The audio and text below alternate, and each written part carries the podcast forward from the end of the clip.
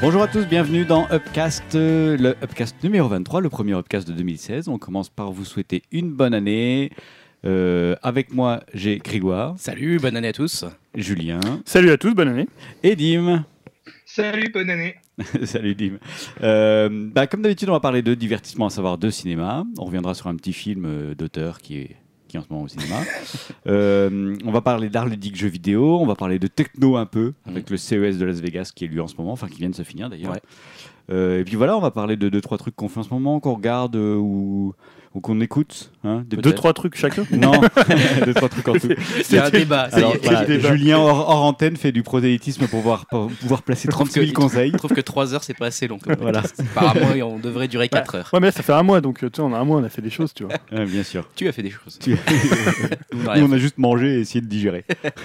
Il y avait peut-être un débrief de la semaine dernière. Du Oui, coup. Julien, tu voulais revenir Ouais, rapidement, on a, on a eu pas mal de, de messages, donc je- généralement, on y répond directement sur le, sur le forum, donc euh, j'y reviens pas.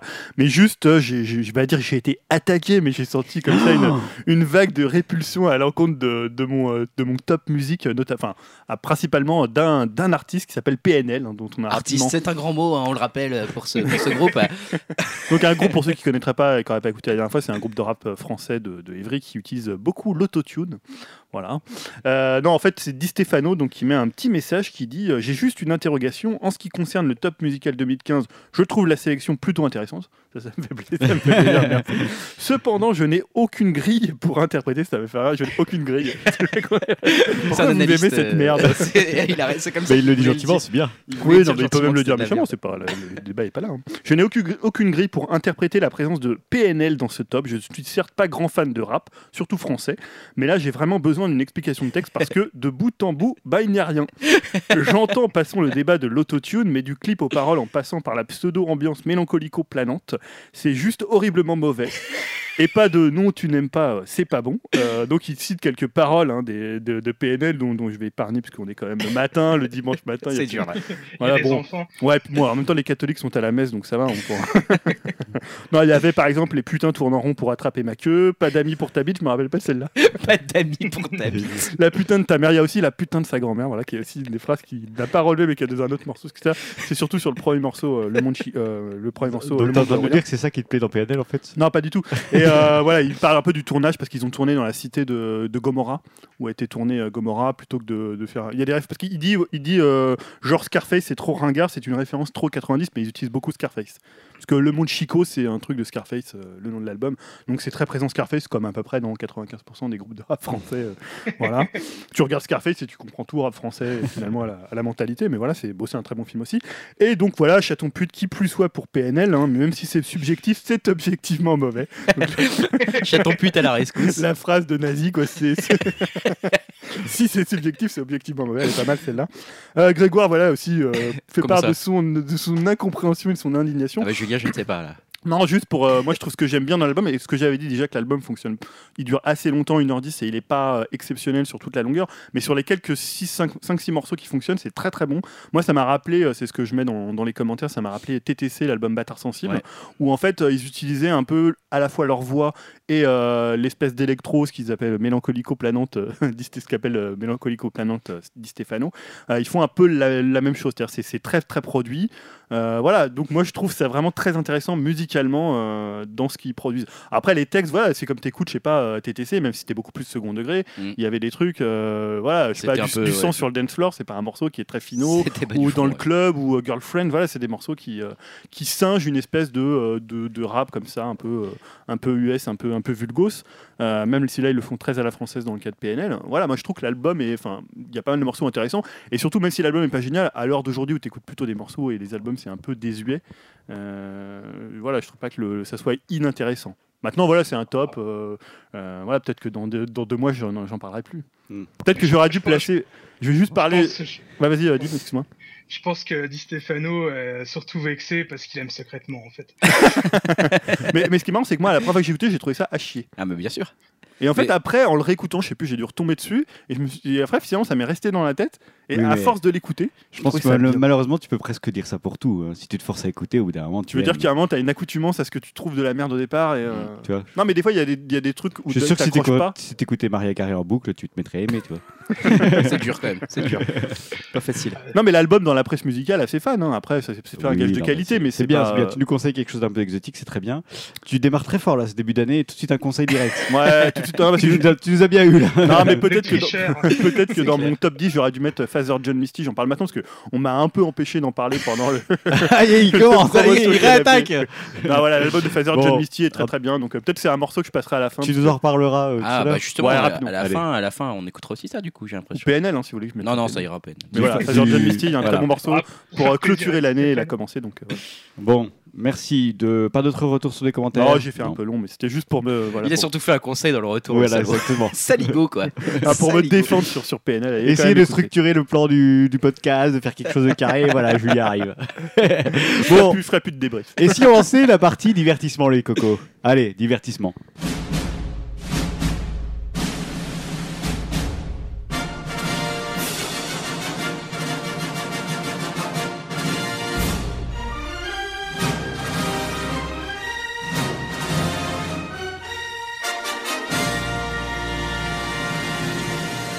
Divertissement, comme je le disais en introduction, on va revenir sur un petit phénomène de société. hein. Sans surprise, on va parler de Star Wars. Donc, nous avons tous vu ici dans ce podcast Star Wars. Je préviens tout de suite pour les gens qui n'auraient pas vu Star Wars, s'il en reste, de, bah, de couper. hein. Passez votre chemin. Voilà, hein. passez votre chemin, allez voir ailleurs, il n'y a plus rien à voir. On va tout raconter, on va tout dire, on va tout spoiler. Enfin, en tout cas, on se retient de rien dire. hein. Ouais, on y va largement. On y va largement. Euh, donc, euh, bah, comment on va faire? On va commencer par dire si on a aimé ou pas de manière globale. Grégoire, par exemple, tu en as pensé quoi? J'ai trouvé que c'était plutôt pas mal. Plutôt Mhm. pas mal. C'est pas une adhésion euh, totale et franche. Je mettrais pas 10 sur 10, etc. J'ai quand même des réserves. Euh, mais j'ai quand même été globalement séduit et j'ai été le voir deux fois. Donc, euh, Ah oui, quand même. Ouais, ouais. Bah, pour quelqu'un de un peu séduit. Non, non, si, si, séduit quand C'est même. c'est ce que tu disais tout à l'heure, l'accoutumance à la Exactement. merde. Ah, de la merde, c'est violent. Ah, je film. plaisante. Donc, Julien, à mon avis, ton. Non, non, moi, j'ai voilà, pas passé un mauvais moment. Merci pour ce moment, comme disait l'autre. Euh, j'ai trou- j'ai été mitigé. Voilà, j'ai trouvé la- les 40 premières minutes plutôt intéressantes et après, euh, on va en parler, mais on tombe vraiment dans le fan service, voire pire la fanfiction, ce qui est peut-être encore euh, pire que le fan service. J'ai rien contre le fan service, mais là, voilà, après, on nous ressort un, un remake de l'épisode 4, voilà, avec, euh, on change un peu les, même pas le paradigme, on, on déplace un peu le, le- la visée et on fait un peu la même chose. On que, réactualise. Voilà, Donc voilà un film de quoi. fan, hein, voilà, c'est c'est le problème. Bon, Dim. Bah moi ça va être un peu dur d'être objectif, mais j'ai vraiment beaucoup aimé. Je l'ai vu aussi deux fois. Euh, bon, après on va en revenir dans le débat, mais je suis pas forcément d'accord avec euh, Julien au niveau du fan service. Mais euh, ouais, non, dans l'ensemble, c'est pas parfait. Il y a quand même, j'ai trouvé des défauts, mais euh, j'ai quand même vraiment euh, adoré. Bon, mais t'as le droit d'être enthousiaste, hein, Dim. C'est pas, c'est pas négatif. C'est bien, forcément. c'est bien. bien. Et toi, Stan, du coup Euh, moi, je suis entre Greg et Julien. hein. C'est-à-dire que je- quand, le, quand le mot Star Wars est apparu avec le générique et la musique, j'ai eu une petite euh, émotion. Je me suis dit, mince, j'ai à nouveau 8 ans. et, euh, et au fur et à mesure du film, j'ai commencé à me dire, merde, c'est Disney a trop mis sa patte là-dedans, il n'y a aucune surprise, euh, ils refont juste un reboot. Et je me fais chier. Ouais. Voilà, donc euh, c'est à la fois j'ai pris un pied pas possible avec tous les petits clins d'œil et les références. Quand elle voit le.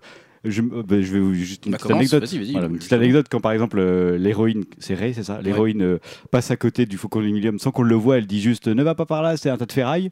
Mm. Voilà, ça c'est une réplique qu'il y a dans le tout premier Star Wars euh, lorsque Luke Skywalker voit vole Faucon Millennium, il crie mais un tas de ferraille. Mm. Voilà, donc sans qu'on ait vu Faucon Millennium par exemple, avec ces petits clins d'œil incessants, on peut comprendre ce qui se passe. euh, voilà, donc au niveau fan service, j'ai trouvé qu'ils étaient très forts, mais au bout d'un moment, il n'y a plus que ça. Et euh, finalement, ils replacent tous les personnages de la première trilogie en mettant une nouvelle skin, presque j'ai envie de dire, hein, si on prend du terme de jeu vidéo. Mais pour moi, j'ai l'impression d'avoir vu juste un reboot, comme le disait Bah ouais, hein. alors moi justement l'aspect reboot est en fait à la fois ce qui m'a déçu et ce qui m'a séduit en fait au début le film m'a laissé très perplexe un peu comme Julien et toi Stan. Je me suis dit quand même c'est un peu abusé euh, Bah, ils refont l'étoile Enfin voilà, c'est un peu abusé le manque d'originalité et de prise de risque de la part de ce film en fait. Voilà ce qui m'a vraiment déçu.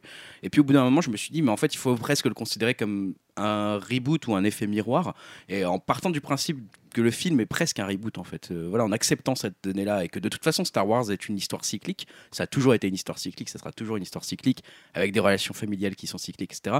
J'ai trouvé que c'était assez fort de réussir à reprendre cette idée de reboot et de relations cycliques dans l'histoire de Star Wars tout en se les réappropriant et en changeant la donne, par exemple, au lieu de dire je suis ton père, c'est je ne suis plus, je ne suis pas ton fils. Enfin, en essayant de se le réapproprier pour faire quand même quelque chose, on va dire déjà de moderne et puis d'un peu plus adapté à la sauce du. Abrams, à la, à des problèmes actuels. Après, fondamentalement, il y a plein de choses qui m'ont gêné. Le côté on n'attaque pas la toile, enfin la- l'étoile noire et la star machin. Star euh, Killer. c'est exactement la même chose. On la casse de la même façon. Oh putain, les gars, il y a encore une trappe dans laquelle on peut balancer un truc pour la- pour l'exploser. Enfin, il y a plein de choses comme ça qui m'ont gêné. Et globalement, euh, voilà, il n'y a pas trop de scénario là-dessus. J'ai trouvé ça assez décevant. Mais après, sur le côté fond, euh, avec les relations familiales et le côté que ça se répète, j'ai trouvé une certaine logique. Et une fois que j'ai, je me suis dit dans ma tête, c'est une sorte de reboot, c'est aller mieux en fait. Ça, ça m'a aidé à mieux accepter le film. Quoi. non, mais c'est vrai, il y a eu un Psychologiquement. Fait, je fait me ton suis- deuil, quoi. je me suis dit, bah ouais, en fait, c'est un reboot. Et dans le dans l'idée du reboot, c'est pas bête de l'avoir fait comme ça. Voilà Est-ce- qu'on n'est pas déçu si on a 30 trop, justement Juste pas un divertissement popcorn Bah, après, il faut trop. savoir que Disney voulait faire un reboot à la base. hein. C'est J.J. Abrams qui voulait pas et qui a, qui a imposé à Disney de pas faire de reboot. Mais Disney a quand même pas mal de pression, donc je pense qu'il lui a aussi imposé de faire quelque chose de très proche de la première euh, trilogie. Quoi. Mm. Donc, euh, Dim, comment tu défends ça, toi? Bah moi j'ai euh, ouais enfin je, je comprends votre avis euh, sur l'histoire du reboot. Mais bon moi je le considère vraiment comme une, une vraie suite quoi. Et, euh, hier j'ai vu une critique que j'ai trouvée très intéressante qui euh, qui parlait justement qu'il fallait pas confondre reboot et continuité de l'univers quoi. Mm. après bon pour moi c'est vraiment la suite logique de l'histoire. Et comme tu disais il y a quand même un aspect cyclique et Star Wars c'est avant tout une histoire une histoire familiale quoi donc euh, moi ça me choque pas qu'on suit encore une fois la lignée euh, des Skywalker avec euh, bon bah ce coup-ci euh, Ben Solo alias Kylo Ren. Mais non franchement moi ça me choque pas et bon OK, il y a du fan service mais bon voilà quoi après ils allaient pas non plus changer le Faucon Millennium de A à Z ou Bon après c'est sûr il y a des choses un peu faciles par exemple euh, quand euh, il me semble que c'est Finn qui s'installe euh, Ah près du jeu d'échecs et Ça, le jeu d'échecs qui s'allume. Ouais, ça c'est trop ça. En plus, ils font Bon, genre trois plans dessus. euh, genre, oui, regardez, c'est Ouais. le même jeu d'échecs. Regardez bien, regardez-le. T'exagères, ça dure une demi-seconde. Ouais, mais tu le vois quand même. Trop- Genre, ils le font quand même dans deux plans, dont un gros plan dessus. Et je trouve que c'est presque trop ça. Moi, je trouve que c'est pas gênant, quoi. Après, c'est des petits clins d'œil, bon, pas forcément hyper fins les clins d'œil, mais bon, ça reste, euh, ça reste, c'est pas handicapant pour le film, je pense. Moi, j'ai trouvé des défauts au film, mais euh, pas forcément euh, le côté fan service. Qu'est-ce qui t'a qu'est-ce qui- t'a gêné du coup dans, dans le film, toi? C'est plus des certaines scènes qui m'ont pas plu quoi. Après moi dans l'ensemble comme j'ai dit j'ai vraiment adoré le film mais certaines scènes que je trouvais qui qui avaient pas leur place dans le film. Par exemple euh, bah, tout toutes les scènes euh, au début où on voit Han Solo avec les autres pirates. Euh, franchement j'ai Ouais, trouvé c'est que ça terrible ça. Ouais, L'attaque des monstres là. Oh là là. ça m'a sorti du film. Et puis bon, après, en plus, j'étais super déçu parce qu'on voit les, euh, les, les quelques acteurs de The là qui ont été engagés. Et bon, euh, moi, voilà, je sais pas si vous avez vu The Raid, mais c'est juste complètement dingue au niveau des chorégraphies et des combats. Moi, je m'attendais à un truc de, de fou furieux, quoi, avec plein de sabres laser avec eux. Et non, en fait, c'est juste euh, cinq pauvres pirates qui donnent la réplique à, à Han Solo et qui se font bouffer en deux secondes par, euh, par des bestioles toutes moches en images de synthèse. euh, qu'on a l'impression que, sont, que, que ces, que ces bestioles-là sortent de la, de la prélogie plutôt. Ouais, c'est pas faux, ouais. Cette Donc ça, ça me m'a pas trop plu. Après, bon, j'ai pas non plus aimé quelques détails. Par exemple, j'attendais beaucoup du nouveau personnage euh, du grand leader euh, Snoke, qui va être, euh, voilà dire, le grand méchant de la nouvelle trilogie. Bon, en fait, pour l'instant, on le voit pas beaucoup. Andy Serkis, euh, qui l'interprète, euh, il teasait à fond euh, son apparence, euh, comme quoi elle allait être vraiment monstrueuse, euh, limite euh, vraiment désagréable à regarder, euh, tellement que ça allait être gênant, alors qu'au finalement, c'est Ouais. juste un mec euh, avec des cicatrices. Ou alors que la vraie apparence monstrueuse, c'est quand Kylo Ren il enlève son masque. Ah oui, là, je suis d'accord. Allez, salaud, quoi. Sarkozy sort de ce corps. Qu'est-ce que tu aurais à défendre, toi, de ce film? Non, déjà, ce que moi j'ai bien aimé le début, c'est-à-dire toute la partie euh, où on voit, où on découvre Ren. Alors, ok, c'est un. Là, je vais peut-être un peu me contredire par rapport au fait de réutiliser les codes de la, de la première trilogie, mais euh, c'est un peu un Luke Skywalker en féminin, euh, doublé d'un personnage femme. Red? euh, Ray, ah pardon, excuse-moi. euh, doublé d'un personnage un peu à la Miyazaki, femme forte, voilà, un peu, euh, un peu, un peu silencieuse. Euh, même le côté, je trouve que Finn, c'est un personnage plutôt intéressant parce que les Stormtroopers, un Stormtrooper comme ça qui se rebelle, je trouve que c'est plutôt une bonne idée. Et ce que j'aime bien dans, le début du film, c'est la façon dont Abrams utilise les vestiges de, bah, de la première de la trilogie. Voilà, tu vois, sais pas, il y a un quadripode qui est, qui est dans la neige, tu as un croiseur, un gros croiseur qui est complètement, enfin, c'est vraiment, il les utilise comme des vestiges, les décors, alors qu'après, il va vraiment aller dans le fan service. Et je trouve que les 40 premières minutes, fonctionnent bien. Et à partir du moment où Han Solo arrive, et d'ailleurs, il y a une phrase qui m'a marqué euh, dans le film, c'est à un moment, je crois que c'est Rey qui dit à Kylo Ren, euh, bah, ton, en, gros, hein, je fais en français, ton problème c'est de, euh, c'est, de, de, penser que t'es pas à la hauteur de, de, ton, de Dark Vador. Et en fait, je trouve que le film, il a le même problème. C'est-à-dire qu'il est tout le temps euh, soit juché sur les épaules de Dark Vador, soit à l'ombre du père. Il n'arrive jamais à trouver sa voie. Il, essaie toujours d'être, euh, de, bien se montrer sous. Donc, c'est pour ça que le film, il n'est pas, pas désagréable à regarder. Mais comme tu disais tout à l'heure, il y a zéro surprise. Il apporte rien. Il y a un cahier des charges qui doit être dingue pour faire plaisir aux fans de Star Wars, aux, gamins qui débarquent, euh, aux pères de famille comme ses enfants qui comprennent rien à Star Wars, mais là, il sera pas forcément perdu parce que ça reste sur le même truc. On parle un peu de la Force, on parle un peu de la troisième, à part la prélogie où ils ont dit, attends, c'est les prélogies, on n'en parle pas du tout. Voilà, c'est cahier des charges, il y a zéro surprise. Et honnêtement, ça m'a presque fait regretter la prélogie, hein, c'est dire à quel niveau. Oh là là, Voilà. ça, c'est dur. Non, mais- que tu revoies la prélogie quand même. Non, mais ce que j'aime dans la prélogie, c'est que finalement, euh, Lucas, il en a rien à cogner. Il dit, hein, il fait un gros fuck aux fans. Il fait son film. Alors le film, il est ce qu'il est. C'est pas génial, notamment dans le premier épisode. Mais au moins, je sais pas, il y a des idées. Quand tu te rappelles des combats de sabre avec euh, Dark Maul, la course de pod, elle est pas si mauvaise. Euh, quand tu vois la, bon, ok, il y a Jar Jar, mais la cité sous l'eau, elle est quand même pas mal. Tu vois le dernier film, il est plutôt, il est plutôt honnête. Et je trouve qu'il y avait vraiment des idées. Et il n'y a pas simplement une reprise de ce qu'il faisait. euh, Là, tu vois le thème de, de la filiation. Ok, elle est, elle est inhérente à Star Wars, mais là, c'est quand même, euh, euh, c'est, c'est trop copier-coller de ce qui s'est fait dans la trilogie d'avant. Bah, c'est l'inverse quand même. C'est Ouais. l'inverse. Ouais, mais l'inverse, c'est un peu la même chose. Ouais, mais ce qui est intéressant, moi, c'est. moi, pensée moi, en tant que profonde. fan, pardon. Moi, en tant que fan, euh, franchement, moi, je suis content que justement, euh, ça reprenne les codes euh, de l'ancienne trilogie. Et euh, j'ai envie de dire, euh, je, je pense que même, euh, enfin, Gigi Abrams et euh, toute la production qui est derrière le film, ils étaient, ils étaient presque obligés de faire un film comme ça, euh, on va dire, qui respecte les codes et, et qui reprend l'histoire. Je pense que si ça avait été trop différent. Avoir avec une prise de risque peut-être euh, vraiment euh, importante, je pense que ça aurait encore peut-être plus déplu quoi. Mais pour, Après, ab- je- pour ajouter de l'eau à ton moulin, je suis d'accord. Abraham, s'il n'avait pas vraiment de marge de manœuvre, ni Disney d'ailleurs. La prélogie a tellement fait de mal, entre guillemets, aux fans hardcore de la première euh, trilogie, qu'ils étaient obligés de partir sur une base, remettre une base saine, entre guillemets. euh, Puis tu peux pas, tu peux pas faire un Star. Wars sans parler de filiation. Tu peux pas parler de. Enfin, tu peux. C'est c'est le sujet de Star Ouais, Wars. tu peux le faire différemment. Ce que tu disais tout à l'heure, je suis assez d'accord avec toi quand tu disais ouais, c'est un miroir, mais finalement, c'est un peu la limite du film. Oui, c'est bah de toute façon, moi je suis un peu comme toi. Je trouve que le film a ses problèmes de limite. et, euh, après, voilà, il essaye de faire quelque chose. Je trouvais que c'était intéressant, par exemple, que le personnage de Kylo Ren soit débatte pour euh, euh, son attirance vers la lumière et non plus vers la force obscure. Cette fois-ci, on est bon, comme tu le dis, c'est- ce n'est qu'un miroir, ça va pas très loin. Ouais, Mais c'était déjà une idée pas, pas désagréable et pas bête de se dire que peut-être la trilogie va être tournée cette fois-ci vers un Kylo Ren qui cherche à ne pas aller vers la, vers la force positive, Mm. vers la lumière, et plutôt que d'aller vers un Luke, est-ce qu'il va céder au côté obscur, etc.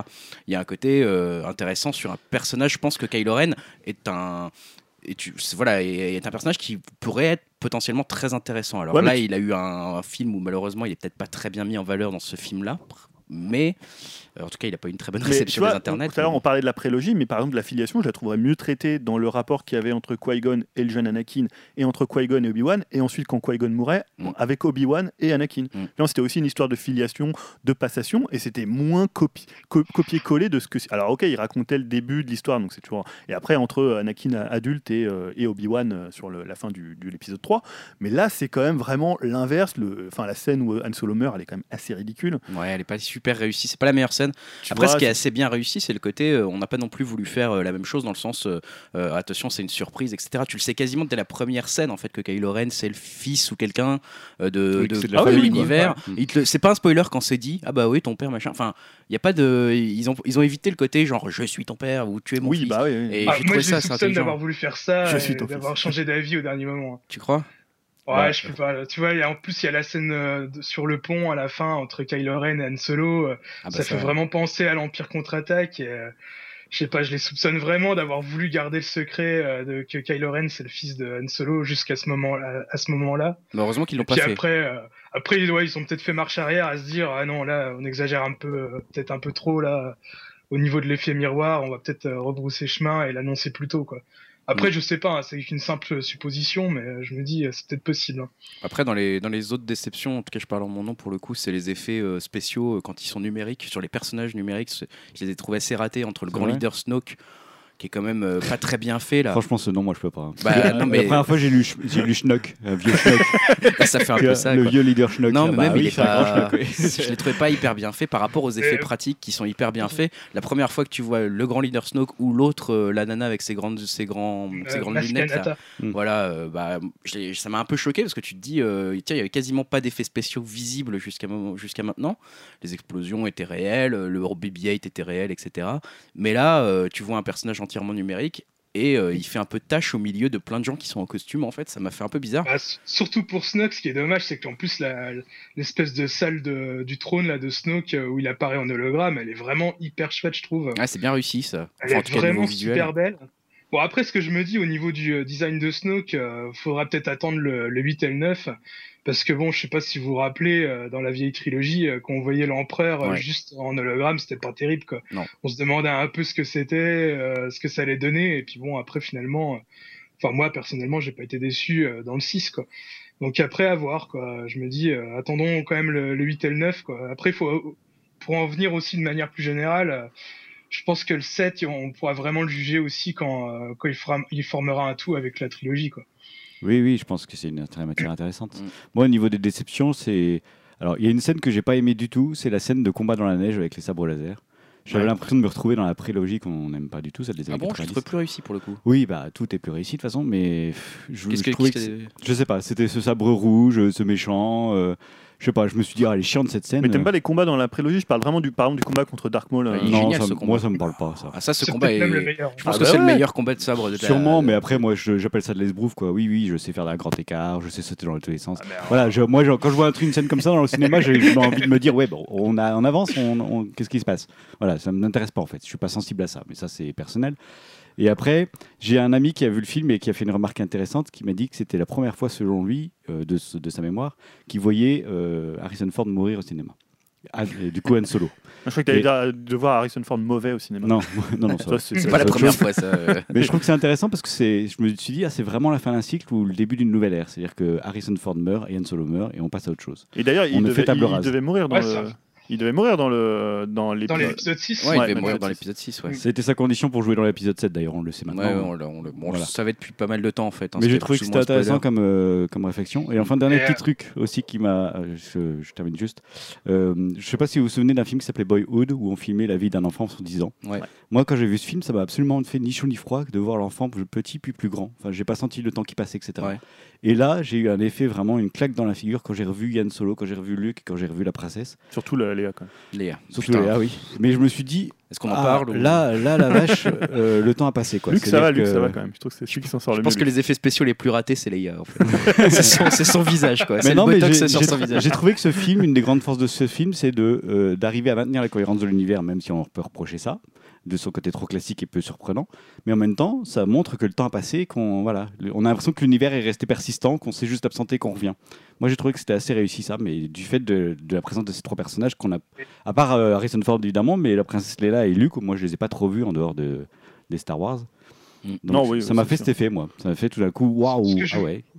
Ce que je voulais dire aussi, hein, pour revenir au- sur l'aspect classique du film, c'est que voilà, ce qu'il faut pas oublier aussi, c'est que maintenant on aura deux euh, types de films Star Wars. On aura les films canoniques, Mm. donc euh, les épisodes, et euh, je pense que là où les vraies prises de risque vont arriver, ça sera peut-être avec les spin-offs. Alors, bah, Euh, justement, il y a un petit calendrier qui a été diffusé, si tu veux. Tu le connais ou pas, Dim? Sinon, je vais dire rapidement. Ouais, je, je sais qu'en décembre 2016, euh, il y a Rogue One. Voilà, c'est un, un spin-off, ouais. En En mai 2017, on a l'épisode 8.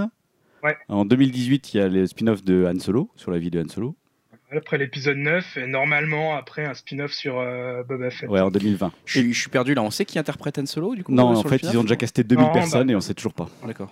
Et en Voilà. 2021, spin-off Jar Jar Binks. Apparemment, Il y apparemment, a un truc. Donc, si vous êtes mitigé comparé, par rapport à Star Wars, euh, vous risquez d'être dégoûté de Star Wars dans quelques années. hein. Comme, comme le- les super-héros Marvel. hein. Moi, au début, j'aimais bien et maintenant, je veux plus voir un film de C'est super-héros. vrai que 2020, ça paraît beaucoup là. Et ouais. là, on va se taper un Star Wars par, euh, par Par an. Ouais. Ça serait bien qu'ils fassent une pause après le, on va dire le dernier spin-off annoncé après l'épisode 9. Bah, disons que le Star Wars, c'est le nouveau Assassin's Creed, quoi. C'est-à-dire qu'on pourra plus en entendre parler dans quelques Ouais. temps. Moi, Après, je, a- je crains ça. hein. Il y a des bonnes choses. hein. Moi, j'ai trouvé par exemple que le personnage de, du traiteur, là, enfin de, de Bodega, a été très très réussi personnellement. Je, je m'attendais euh, bah, fine, quoi. Euh, je Ah, m'attendais à ce qu'il à ce qu'il soit un peu. Pff, je sais pas, au début, je me suis dit qu'est-ce que ça va être, etc. En fait, j'ai trouvé assez drôle déjà, mais pas trop drôle, enfin, dans le sens où c'est pas le comique Jar Jar Binks Bah, forcé. c'est- C'est le Il est nouveau Han drôle, Solo, mais quoi. tu sens que c'est un mec drôle et qu'il l'est vraiment. Enfin, il y a un côté euh, Oui, assez mais réussi dans son Non, le, écriture. le nouveau Han Solo, c'est plutôt euh, C'est Oscar plutôt Isaac. Bodega, ouais. Non, c'est plutôt Euh, Oscar Isaac. oui, que- euh, Oscar Isaac, pardon. Je... C'est qui ça Oscar euh, Isaac qui Bah, joue le- le pilote qui Podamron. rencontre euh, Podamron. Podamron. Ça aussi, c'était Ah, une petite déception, on le voyait pas beaucoup. On le voit pas Pas beaucoup, non. Ouais, je Oui, pense c'est pour qu'il ça que j'ai plutôt interprété le film plus comme Han Solo. Mais... Ouais. Bon, Ouais, mais bon. c'est lui qui a un peu le côté un peu cool, un peu. Oui, c'est lui, Oui, qui- oui, c'est lui qui va sortir avec Ray. Concrètement. L'autre, il s'est pris Mais un pareil, peu au niveau, au niveau de l'humour, je trouvais que vraiment ce qui, euh, ce qui faisait vraiment pas mouche, c'était les, euh, les blagues d'Han Solo. Quoi. Quand il récupère l'arbalète euh, de Chewbacca, euh, oh, j'adore cette arme. Ouais, c'est nul ça. Ah, Oui, bon, enfin, nul, Alors que celles, alors que celles de la nouvelle génération sont peut-être plus, se passent peut-être mieux quoi. Moi, ça m'a fait plus rire quand Finn euh, dit ouais, c'est la vraie chose, c'est la seule chose à faire de t'aider à sortir de cet endroit et de ça. Puis l'autre lui dit ouais, bah, en fait, t'as juste besoin d'un vaisseau. Puis il fait ouais, bah ok, d'accord. Enfin, tu vois, il y avait un côté euh, franc et justement, on est des nouveaux, donc on nous connaît pas encore, donc on peut nous mettre l'humour qu'on veut et le côté décalé qu'on veut, et ça marchait plutôt pas mal. Et euh, d'ailleurs, la relation est, enfin, il y avait une scène qui que j'ai trouvé assez intéressante pour le coup dans le film, c'est euh, le moment où euh, justement Finn euh, se bat contre le fameux Stormtrooper qui a son arme, euh, voilà, qui que fait tout le monde appelle Traitor dans, dans- sur internet. Et cette scène où il se bat et en même temps derrière t'as le vaisseau de Podemron qui, a, qui tue et qui, a, enfin, qui, qui, qui cartonne quoi, qui arrête pas de faire des trucs super, etc. Les deux font l'un ensemble, enfin se renvoient un peu l'écho, etc. Tu vois un peu leur relation à ce moment-là qui se dessine. Franchement, elle est hyper réussie cette scène avec la caméra hyper euh, voilà, qui bouge bien dans la façon dont J.J. Abrams sait le faire. On ressent vraiment la patte de J.J. Abrams dans cette scène, avec d'ailleurs, euh, après, il suit la course de Finn, etc. Enfin, c'est assez. euh, moi, j'ai trouvé vraiment cette scène juste avant, en fait, le combat de sabre laser, pour le coup, plutôt, plutôt Oui, vraiment je réussi. d'accord. On sent que là-dessus, il a vraiment. Il s'est fait plaisir, en fait, J.J. Abrams dans cette scène, mais après, euh, bon. Mais Bon, justement, parce qu'on parle de, de DJ Abrams, moi j'avais des grosses attentes par rapport à ce qu'il allait faire. Et c'est ce que tu disais tout à l'heure, euh, savoir est-ce que finalement, comment on fait un nouveau Star Wars? Qu'on a eu la prélogie où c'était un peu, un peu, comme tu disais, un peu un gros fuck aux, aux fans. hein, on Mhm. dire, enfin, tu disais laver, il faut laver euh, l'affront de la, la prélogie. je moi trouve, je, moi. je suis pas tellement d'accord parce que tant que c'est l'auteur qui fait ce, ce film-là, je trouve ça toujours légitime. Après que ce soit bien, pas bien, ça c'est un, un autre débat. Mais finalement, ce qu'on voit, c'est que si tu fais un truc qui s'écarte trop, euh, bah, tout le monde gueule parce que oh, c'est plus Star Wars, oh, Jar Jar Binks il est nul, euh, machin. Si tu fais un truc qui est trop, euh, bah, trop Star Wars, trop fanservice, trop fanfiction, bah, parce que je veux dire, là moi je, suis un peu mitigé, mais il y a pas mal, on, entend pas mal de critiques un peu mitigées aussi sur, sur le film. hein. Il y a un peu, y a un peu des deux. Donc c'est aussi, il y a une espèce d'impossibilité. Et je trouve que Abrams, euh, moi je m'attendais vraiment, alors pas qu'il dynamite de l'extérieur le film, c'est-à-dire pas qu'il remette tout à plat comme on disait tout à l'heure, mais simplement que de l'intérieur il retrouve des, je sais pas, des nouvelles choses. Et, et je sais pas si c'est finalement un bon choix de réalisateur pour, euh, pour ce film. Moi j'aurais préféré un Matthew Vaughn par exemple. euh, Ah oui, le- bah évidemment. le mec qui fait Café Ça Kikas, aurait qui a été fait, James euh, voilà, parce que je trouve que c'est quelqu'un qui peut utiliser le code d'un film Mais peut-être et en même temps le dynamiter de l'intérieur. Et je trouve que ça aurait été plus intéressant que ce côté un peu, euh, voilà, on passe tout, tout est beau dans Star Wars, tout est bien, tout est parfait, oh, on rend des hommages, on est, voilà, on est respectueux de l'univers, des Ben fans. alors, je pense que Ouais. les réalisateurs comme Van Vaughn vont être utilisés pour les spin-offs. Je, je pense qu'ils cherchent plus l'originalité ici. D'ailleurs, vous savez qui va réaliser l'épisode 8 Bah ouais, c'est le. C'est Ryan Ryan Johnson. Johnson. Le réalisateur de Jurassic Jurassic World. Voilà, Et après, c'est pas le mec ça. qui a fait euh, Fast and Furious Non, non, c'est Ray- Ryan Non, Johnson, c'est le réalisateur de Looper, et c'est Ouais, Colin Trevorrow Trevorrow qui qui fera a fait le le- 9 Ah, c'est le et 9. qui a fait euh, Jurassic World. Ouais, Et c'est- plus des faiseurs euh, sur les, les épisodes canoniques. Et c'est le mec de Fast and Furious pour le. Non, c'est pas, y a pas le mec de Fast and Furious qui va faire Ah non, ça c'est Star Trek Beyond. Ah, Oh je là pensais là. que c'était Tout se mélange dans nos esprits. Non, je pensais que c'était celui qui avait aussi réalisé les épisodes de True Detective. je fais une petite, une petite parenthèse. Il y a une pétition en ce moment sur Internet. Je sais pas si tu as vu ça, Dim, pour que justement ce soit pas Colin Trevorrow qui réalise les derniers épisodes euh, de, de Star Wars, parce que bah voilà, les gens l'aiment pas spécialement en fait. ça, non, ouais. Et en fait, il y a une pétition qui est en train de tourner pour que ce soit George Lucas qui retourne à la réalisation. Bah, il est nul, George Lucas. Bah écoute, euh, les, les fans, si je peux me euh, permettre, non, hein. mais mine de rien, euh, cette, cette pétition, elle est en train de faire un carton absolu. quoi. Symboliquement, ça serait amusant, mais après, euh, au niveau réalisation, il est pas. Non, surtout que le meilleur épisode, c'est le 5, enfin c'est l'épisode 5, c'est pas lui qui l'a réalisé. Oui, c'est John qui c'est ça Moi, je verrais bien Irving. Peter Jackson aussi. Ouais, Irving euh, Kreshner. Ah, oui, John Irving, c'est l'écrivain. John Irving a réalisé. Il est tôt. euh, ah. Ouais, c'est dur là. Bon, on va conclure. En gros, quand même, on est plutôt content de ce nouveau Star Wars. Bah, moi, je suis mitigé. Ça, en fait, j'étais mitigé, mais je suis quand même attaché un peu comme un gamin. Aussi, quoi. voilà. le côté, ça a un peu marché finalement. Le temps est passé vite. C'est plutôt bien réalisé. Globalement, c'est bien joué, mis à part peut-être Carrie Fisher et un petit bémol sur Han Solo quand même. Euh, Il y a des scènes ridicules, oui, mais il y a aussi des bonnes scènes qui m'ont vraiment plu. Personnellement, moi, je trouve que euh, voilà le, le méchant Kylo Ren, méchant gentil, on ne sait pas. Je trouve qu'il jouait plutôt bien, le mec, même s'il a un visage qui surprend un peu quand il enlève son casque, etc. C'est un très bon acteur. Je trouve Adam que c'est un bon acteur. vu dans d'autres films. Et euh, surtout- il est vraiment Mais il joue bien. le oui, il joue gros bien, point positif, bah, c'est à la fois Finn et surtout Ray, quoi. Ray qui est vraiment la révélation du film. L'actrice, elle est super. Ouais, Ça passe super bien. Euh, je pense qu'on aura des surprises. Tout le monde va, on peut se dire là, peut-être c'est la fille de Luke Skywalker, visiblement, vu, qu'ils veulent nous emmener. Oui. J'espère qu'on aura des surprises là-dessus et que c'est pas Ouais, sa fille. J'espère pas que ça soit sa fille. Voilà, ouais. j'espère que, ah, j'espère qu'ils seront plus intelligents. Pendant c'est tout pas dit. j'ai hein. eu peur que ce soit la sœur de, de Ben. De Ben. non, mais bon, Genre, je suis ton père, mais je te le dis pas. tu sais. Bah non, parce que quand elle, voit, quand elle voit Han Solo et. euh, Bah, quand elle retrouve Princesse Leila, Han Solo euh, ne, ne- ne- qui lui fait un gros câlin. ne semble pas la connaître et n'a pas l'air étonné ou ne Voilà. se dit pas quelque chose quand elle dit son nom. Donc je me dis, bah, c'est peut-être pas la fille de Luke finalement. Parce que sinon il la connaîtrait. Je veux dire, il connaîtrait au moins qu'elle Ouais. Là, il y a s'appellerait. Oui, mais t'as vu rumeur qui veut que ça soit la, petite fille de Obi-Wan Kenobi. Bon, j'y crois pas du tout, mais. euh, Ah, pourquoi pas? À l'arrière, ça serait plus surprenant, ça serait pas mal. Petite fille de. Ouais, c'est compliqué. Mais justement, c'est ça aussi que j'ai adoré dans ce film, euh, enfin moi en, en tant que fan, c'est que le film il ouvre euh, plein plein de questions et en fait, euh, en sortant du film, euh, on a peut-être encore plus de questions Ouais. qu'avant d'aller le voir. L'approche d'ailleurs de comment ils ont montré le Luke aussi, c'était très, Ouais. très bien fait pour le coup. On le Ah, voit pas, c'est la une présence euh, mystérieuse, la fin elle est géniale. Très on n'a pas ça. parlé de la musique non plus, mais la musique, euh, pareil, euh, je la trouve exceptionnelle, bah, surtout à ce passage-là. La musique est euh, très bonne. Le La thème musique- principal est pas mal. ouais. Ouais, et je- vous, vous remarquerez euh, la, que c'est petite, drôle, la, la petite musique en ré et dans les dunes au début et qu'elle fait euh, qu'elle cherche des trucs quand elle est dans les dunes et qu'elle va descendre avec sa, forme de- sa, sa petite luge là une dune Mm. la musique à ce moment-là est top quoi The attention. Scavenger elle est disponible sur Spotify. si Moi, j'ai toujours l'impression que John Williams, il a un thème épique et un thème un peu, je, c'est un peu mélancolique. Il a son thème, notamment, c'est dans, la, dans la, la première trilogie quand Luke regarde les deux soleils là. C'est ce thème que super classique, enfin qui est très beau d'ailleurs, Mhm. hein. et un thème épique quand euh, voilà le thème de Star Wars. quoi. Et là, moi, j'ai été super déçu par le score parce que je le trouvais, euh, j'ai rien entendu de nouveau en fait. Alors, C'est peut-être moi qui suis tellement habitué, c'est Bah. tellement les mêmes tonalités Star Warsiennes que. euh, Après, moi, moi en étant fan, j'ai acheté la BO, hein, forcément. Et euh, j'étais comme toi au début, j'étais vachement déçu par la BO, je- où je trouvais pareil qu'il n'y avait pas de, de thème qui ressortait vraiment des thèmes forts. Et en fait, plus je la réécoute et plus je Ouais, me dis après, tu qu'elle est t'habitues, vraiment, euh, ouais. elle est vraiment. On revient toujours à la même chose, hein, puis on écoute quelque chose. Mais elle est vraiment exceptionnelle cette BO, je trouve. Il y a vraiment des thèmes très forts. euh, The, The Jedi Step, euh, The Scavenger, euh, le thème du First Order. Enfin, vraiment, c'est des thèmes très très forts. Bon, on va conclure ainsi sur Star Wars. Je peux juste faire ma petite conclusion. Allez, fais ta conclusion, c'est juste pour dire, voilà, moi, comme je disais, c'est clairement pas un mauvais film. Maintenant, je trouve que c'est trop devenu un espèce de blockbuster euh, avec cahier des charges, un peu aseptisé, bien sous tout, sous tout bon rapport. Alors que la première trilogie était un truc qui a complètement changé l'histoire du cinéma, euh, du cinéma d'effets spéciaux, même du cinéma en général, du, du statut de l'auteur à, à Hollywood, du cinéma hollywoodien. Et, euh, et là, et voilà. Et le, moi, le truc quand même que j'ai trouvé intéressant, c'est la façon dont ils, ont- ils utilisent Luke tout au long. C'est-à-dire que Luke, il plane, même si c'est encore l'idée, on a des plans de la localisation de Luke, comme on avait des plans à transmettre à l'IA, c'est encore la même Mm. idée euh, de ce qu'on a parlé tout à l'heure. Mais j'ai trouvé que l'utilisation de Luke, comme ça, un peu ce fantôme qui planait, que tout le monde recherchait et qui se résolvait à la fin, enfin, où ça ouvrait vraiment le- la, la suite de la trilogie, ça c'était euh, c'était plutôt une bonne idée. Quoi. Mm. Voilà. non, mais voilà, c'était tout. Je voulais finir par une note positive vu que j'avais euh, bien, commencé par bien. une note un peu négative. hein, et je ne Bon. suis pas non plus complètement hostile au film. Quoi. Après ce gros film qui occupe quand même beaucoup l'actualité, on va parler, passer un petit peu à des news plus rapides. Euh, bah, Grégoire, je te donne la parole. ouais et donc Euh, euh, pour parler de Game of Thrones peut-être un petit peu? Voilà, et ça, tu, alors, ce que tu disais pour les, les quelques trucs Star Wars, t'as envie d'en parler? Non je me Non. dis qu'on a déjà pas mal parlé de Star Wars c'est plus des anecdotes hein, c'est les trucs que dit George Lucas qui ont défrayé la chronique les produits dérivés etc on a déjà assez parlé de Star Wars on, Ouais. on va pas en parler encore euh, Bah, Juste alors, le chiffre, c'est devenu juste le plus Ah oui, gros voilà, succès vrai l'histoire du. qu'officiellement, Voilà. euh, ça y est, hein, c'est première place, euh, ravi à Avatar le 6 janvier, hein, devenant le plus gros film ever sur le territoire US. Et puis bah, dans le monde, hein, c'est bien parti aussi, sachant qu'en plus il va sortir en Chine, ou il est sorti en Chine hier. Donc les chiffres étaient déjà monstrueux avant, et la Chine est le plus gros marché en plus, donc euh, ça va devenir. Mais je crois que la Chine n'est pas trop réceptive à Star Wars. hein. Je crois que c'est pas. C'est pour pas ça qu'ils ont fait une musique pop. euh, À mon avis, ils vont quand même faire euh, une grosse entrée. Enfin voilà, ça va, ça va quand même encore augmenter les chiffres qui sont déjà impressionnants. quoi. Et surtout qu'il n'est pas sorti depuis si longtemps que ça en plus ce film. C'est ça qui est dingue. oui.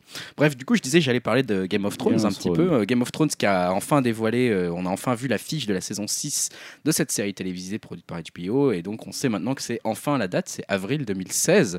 On s'y attendait un petit peu. Hein. euh, bon, l'affiche, est-ce que j'en parle? Je sais pas parce que c'est un spoiler en soi, l'affiche. Ah, je l'ai Donc, pas euh, vu l'affiche. bah, je, voilà, je vais pas en parler du coup. Allez voir l'affiche. bah, même moi Ça qui n'ai pas concerne vu un la saison 5, euh, Ça concerne un personnage. Ça concerne un personnage, quelque chose qui se passe dans la saison, dans une saison précédente. Voilà. D'accord, je sur vois de quoi.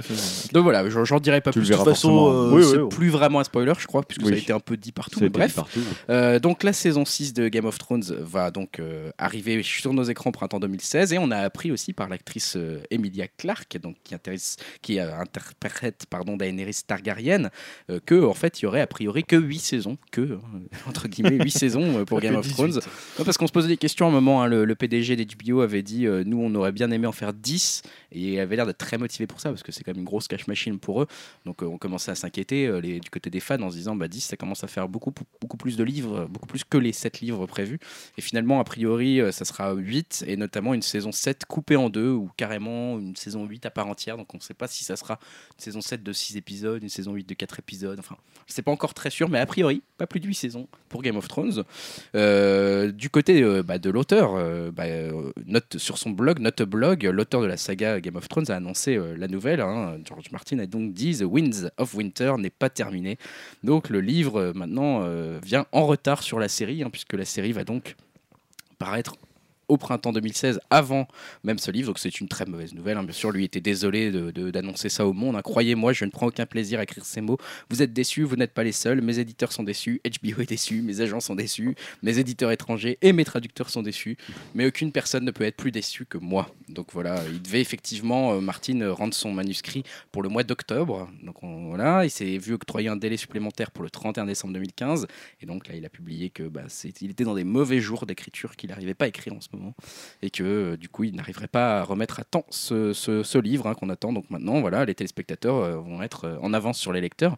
Donc moi j'étais lecteur avant d'être téléspectateur et du coup maintenant je vais devoir, euh, je sais pas si je vais regarder la saison ou pas. Du coup je ne sais pas trop Est-ce que la saison faire. va dévoiler ce qui Ah bah a priori ouais ouais a priori bah il y aura des différences hein, il y en a de plus en plus de toute façon Mm. mais euh, du coup voilà on n'aura plus la surprise en lisant les livres et petite anecdote aussi que j'ai vue en reparlant de Game of Thrones c'est que Thomas Sisley euh, sur notre notre bon acteur français je ne sais pas quoi dire de plus a confié à Télé 7 jours au cours d'un entretien pour la promotion de son film Stavisky l'escroc du siècle que euh, il a refusé à deux reprises des rôles dans Game of Thrones j'ai envie de dire bien joué Thomas et en plus des rôles plutôt intéressants, hein, puisque c'était Oberyn Martell et Dario Naharis dans la série Game of Thrones. euh, mais malheureusement, il avait déjà donné son accord euh, sur d'autres projets. Malheureusement pour lui, heureusement pour nous. voilà, merci Thomas. voilà, ça sera tout pour Game of Thrones. Julien, tu voulais nous parler d'Emma Stone. Ouais, parce que personnellement, je vais pas m'en plaindre, mais on risque de voir beaucoup Emma Stone euh, au cinéma en 2016. Euh, voilà, ceux qui, ceux qui l'aiment pas, je sais pas s'il y a des gens qui n'aiment Ah pas non, Emma moi, Stone, j'aime mais tout le monde aime Emma Stone. Tout le monde aime Emma Stone. Voilà, c'est un peu comme Anna Tawai. Moi, j'adore Anna Tawai, donc c'est un peu pareil. Je voudrais qu'elle soit dans tous les films. Donc, en fait, déjà, on va la voir dans le nouveau film de Damien Chazelle, donc qui est le réalisateur du très apprécié, notamment à Upcast euh, euh, Whiplash. Ah, Yes. ça, yes. Voilà, qui revient, alors pour le coup, avec un film qui a l'air complètement différent de Whiplash, puisque c'est un film musical et romantique.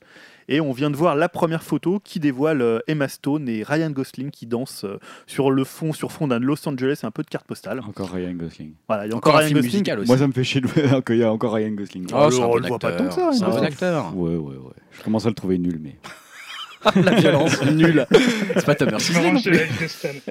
Voilà, il faudrait faire des sortes de, de petites, de petits montages où quand euh, Ray, enlève euh, son masque, c'est Ryan Gosling. Partout, quoi. Euh, donc le film, il va s'appeler La La Land et ça sortira en fait le 15 juillet aux États-Unis. Et tu parlais de Ryan Gosling, mais c'est une nouvelle collaboration entre Emma Stone et Ryan Gosling puisqu'on les avait vus dans euh, Crazy Stupid Love, Ouais. qui était pas si mauvais. Il y avait une hein. bonne alchimie entre eux. Ça hein. marchait bien Ouais, ouais. et le film est plutôt sympa. Puis bon, voilà, moi je fais extrêmement confiance au mec de Whiplash. hein. Il a vraiment fait un... oui. C'était très très bien, c'est un nouveau On film. va voir s'il transforme l'essai, en fait. C'est ça. C'est surtout ça. Ouais, ça. en plus là, c'est vraiment dans un genre très très différent. Quoi. Enfin, tu vois, la comédie musicale, c'est. euh, Ça reste dans la musique, Mm. mais oui.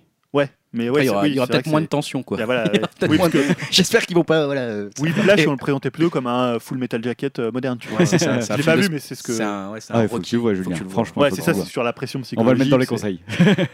Vous m'en reparlerez tout à l'heure sur vos quatre conseils.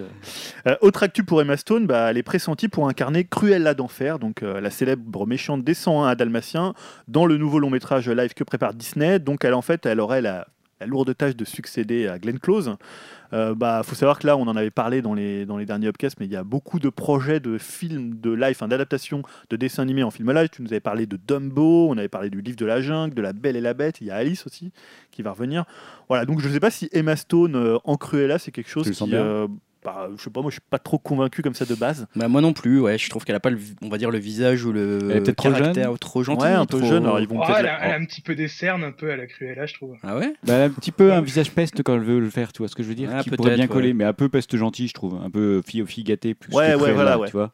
Ouais. Peut-être, ouais. Elle est un peu jeune, je trouve, tu vois. Elle est un peu jeune, c'est surtout la ça jeunesse, qui me moi, gêne. qui... Après, pe- peut-être qu'ils veulent faire une Cruella euh, beaucoup plus jeune et Glenn Close a C'est tellement peut-être un marqué. reboot, en fait. En fait, ça va être vu du, vu du perspective Attends, de Cruella, on va découvrir qu'elle est hyper gentille et qu'on avait mal compris Ça va être la fille de. Cruella, il va y avoir le.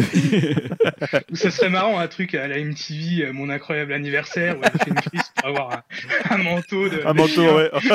ça, c'est pas mal. ouais. Cruella, elle a Ouais, 16 ans. ça serait cool, ça. Donc voilà, c'était tout. hein. C'est deux petits projets, enfin deux projets d'Emma Stone euh, D'accord. en 2016. Bon, intéressant. Grégoire, tu veux nous parler de Netflix et Del Toro? Ouais, parce que Netflix, la plateforme de, de streaming, en plus de ses films de studio, propose bientôt, proposera bientôt du contenu original et labellisé DreamWorks, hein, un peu dans la série de la ligne de la, dans la lignée de la série Dragon. Et le premier projet en chantier, c'est un reboot du Voltron, série animée américaine des 80s qui surfait sur la, la popularité de gros robots japonais. Et la deux- le deuxième projet, hein, l'autre projet, chapeauté par Guillermo del Toro, donc c'est euh, Troll Hunter, c'est le nom de cette série animée euh, qui racontera l'histoire de deux amis qui découvrent des secrets sur leur ville et on sent qu'il y aura des trolls, vu le titre. et peut-être même des chasseurs de trolls, peut-être même ces deux amis-là en seront. Donc voilà, hein, selon euh, The Hollywood Reporter, le réalisateur mexicain serait en effet en, en- en plus, alors euh, au-delà de cette, acti- cette actualité-là pour Netflix, je parle un peu de Del Toro parce qu'on l'aime bien quand même, et donc il serait en, en bonne voie pour réaliser aussi un remake du, de Fantastic Voyage, le, Fantas- le Voyage Fantastique, un classique de SF sorti en 1966, qui voyait deux scientifiques être réduits à l'échelle atomique pour entrer dans le corps humain euh, dans l'espoir de le soigner. Voilà. Euh, donc euh, malheureusement, ce qui va avec cette annonce, c'est qu'a priori, c'est officiellement mort pour son film de robot. hein. Dimitri, je crois que t'aimais bien, toi, Pacific Rim. ouais, ouais. bah ouais, je suis un peu dégoûté. Donc là, Voilà, Pacific Rim 2, euh, a priori, c'est vraiment vraiment sûr que ça se fera vraiment pas tout de suite en tout cas, et puisqu'il va donc faire euh, The Fantastic Voyage, euh, production par 20th Century Fox et Lightstorm Entertainment, la société de James Cameron. Donc euh, voilà, voilà pour, euh, pour Del Toro. En parlant de Trollhunter, est-ce que tu sais si c'est euh, l'adaptation du film Trollhunter Non, a priori, c'est pas l'adaptation du film Trollhunter. De ce que j'en ai compris en lisant les news autour de ce truc-là, c'est euh, c'est un autre truc qu'avait écrit lui-même Del Toro. Euh, mais euh, a priori pas le film le film que j'avais trouvé marrant mais euh, Marrant, mais un peu pas- longué, ouais. un peu long peut-être un peu trop long pour se Mm. compter drôle Euh, Je crois que je me suis endormi devant. Ouais. bon montrez-nous des trolls les gars là on s'ennuie Euh, Julien, tu veux nous parler de guerre? Oui, je vais te reparler encore de Ryan Gosling. Ah, Tu vois? Ça faisait longtemps. Euh, donc en 2015, on avait parlé d'un hypothétique reboot de Rambo.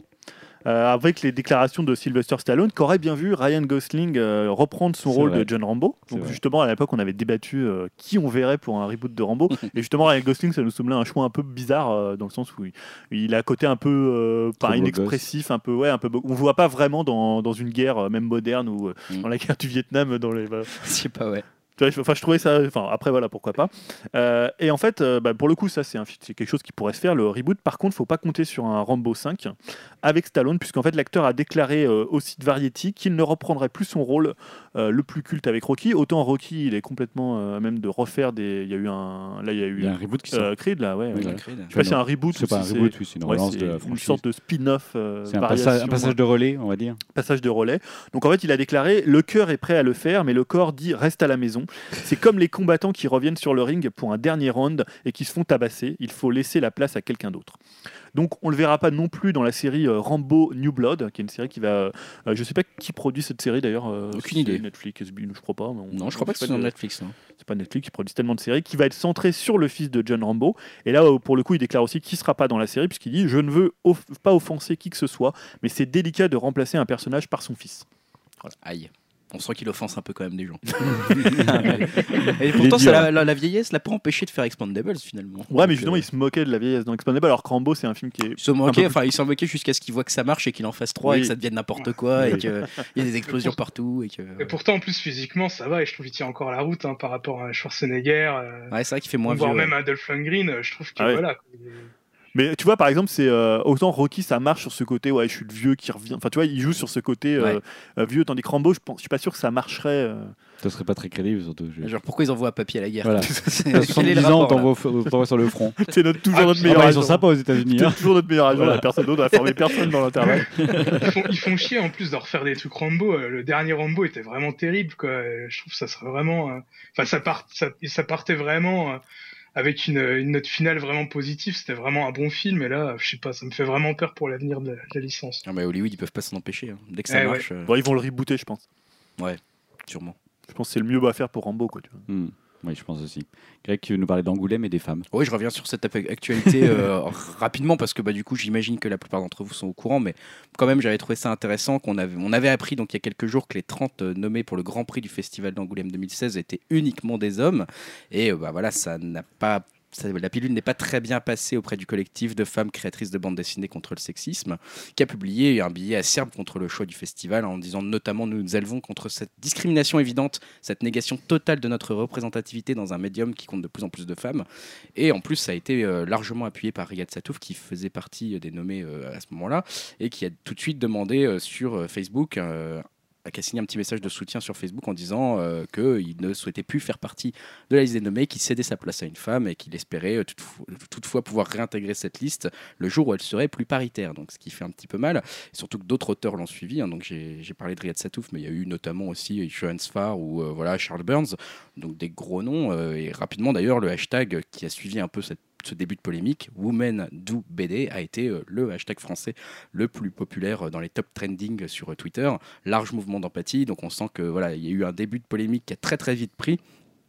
Polémique en plus qui est appuyée par des chiffres qui sont pas très positifs hein, sur la place de la, de la, de la femme dans, le, dans la BD, euh, puisqu'il y a un rapport mis à jour en 2016 sur le site BD Égalité euh, sur la sous-représentation des femmes, notamment aussi dans le jury, hein, qui est flagrante, avec en moyenne seulement 14% de femmes dans le comité de sélection sur 6 éditions, donc euh, loin d'être paritaire également dans les jurys, dans, les, dans les festivals de BD. En plus, les politiques ont repris à leur compte un peu cette, cette polémique Étonnant. qui était en train de, de naître. hein. On a Marisol Touraine, ministre des Affaires sociales, de la Santé et des droits des femmes, qui a remercié Riyad Satouf de sa décision. Et du coup, euh, le, comment dire, le, le festival de la BD d'Angoulême a un peu fait rétro-pédalage hein, euh, et a annoncé qu'ils allaient, euh, sans enlever aucun autre nom, introduire de nouveaux noms d'auteurs E, hein, d'auteurs ES, dans la liste des, sélectionnés du Grand Prix 2016, euh, en s'excusant un petit peu de, la polémique et en reconnaissant qu'ils avaient un peu fait une, bêtise sur ce côté, sur ce, sur ce coup-là. Donc voilà, le 43e festival de la, de la BD d'Angoulême aura quand même une petite, sera un peu auréolé d'une polémique. Il aura lieu du 28 au 31 janvier 2016. On va voir si, si oui ou non c'est une auteure E qui, qui va gagner ou pas ce Grand Prix. Mais euh, on sait si, parce que là, moi, je suis toujours un peu partagé sur ça. Autant, dans le jury, je trouve ça normal qu'il y ait une parité euh, totale euh, entre hommes et femmes. Autant là, est-ce qu'on sait si la sélection se faisait parce qu'ils ont considéré que les meilleures BD de cette année, c'était celle-ci qu'ils avaient choisie et que euh, par, par- je sais pas, par, j'allais dire par, par hasard, c'était celle écrite par des hommes ou c'est vraiment Bah. on- un choix en disant, tiens, on- Le problème, c'est qu'on peut commencer à comprendre qu'il y a une sorte de discrimination dans le sens où déjà il y en a 30 dénommés, c'est pas comme s'il y en avait 3. Ouais, d'accord. Il y en a Ouais, c'est 30. ça, d'accord, je savais pas Et en puis avait que, en plus, comment dire, la, la production de BD est euh, maintenant, justement, en termes d'auteurs E, EES, enfin voilà, de, Ouais. de- de femmes auteurs, euh, pour qu'on l'entende mieux euh, au son, bah, ça, c'est largement représenté. C'est pas Mm. comme s'il n'y en avait pas. Et il y en a des très, très bonnes, très reconnues depuis des années, depuis très longtemps. Et le fait qu'Angoulême ne prenne pas acte Ouais. de ça commençait à gêner, bah, voilà, même des auteurs hommes qui commençaient à se Et là, dire. sur les euh, 30, il y avait zéro femme. zéro femme avant qu'ils Ouais, la ça-. Encore, t'en as 3 ou 4, tu te dis bon. Ah, mais là, tu te dis sur une année, bon. Comme Ouais, pas- s'il y avait non mais trois femmes et il y avait trois nominés, Oui, il y avait, un peu bizarre il y avoir trois femmes, mais sur 30. 30, ça commence à faire beaucoup. ouais. C'est-à-dire que la BD fait sa mue comme le jeu vidéo est en train de la faire ou l'a l'a presque faite maintenant? Peut-être la réalisation de, de films aux États-Unis, comme on en avait parlé dans le podcast euh, Mm. précédent. Bon, vaste sujet. Julien, tu nous parlais des papis qui rempilent. Ouais. ouais, parce que euh, en plus de Rambo, il y a un autre retour qui est longtemps fantasmé ou pas, hein, ça, Ou pas. fait- ça dépend des gens. Euh, et envisagé, c'est celui bien sûr d'Indy qui va revenir pour un cinquième tour de piste. Ouais. Euh, et bon, pour le coup, Disney a moins de scrupules que Stallone, hein, puisque le grand patron de Disney qui s'appelle Bob Iger, il a confirmé et officialisé sur Bloomberg TV. Je sais pas ce qu'il faisait sur Bloomberg TV, moi. qui était là. Bon, ok, le type, il lui parle de la, des chiffres de Disney, et puis lui, il parle un peu de, de Indy. Donc, il y, aura une, il y aura bien une suite pour Indiana Jones et une sortie en 2018. Alors, qui a la réalisation? Ça sera sans doute euh, Spielberg. hein, il avait déjà pas mal parlé, on avait Ouais. relayé. Il avait dit qu'il Il avait ferait, euh, il le ferait et il le ferait avec euh, Harrison Ford. C'est pour ça que pour incarner Indy, ça sera sûrement Harrison Ford, même s'il y a eu pas mal de, comme ça, de, de rumeurs autour de Chris Pratt, de Bradley Cooper. À une époque, on avait surtout parlé ici de Chris Pratt. Chris Pratt qui était bien Euh, senti. ouais. Voilà. Alors c'est vrai qu'en 2018, euh, Harrison Ford, il aura quand même euh, Bon. 75, non? Ouais, Ou- plus de 70 ans en tout cas, enfin ça c'est sûr. Donc voilà, donc ça, ouais, 75, ouais. 75, c'est ça, ouais. Parce qu'à la fin de la. la- Sa place est dans un musée. Oh Oh. Mais voilà, tu te dis, bon, est-ce qu'il faudrait. Là, pour le coup, euh, est-ce qu'à un moment, ils envisageaient aussi un reboot hein bah moi je ouais, mais du coup est-ce qu'il chez Leboeuf il revient ou Oh non, pas pitié. Parce Bon, qu'il il avait un peu un rôle, c'était un peu le fils Ouais, ouais, mais on sait pas trop ce qu'il fait chez Leboeuf, tu sais, il est un peu. Il est spécial chez Leboeuf. hein. Ouais, c'est vrai. Moi je l'aime bien. mais bon. Ouais, mais, mais, ouais, mais voilà, Ah il. Ouais, non, Ah si. pas, moi, Depuis qu'il a Ah, pété les plombs, je Il a pété les plombs, voilà. Ah franchement il me fait trop marrer. Ouais. Péter les plombs. Ah il a complètement pété. Ah, je suis pas au courant. Non, il faudrait que tu vois ça. Non, Je ne suis pas l'actualité de chez Leboeuf. Tu iras voir. Grégoire, je te laisse enchaîner les quelques news qui te restent. Ouais, alors je vais notamment parler de, de Daredevil, hein, euh, voilà, euh, qui a eu une série, un succès acclamé. On en avait parlé, je crois même dans les conseils, donc qui parle du justifié aveugle Matt Murdock, aka Daredevil. Et donc on, on sait que maintenant, bah, on le sait depuis longtemps, hein, qu'il y a une, une deuxième saison, et maintenant on sait qu'elle pointe euh, son nez bientôt, puisque c'est le 18 mars, donc c'est bientôt une date très très proche, qui a fait un peu polémique parce qu'elle est très très proche de la sortie officielle de Batman versus Superman, l'aube de la justice euh, et de sa sortie américaine. Alors bon, euh, est-ce qu'il y a eu un rapprochement des dates pour essayer de ratirer la couverture, hein, puisque ce n'est pas les deux mêmes maisons de production qui sont derrière, en se disant on va mettre des super-héros un petit peu à la télé, comme ça ils, éviteront d'aller les voir au ciné. On ne sait pas trop, en tout cas il y a eu des petites polémiques là-dessus, hein, il y a eu quelques phrases chocs qui ont tourné autour de ça. Avec la guerre euh, Marvel DC. Euh, en tout cas, on est, on est content de voir ça le 18 mars. hein. on, a, on rappelle que euh, on C'est va c'est aussi. peut-être aussi pour préparer le terrain à Civil War, vu que ça ouais, sort très, peu, très peu de temps après Daredevil. Voilà, effectivement, et là on va voir donc le Punisher et Electra hein, dans cette deuxième saison de, de Daredevil, qui est quand même une série très réussie. Moi j'ai été très surpris par la qualité de cette série, je m'attendais pas à un truc aussi bien, donc, euh, donc voilà, j'ai très envie de voir ça et je vous conseille d'aller voir d'ailleurs la bande-annonce de cette deuxième saison de Daredevil parce qu'elle est très réussie, euh, très sombre et un peu mystique, ça promet du lourd. Je voulais parler rapidement des acteurs américains qui savaient tout faire, alors notamment on sait qu'ils savent chanter, faire de la comédie musicale, on peut, ils peuvent tout faire, hein. regardez Ryan Gosling là encore, euh, il le prouve. Et là, on a appris récemment, le via le studio Relativity Media, un studio quand même assez connu derrière des films internationaux comme Limitless, Fast, and Furious 7, Fighter, À la recherche du bonheur, 20e 21 Jump Street. Euh, on a appris que ce studio-là avait été acquis par, euh, acquis pardon, Trigger Street Productions, une société de production détenue et gérée par Kevin Spacey. Drôle de conséquence pour tout, pour ça, c'est que Kevin Spacey devient le dirigeant de Relativity Media avec Dana Brunetti et il est donc directement maintenant responsable de ce que le studio va produire et de ses choix artistiques. Donc Kevin Spacey est donc maintenant directeur d'un grand studio de production hollywoodien, le plus grand en fait, euh, studio privé indépendant aux États-Unis. Donc euh, c'est peut-être assez intéressant puisque le, Kevin Spacey en tant que producteur avait déjà plutôt prouvé sa qualité de producteur avec un nez assez creux en produisant House of Cards et The Social Network notamment. Donc euh, maintenant, il va falloir que Spacey assure et confirme un peu son talent de dirigeant de maison de prod, parce que malgré les gros titres que j'ai pu citer pour Relativity Media, euh, bah, ce studio est en quasi faillite, donc il va falloir que Kevin, Kevin Spacey ait encore le nez creux et trouve des bonnes petites pépites à produire pour pouvoir remettre tout ça bah, sur les roues. Et enfin, je voulais parler aussi des contes de la crypte, puisqu'on a appris en fin de semaine que les contes de la crypte allaient revenir à la télé et que le producteur exécutif de la série serait euh, Night, M. Night Shyamalan, hein, donc euh, un, un réalisateur qu'on a tendance à aimer, voire à aimer détester. On sait pas trop. on sait pas trop euh, où on le met. En tout cas, lui, il est bon, bien sûr. Il déclare qu'il est très content de, de se remettre sur ce projet-là. Moi, j'avoue que je suis assez, euh, je suis assez curieux aussi hein, de, cette, de revoir un peu cette, cette, cette série un peu des années 90, symbole des années Ah. 90. C'était quand même cool. hein. Voilà, le, le rire hystérique, euh, hystérique du Crypt Keeper. euh, on avait la musique de Danny Elfman, on avait des, des décors un peu n'importe quoi, Oui, un peu charmant, mais un peu ridicule en même temps. Euh, C'était quand même aussi un show où il y avait des gros noms qui se sont succédés, hein, que ce soit devant, derrière les caméras. Quasiment tout Hollywood y est passé en fait. hein. Si vous cherchez un petit peu, vous allez regarder sur IMDb parce que tous les noms ne sont pas citables. Mais bon, voilà, on, se dit que c'était culte, ça a laissé une impression culte à pas mal de gens. Euh, Est-ce qu'ils vont réussir à relever le défi? Ben, Un gros défi en tout cas pour, pour Shyamalan hein, qui va devoir euh, produire ça. Et enfin, je finirai par une petite news musicale avec euh, LCD Sound System et Coachella, hein, puisqu'on a eu cette fois-ci la confirmation de la part de LCD Sound System bah, d'une nouvelle reformation de ce groupe. hein. Ouais. Tu l'avais évoqué déjà, Julien, euh, avant. hein. ils avaient sorti une chanson de Noël, on savait pas trop, ça, on sentait Ouais, bien qu'ils allaient bruits, revenir. Et, et voilà, c'est confirmé. hein. donc, euh, ils avaient mis un terme à leur, euh, à leur groupe en 2011. Et euh, finalement, cette fois-ci, on a vu qu'ils étaient en tête d'affiche de Coachella, de Coachella, Coachella, c'est ça. Et du coup, bah voilà, donc reformation avec tournée qui s'ensuit. Tournée, alors cette reformation, qu'est-ce qui la motive? L'argent. Bah, Soyons clairs, hein, tu l'avais déjà aussi un peu dit, Julien. Mais là, on a, on a, on a un, un site qui nous explique qu'ils auraient signé un contrat qui leur aurait promis des millions d'euros en cas de reformation. Donc ça fait toujours plaisir. Mhm. Ils les ont pris et ils se, ils se reforment. Donc voilà, on attend une date française. hein. Pour l'instant, on n'en a pas forcément puisque les demandes du groupe sont a priori exorbi- exorbitantes en termes de- de- d'argent. on parle de 500 000 euros pour un booking d'une soirée. Donc euh, voilà. Euh, on a aussi, euh, j'en profite, je continue sur Coachella euh, parce qu'il LCD Sound System, mais il y a aussi Guns N' Roses qui sera en tête d'affiche de Coachella. euh, donc voilà, reformation de, de groupe mythique.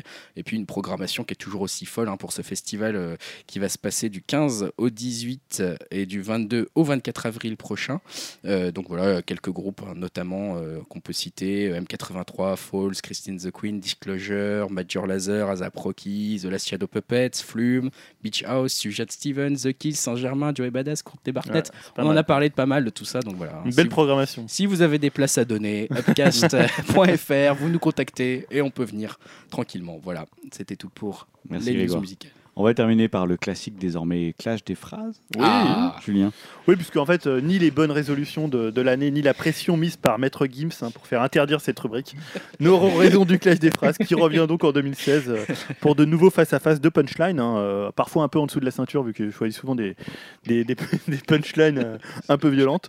Bah, toujours le même principe pour ceux qui ne connaîtraient pas, c'est deux phrases. Bah, ici autour de la, de, autour de la table, il n'y a même pas de table, il y a une, une la table sur le canapé et, de par la, la Lorraine ou l'Alsace, je sais plus, pour Dim, euh, bah, vous me dites, euh, voilà, celle que vous, vous trouvez être la phrase de la quinzaine. Donc la première phrase, je la donne, c'est un album solo, vous êtes en plein trip, bande de têtes de bite, je ne suis pas une salope.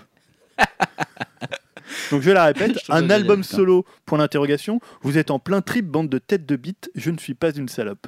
Oh la vache. Salope étant utilisé, c'est c'est cunt, hein, donc c'est Ouais. très très violent. Ouais, c'est vraiment violent. ouais. C'est- pas anglo-saxon hein, déjà. Euh, on l'a déjà cité, mais je pense que c'est pas un gars d'Oasis. euh, Ah, si. Liam Gallagher. Voilà. Oh putain, c'est encore lui C'est alors c'est pas Noël, c'est Liam. Ah, c'est Liam Gallagher. Ouais, ça ressemble bien. hein. voilà, donc il a déclaré ça sur son compte Twitter. Euh, il a ce qui met un peu un petit taquet à son, à son frère Noël, hein, qui a fait beaucoup de, de trucs en solo, qui sont plutôt pas mal. D'ailleurs, il a plutôt bonne presse notamment. Mais euh, voilà, là c'est euh, un petit taquet pour son frère. On sait qu'il y a toujours l'amour vache entre, entre les, les deux frères, donc la phrase est plutôt drôle. La deuxième phrase, là, ça peut être plus facile à trouver. J'ai vendu mes enfants à des marchands d'esclaves. Georges Lucas. Voilà. Donc Ah oui, voilà, ça c'est George oui. Lucas qui avait déclaré ça. On, l'avait évoqué brièvement tout à l'heure euh, dans les euh, après en parlant de- du, du nouveau Star Wars à la chaîne américaine PBS en référence à Lucasfilm euh, qu'il a vendu quand même. Bon, c'est, il les a vendus mais quand même euh, il a fait une bonne affaire parce que c'est 4 milliards de dollars.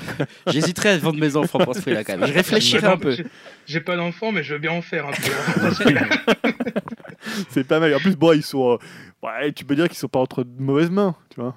C'est Bah, pas comme si tu les le- mets dans la rue quoi. Oui, voilà. C'est ça. Ils vont pas être battus, c'est bon. Bon, il s'est excusé après hein, pour ses propos. Ouais, ouais. Georges Lucas il est revenu là-dessus. Ah, je dirais quand même la première perso du coup moi.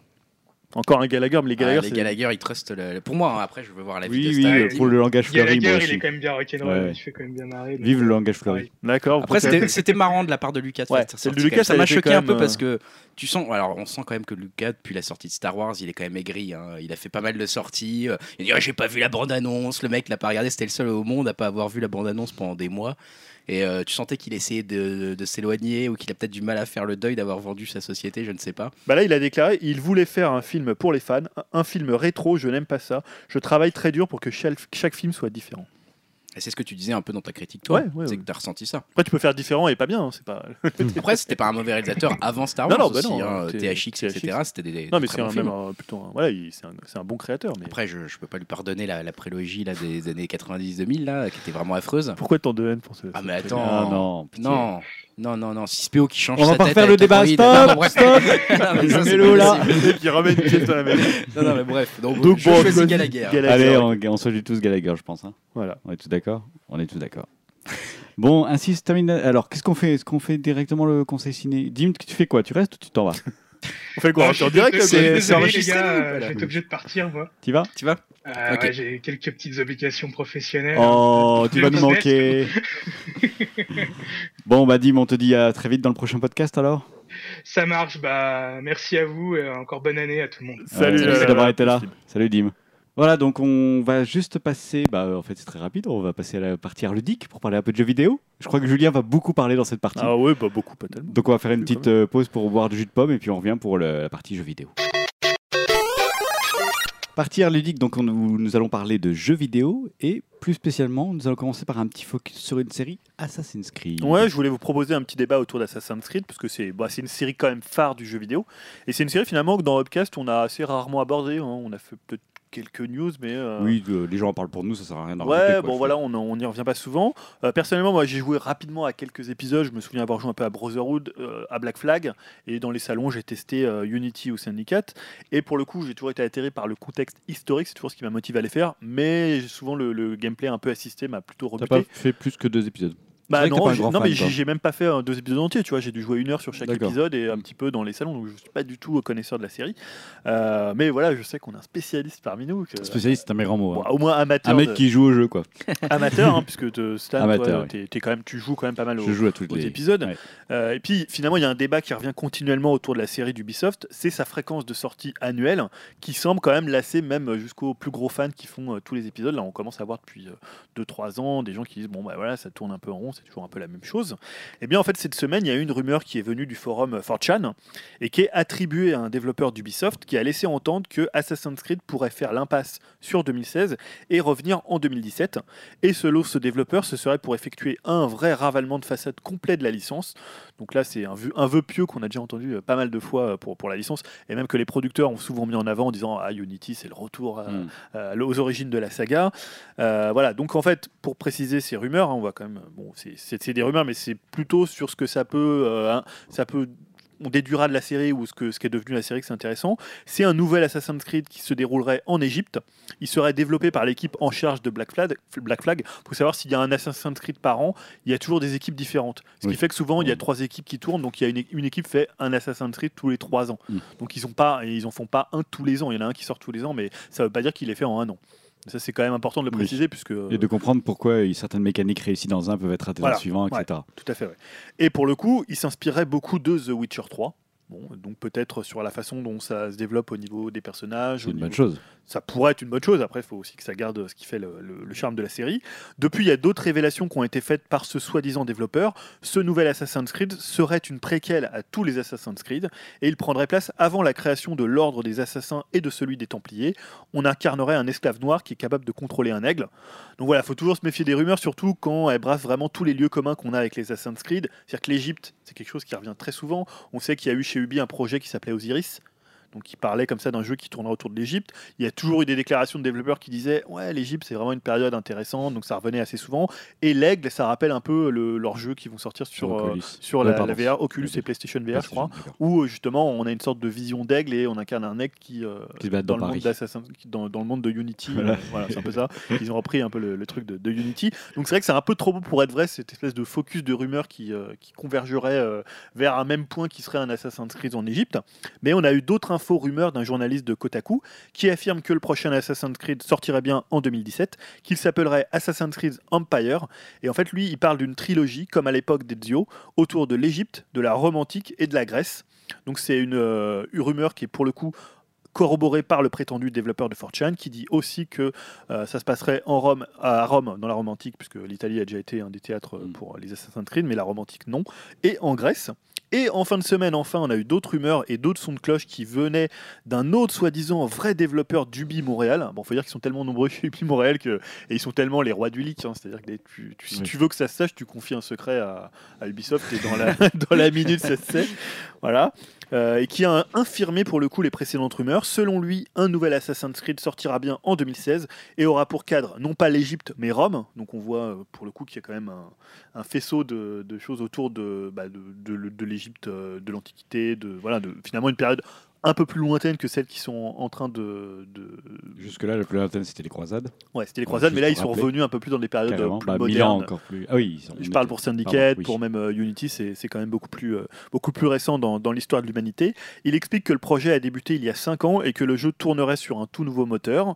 Euh, il donne d'autres détails que sur le personnage incarné qui serait un certain Marcus Junius Brutus et euh, sur l'histoire dans le passé donc, euh, et le présent qui serait beaucoup plus développé, euh, notamment autour de, bah, de l'Animus, hein, qui est un des- choses qui a apparemment vraiment disparu dans les, derniers épisodes.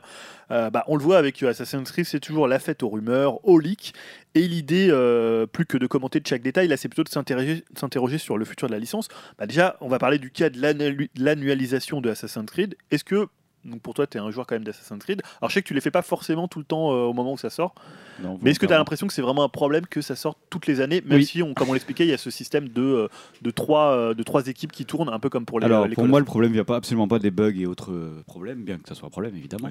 Mais pour moi, le problème vient de, comme pour une licence Marvel, c'est qu'on épuise la, la série jusqu'à ce qu'on en dégoûte jusque, les fans les plus hardcore. Voilà. Mm. Pour moi, Assassin's Creed tombe dans ce travers vraiment euh, qui me gêne énormément. Et euh, volontairement, moi, je me suis coupé de la série. Je, maintenant, je joue un an voire deux ans après la sortie et que à ceux qui m'intéressent. Et euh, pour moi, lorsqu'ils ont annoncé qu'il n'y aurait pas d'Assassin's Creed en 2016, je me suis dit super. Ouais, Enfin, tu te dis le laisser Une- respirer. voilà, une bonne nouvelle. Mais plus parce que toi, es la... enfin, c'est lassant parce que ça change pas, ou même ça change, mais voilà, c'est-à-dire qu'un un gros jeu comme ça tous les ans, c'est peut-être trop. Est-ce que c'est les mécaniques Non, qui non, commencent un à gros jeu tous les temps, non. Alors, trop. Je sais pas ce que tu entends par trop, mais de toute façon, des gros jeux, on en a tous les ans. Enfin, si c'est pas Assassin's Creed, ça sera The Witcher, c'est un Far Cry, c'est un. je- Voilà, il y en a des centaines à citer. Enfin, des centaines, non. Mais voilà, Mais- je veux dire, tu penses que ça vient du jeu ou tu penses que ça vient vraiment de la lassitude que un, un Assassin's Creed tous les ans c'est trop, comme s'il y avait un GTA tous les ans, ça serait trop? Euh, oui, ça serait trop. Parce que les mécaniques de jeu font que tu t'en lasses au Ouais, bout d'un c'est ça. moment. Euh, regarde, euh, juste euh, par exemple, je suis en train de faire Far Cry 4. J'avais joué à Far Cry 3 en 2013.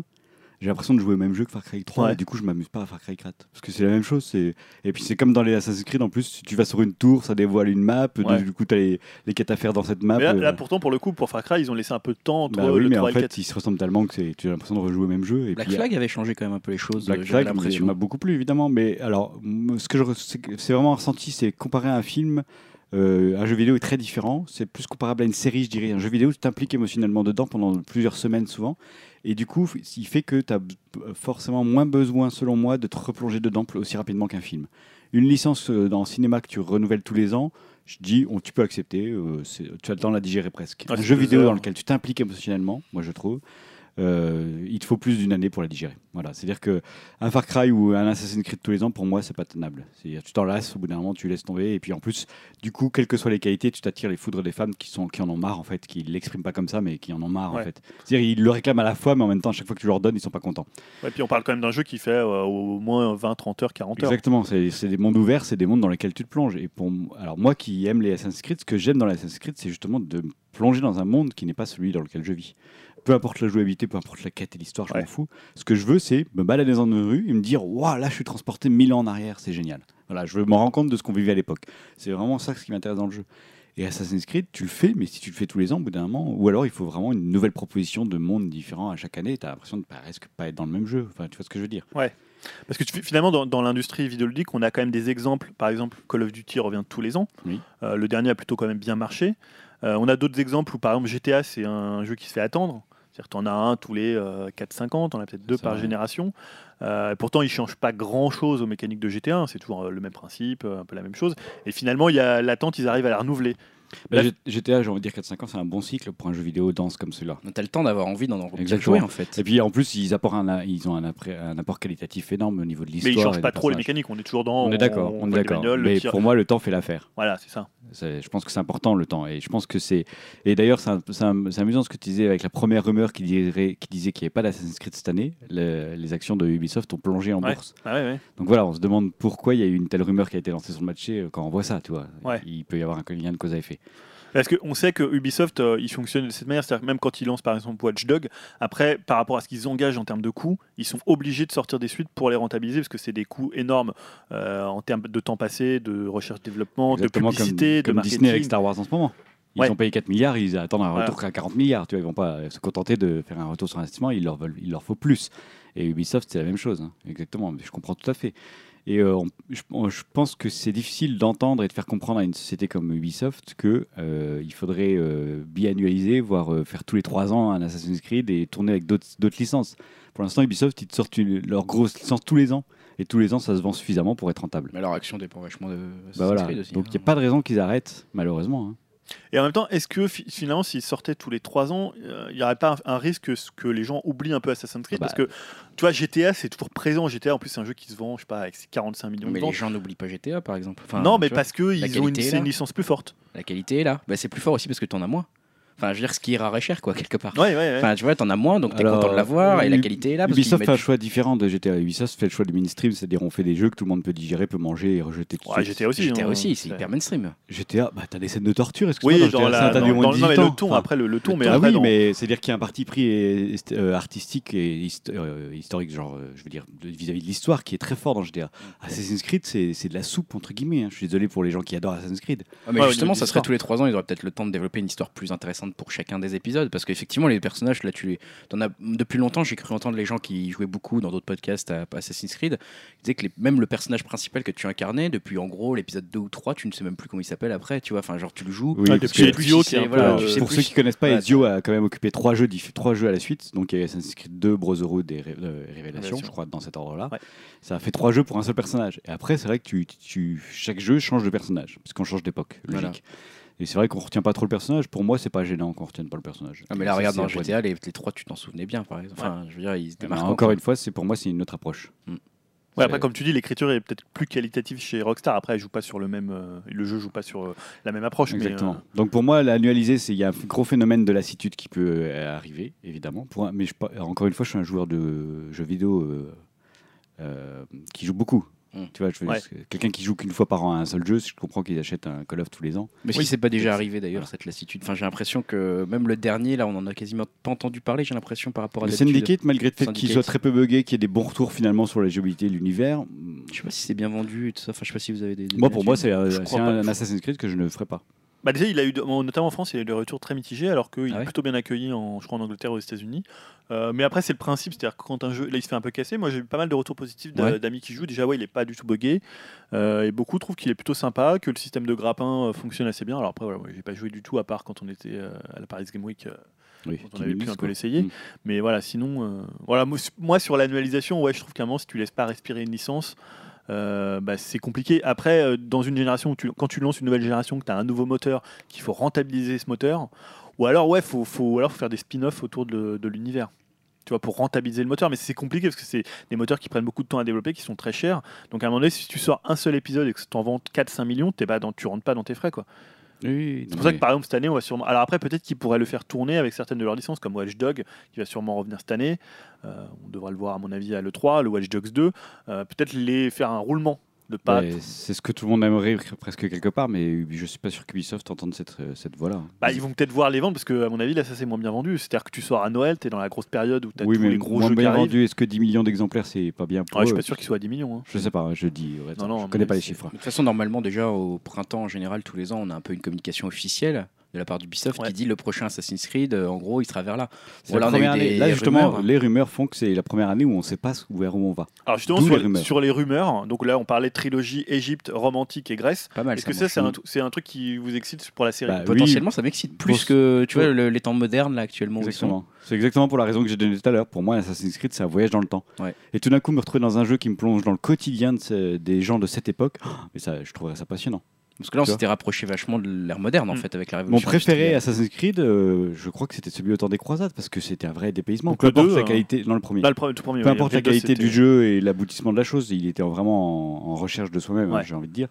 Voilà, j'ai adoré parce que tout d'un coup, je me retrouvais à l'époque des croisades, je voyais les gens comment ils étaient à l'époque, je me disais vraiment, je me balade dans une ville de cette époque. Ouais. J'ai adoré pour ça, c'est tout ce que j'attends finalement. Ouais, parce qu'après, dès, dès le deuxième, après c'était, euh, c'est, la Renaissance, donc c'est, C'était encore éloigné, mais c'est, vrai que par rapport à c'est des civilisations, enfin des, des périodes qu'on connaît peut-être un peu mieux encore. C'était que- un peu mieux. que Mais encore, j'ai- c'est assez apprécié les deux Brotherhood et Révélation, mais j'ai commencé à. Voilà, après, c'est le mécanisme de jeu qui devient lassant, et Ouais. c'est là où je dis tous les ans, c'est un peu lassant. Et il y a le problème aussi de l'annualisation, c'est qu'une mécanique qui se met en place et qui devient intéressante peut être effacée l'année d'après, puisque c'est plus la même équipe, Mhm. ou euh, peut ne pas évoluer aussi d'une année à l'autre, ils n'ont pas le temps de se remettre en question, etc. C'est-à-dire quand un Assassin's, Creed, un Assassin's Creed sort, le suivant est déjà quasiment fini. Ouais. Voilà, donc euh, il y a un système d'infiltration et de cover qui a été mis en place dans Black Flag qui est intéressant, où le personnage tout d'un coup, pour un jeu d'infiltration, c'est peut-être Ouais, de dire ça, euh, mais ça, ça va pas Bah, parce que c'était quand même pas Déjà, infiltration, il faut dire qu'Assassin's Creed, c'est pas d'infiltration. pas alors que C'est- c'est le but quoi. Enfin, C'est-à-dire qu'il a fallu attendre Black Flag 4 pour que le mec se, se mette accroupi. Voilà, quand il approche d'un ennemi. Avant, on pouvait pas se mettre accroupi. Et dans Unity, c'est un peu. Ils ont, ils ont continué ça. On se dit, ah, ils progressent, mais ils pouvaient pas juste faire le tour d'une table. C'est-à-dire que quand tu arrivais au bout du- d'un angle de table, tu étais obligé de te relever pour passer. Le, voilà.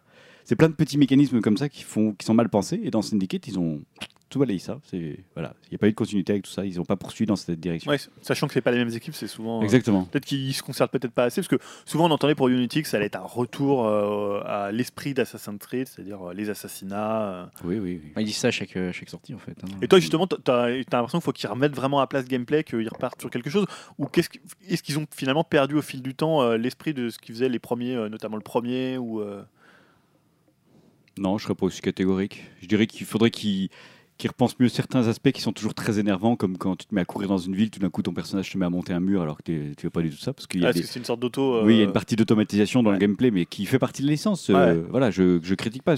Une fois que tu sais ça, tu t'énerves deux, trois fois euh, violemment, Ouais. et puis bon, tu acceptes le truc. Voilà, il faudrait reposer à plat deux, trois petits mécanismes de jeu, mais pour moi, dans l'ensemble, c'est quand même des jeux assez bien réussis. Enfin, voilà, pour, pour sortir sous les ans, je trouve que quand même ces chapeaux Ubisoft, ils nous sortent des jeux quand même d'assez bonne qualité. Je Ouais. trouve qu'on fait un peu euh, problème de riche hein, en se plaignant des Assassin's Creed. Mais voilà, ce que j'aimerais, c'est qu'ils se posent juste la question de pourquoi les gens vont dans un Assassin's Creed aujourd'hui. Ouais. Ah, c'est Ils- devenu un peu la tête de turc du jeu vidéo. Mais voilà, Assassin's c'est-à-dire qu'on va, on- il faudrait qu'ils comprennent qu'on va pas dans un Assassin's Creed pour monter en haut des clochers et découvrir une carte. C'est-à-dire qu'on attend plus de ça. C'est-à-dire que oui, il y a ça, tant mieux ou tant pis. Mais voilà, pourquoi les gens font un Assassin's Creed aujourd'hui? C'est juste ça, se, se poser la question. C'est forcément pas pour le gameplay qui n'évolue pas et qui est pour moi euh, perfectible. C'est que les gens font autre chose dedans. Moi, ma raison, c'est que c'est une plongée dans un univers que tu ne connais pas. Mais ce que tu dis, c'est peut-être un peu tout le problème du système Ubi. Tu parlais, on- tu faisais la- l'analogie entre Far Cry euh, et, Ubis, et euh, Assassin's Creed, mais finalement ils ont toujours la même. Tout ce qui marche dans une licence, ils vont le réutiliser pour une autre. Vois, Bah, finalement, Watch Dogs, c'était une espèce d'Assassin's Creed euh, avec du hack. Euh, Far Cry, après, dans Assassin's Creed, enfin, ils réutilisent le côté tu montes en haut d'une tour et puis ça. Far Cry, c'est la- si tu joues à Assassin's Creed, tu arrives dans Far Cry, tu n'as pas besoin qu'on t'explique les choses, tu le fais. Ouais, mais Bah, c'est vrai que moi j'ai fait Far Cry 3 et euh, c'était un peu ça. Ouais, tu- Et le problème aussi d'Ubisoft, c'était quand ils ont trouvé une formule qui tenait la route et qui, qui était acceptée par les critiques, le 3 en l'occurrence. Le 2 était, était plutôt décrié et pas très réussi, le 1 et on s'est dit c'est intéressant. Le 3 était, avait vraiment un aboutissement et était un produit bien fini. Et du coup, ils ont, ils ont fait le 4, mais qui est une skin du 3 en fait. Ah, tu parles pour Far Cry ouais. Oui, Ah, Parce que je suis pas sûr que le 1 et le 2 ça soit déjà Ubi à l'époque. Je crois qu'ils pas, ils Je ont sais pas racheté la licence. Euh, je euh, sais pas, là tu me colles, mais. Mais il euh, faudra regarder. Mais Voilà, le problème c'est que du coup, il n'y a pas de remise en question, de renouvellement. Ils tiennent une formule qui se vend, bah, on refait la même. Et euh, dernière chose, c'est par exemple, toi, c'est quelque chose, la méta-histoire. Donc, euh, on rappelle, il y a Ça, voilà, c'est purement Desmond. Desmond, oui. c'était quelque chose qui était euh, voilà, dès présent avec, je sais plus, c'est Aspergo, euh, le nom de la. Voilà, c'était une espèce de façon de mettre en abîme, de faire quelque chose au présent qui a vraiment disparu, enfin, qui s'est un peu effiloché. Et c'est quelque chose qui est. Toi, tu regrettes que ça, ça soit, que ça ait disparu ou finalement. euh, Pour ceux qui connaissent pas du tout Assassin's Creed, en fait, on n'est pas du tout dans le, enfin, on n'est pas vraiment un Ouais. personnage du passé. On est dans le présent. On a une machine qui nous permet de revivre la mémoire génétique de nos ancêtres. C'est un peu tiré par les cheveux, mais c'est comme ça. Et ce qui fait qu'il y a des moments où on se retrouve à nouveau repro- projeté dans le présent. On enlève notre casque de réalité virtuelle, si on veut, Mhm. et on se balade dans le présent. Et moi, tout ça, c'est des phases qui m'énervent chaque fois, mais Ah ouais à, à un point on peut pas imaginer. Parce qu'il y en a qui aimaient bien ce côté un peu méta, ce côté un peu. c'est intéressant le côté méta-histoire, genre euh, tu vis dans le passé, mais en fait il y a une, une civilisation éteinte qui a plus ou moins régné sur Terre, etc., qui te regarde vu d'en haut et qui, qui, euh, qui est contenu dans les gènes de certaines personnes qui ont du coup des pouvoirs spéciaux. C'est intéressant comme histoire, mais il te lit ça avec une histoire euh, dans le présent, parce que c'est dans le présent qu'on découvre ça. Euh, qui est très énervante. Dans Black Flag par exemple c'est à chaque fois j'avais envie d'arrêter le jeu parce que tu te retrouves tout d'un coup dans le présent alors que tu es sur ton bateau en train de voyager etc tu à l'époque des pirates tu es content. Tu te retrouves dans des bureaux modernes avec des ordinateurs et il faut que tu ailles voir un tel à la compta qui te donne un papier pour aller à l'accueil chercher un colis. Christiane à la compta. Mais c'est vraiment ça, c'est aller, cher- aller chercher un colis à l'accueil, euh, c'est bon, vous avez réussi votre mission, vous pouvez repartir dans le passé. Non mais les gars, euh, vous vous êtes posé des questions sur l'intérêt du jeu? Enfin voilà. Donc pour moi qu'ils abandonnent ça, ou que voilà, on a compris comment ça marchait, mais pour Ouais. moi c'est... Ils ont, ils ont fait le tour de la méta-histoire et qu'ils passent à autre chose. Voilà, je sais pas si Greg, t'avais d'autres choses. euh, Greg, t'as- t'as non, jamais- bah, pourquoi bah, t'as jamais été attiré par ça Si, j'ai été attiré. En fait, j'ai joué à Black Flag. euh, Mais personnellement, moi, c'est pas tant les mythes histoire. C'était un peu comme toi. C'était le côté euh, se projeter dans un univers qui me plaisait bien. Et effectivement, euh, j'avais pas tenté à l'époque du premier, etc. Ça m'intéressait pas à ce moment-là. Mais euh, les pirates m'avaient intéressé. Je m'étais dit pourquoi pas continuer après euh, si j'accroche. Mais en fait, moi perso, c'est le gameplay qui m'a pas plu. euh. En fait, je pensais que. Je pensais pour moi qu'Assassin's Creed, justement, c'était des assassinats. C'était t'a- t'allais entrer quelque part euh, de façon un peu discrète. de comme Hitman, quoi. un peu comme Hitman, peut-être en moins abouti qu'Hitman, Hitman, mais euh, finalement, euh, les premières fois que j'ai essayé de tuer euh, juste des gardes et que je me, quelle, quelle que soit la façon dont je le faisais, en fait, je me faisais repérer et que, euh, enfin voilà, tu pouvais pas être en fait vraiment discret parce que tu n'avais pas en fait le gameplay qui Ouais. permettait d'être vraiment discret derrière. Bah, ça m'a vite déplu ce côté-là. Et en fait, en gros, à part faire des assassinats où tu tombais du voilà d'un endroit en hauteur et tu faisais des assassinats aériens, où là c'était bien compris par le jeu que tu avais le droit de le faire et du coup c'était forcément super discret et super réussi.